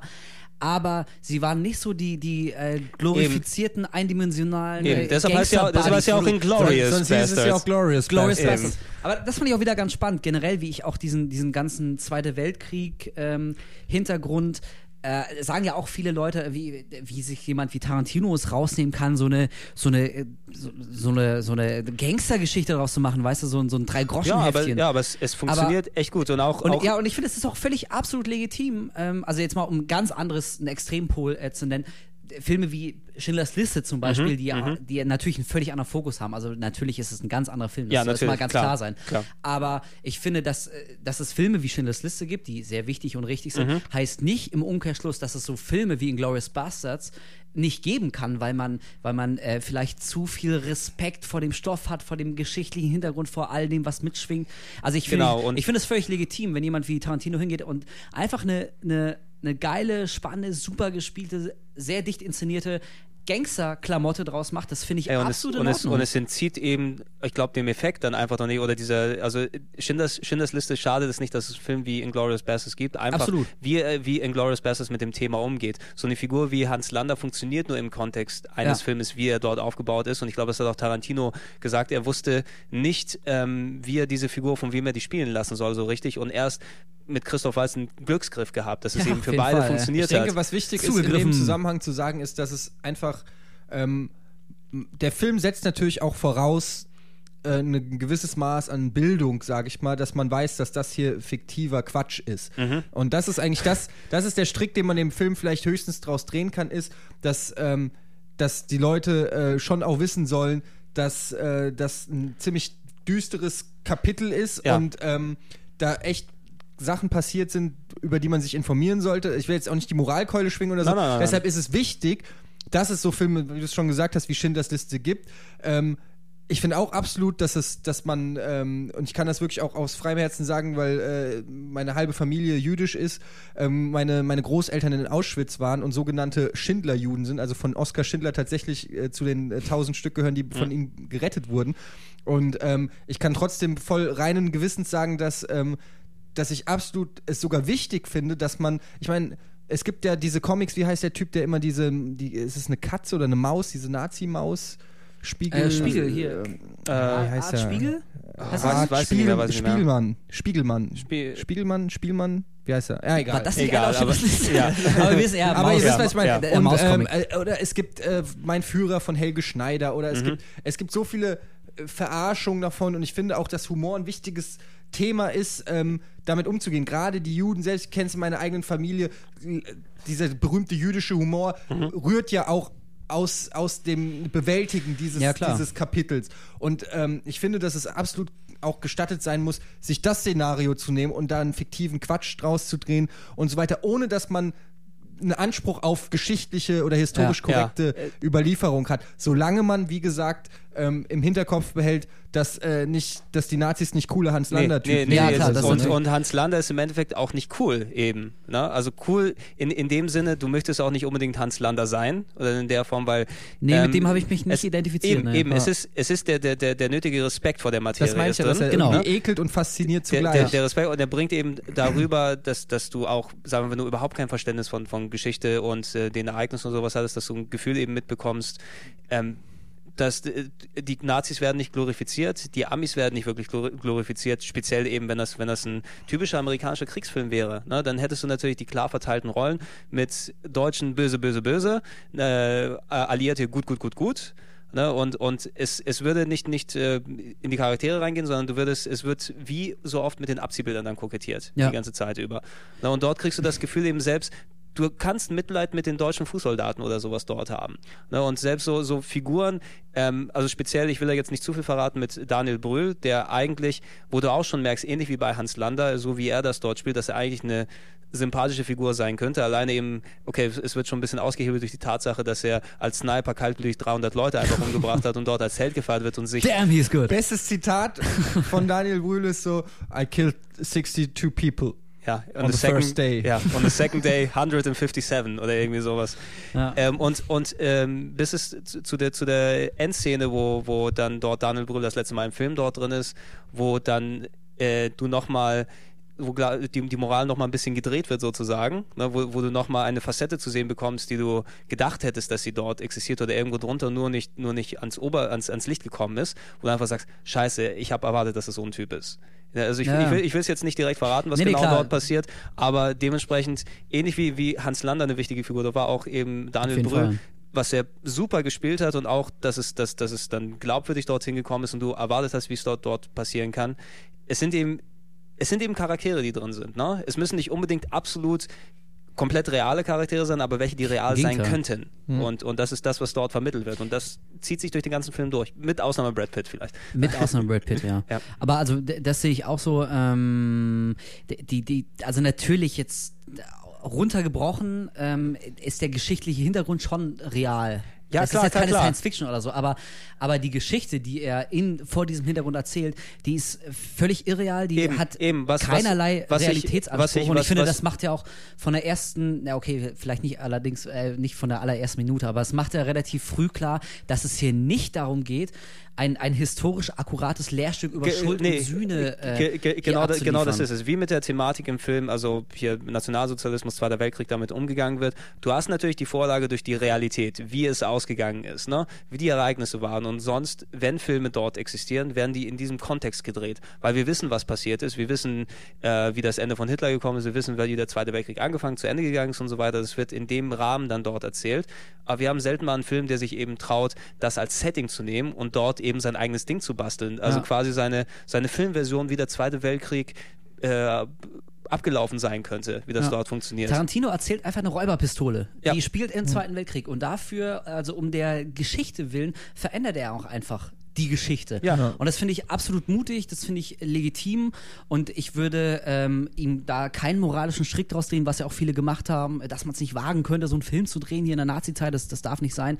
Äh, Sehe ich absolut nicht. Und ähm, äh, ja, wie du es schon gesagt hast, Eddie hier, es gibt ja auch äh, hier ähm, Adolf von, von Walter Mörs und so, der, der hat ja auch darauf angesprochen gesagt, irgendwie, darf man sich über Nazis lustig machen? Ähm, nee, man muss. So, Man weißt du? muss, ja, klar. Und, und in Ja. Glorious Bastards ist jetzt keine, keine Schenkelklopfer-Komödie, aber ich finde es sehr, sehr gesund und absolut nachvollziehbar und gerechtfertigt, dass, dass jemand irgendwie auch äh, einfach sich dieses Setting nimmt und daraus wie Es- eine Räuberpistole Eben, strickt. eben eine. Betrachtungsweise, die nicht, die du, eine Betrachtungsweise, die du nicht hattest in der Form, die auch, also wo, wo du vielleicht vorher nicht gewusst hast, dass du sie vermisst hast, ne? dass so mit dem Zweiten Weltkrieg umgegangen wird innerhalb eines Films. Kann man die auch aber- mal machen. Genau, was im Nachhinein aber vollkommen Voll legitim ist, für den Film funktioniert Ja. und, und auch als, als Filmfan eben, wenn man sich den anguckt, auch gut unterhalten wird und auch mehr mitbekommen. Also alleine eben, dass alle von, von Christoph Waltz jetzt schwärmen und ich, es wird wirklich, es, also egal welcher, welcher Hintergrund dahinter steckt, ähm, wenn der wirklich den Oscar nicht bekommt, dann haben die ihre Arbeit alle falsch gemacht. Ja. Man muss ja auch mal ganz klar sagen, dass man nicht äh, Fan ist von einem äh, Head-Nazi auf der SS, nicht. sondern man ist Fan von einem super Schauspieler. geilen Schauspieler, Und eben. der es einfach schafft, das ultimativ Böse gleichzeitig ähm, so faszinierend und charismatisch rüberzubringen. Und dafür muss man einfach den Hut ziehen. Ja. Genauso wie wenn man von Heath Ledger äh, in Joker redet, da bist du auch kein Fan von einem Psychopathen, der, Eben, genau der Leute die, die Münder aufschlitzt oder so, sondern man muss einfach auch mal respektieren, wenn einer gemäß seines Handwerks richtig gute Arbeit abliefert. Und ähm, da habe ich zumindest dieses Jahr in der männlichen Hauptrolle keinen besseren gesehen als Ich auch Christoph nicht. Waltz. Nee. Lassen wir uns mich überraschen. völlig umgeblasen. Ja. Also bei die, dieses Jahr sind ja zehn Filme nominierbar, glaube ich, als Film des Jahres bei den Oscars. Ja, nicht als bester Hauptdarsteller. ja, nicht als bester Ja. Hauptdarsteller, aber ich glaube, dass da schon eine Nominierung für den Glorious Bastards abfallen könnte. Also wenn es speziell anders laufen sollte, geht das nicht mit rechten Dingen zu. Also die in- in- Academy ist ja eher Ja, in- eine in- zweifelhafte Ja, in, Sekte. in, in der Academy wird gerne auch dann, dann wirtschaftlicher Erfolg dann Ja, gewürdigt und in Glorious Bastards im Gegensatz zu Death Proof war eben einer, ich glaube, es ist der, der erfolgreichste Film bisher von Tarantino, Ja, hat alleine in den USA knapp 150 Millionen Dollar eingespielt, nochmal 200 im Rest der Welt. Was super ist, Was- weil das bedeutet, dass Tarantino weitermachen darf. Genau, Juhu. und, und Mit also- seinem Scheiß. Genau, also exakt, wo es eben nochmal bewiesen ist, hey, ich bin noch kein, kein ausgelutschtes One-Trick-Pony, sozusagen nach Death Proof, wo ich einfach viele Gegenstimmen dann hatte, weil ich kann meinen Stil durchziehen, ich kann immer noch gute Sachen machen, überraschende Sachen machen und äh, ich kann sie vor allem noch erfolgreich machen. Ja. Ja, also das glaube Also ich war auch sehr froh über den Film, weil er mir gezeigt hat, ähm, dass einfach Tarantino noch nicht alles gesagt hat. Also ich glaube, der hat noch ein paar ähm, Asse im Ärmel, sei es jetzt wirklich vielleicht der, der dritte Kill Bill oder was völlig anderes. oder was wär. auch immer kommt. Oder, Oder from, was auch immer kommt. Auf jeden From Fall Dawn Till Dusk 17. möglicherweise auch was das. auch immer. Also auf jeden Fall glaube ich, dass der noch einiges auf der Pfanne hat, der Bengel. Ähm, und er soll sich auch ruhig Zeit lassen, irgendwie soll sich nicht unter Druck setzen lassen. Aber ich freue mich, nach dem Glorious Bastards freue ich mich jetzt schon auf den nächsten Film von ihm. Ich habe keine Eben. Ahnung, was sein mal wird, sehen, aber mal sehen, was ich bin kommt, sehr aber gespannt. ich weiß, dann werde ich höchstwahrscheinlich wirklich im Kino sitzen und dann einfach beglück mich. Ja, ich lasse mich gerne überraschen. Er ist Also, einer der Regisseure, die mich auch absolut. immer wieder überraschen. Viele Wahrscheinlich andere, müssen wir jetzt wieder drei Jahre warten, aber ähm, Ja. was Ja. wir auf jeden Fall Also- uns jetzt vornehmen, ist ähm, Pulp Fiction zu gucken mit audio Genau, wir machen, wir und machen einen Audiokommentar, wir, wir, wir timen das auf die deutsche DVD, dass man den parallel hören kann und das wird mal interessant sein, glaube ich. ja, vielen Dank. Aber gut, also erst, ich, ich glaube, viel mehr haben wir auch nicht, sondern wir sollten auch nicht viel mehr sagen, weil das ist, glaube ich, jetzt Ich sehe wirklich auch gerade der längste- 168 Minuten, Ja, 29, das- das 30. Das sind, ach, das sind Minuten. Ich Das denke sind die ganze Minuten. Zeit eine. äh, Ja, gut, äh, das macht Sinn. Ja, das macht, eine das macht, Stunde und ah, das macht 68 vollkommen Sinn. Minuten. Es und du wunderst ich, dich, warum du immer zu spät kommst überall hin. Ja. Und bei, bei einem Regisseur, der sechs Filme gemacht hat in 18 Jahren, haben wir auch gefühlte sechs Stunden geredet gerade. Ja. Das Ähm, musste, das musste aber es musste mal gesagt Es, es werden. musste, Ja, es eben, musste ey. einfach, aber glaube ich, einfach mal aus. Und Tarantino ist eine geile Sau. So, und das muss mal ganz klar hier so äh, kommuniziert werden. Eben, muss kommuniziert werden, mal gesagt werden und äh, ich glaube, dass der Podcast auch dementsprechend auch für, für, für Leute, die dann nach dem ersten Film-Podcast nochmal Bock gehabt haben, was in der Richtung zu hören. Ich glaube, da solltet ihr auch erstmal gut versorgt sein für Also schon mal, Zeit lang. schon mal. Respekt an alle, die sich alles bis zum Ende angehört haben. Ihr Wahnsinnigen. ihr. Und nicht, nicht die, die jetzt ganz am Ende gesprungen sind, um einmal die fünf Minuten zu hören, um zu sagen, ich habe alles gehört. Nein, nein, nein, ihr müsst wieder zurückgehen und alles Stück für Stück hören. Und Ich glaube nicht mal, ich werde ihn ganz hören. Nee. Das ertrage ich nicht. Ja. Unser dummes Gelaber. Also einfach, ihr habt sie eh alle bei iTunes drin und dann ist es auf eurem, Pod, äh, auf, auf eurem iPod und äh, et etlichen MP3-Playern wahrscheinlich drauf.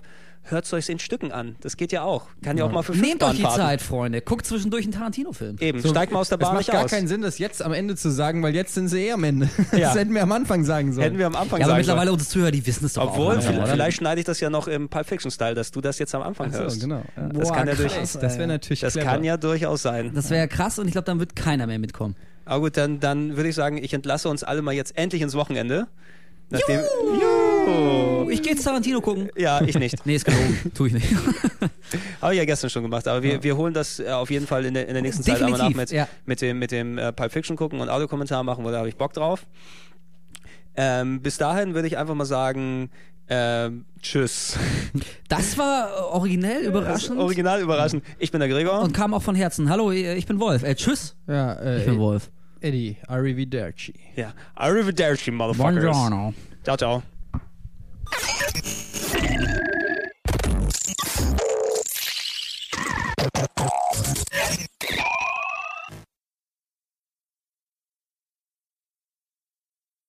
Würde ich, würde ich fast schon sagen, dass es gleich losgeht. Also.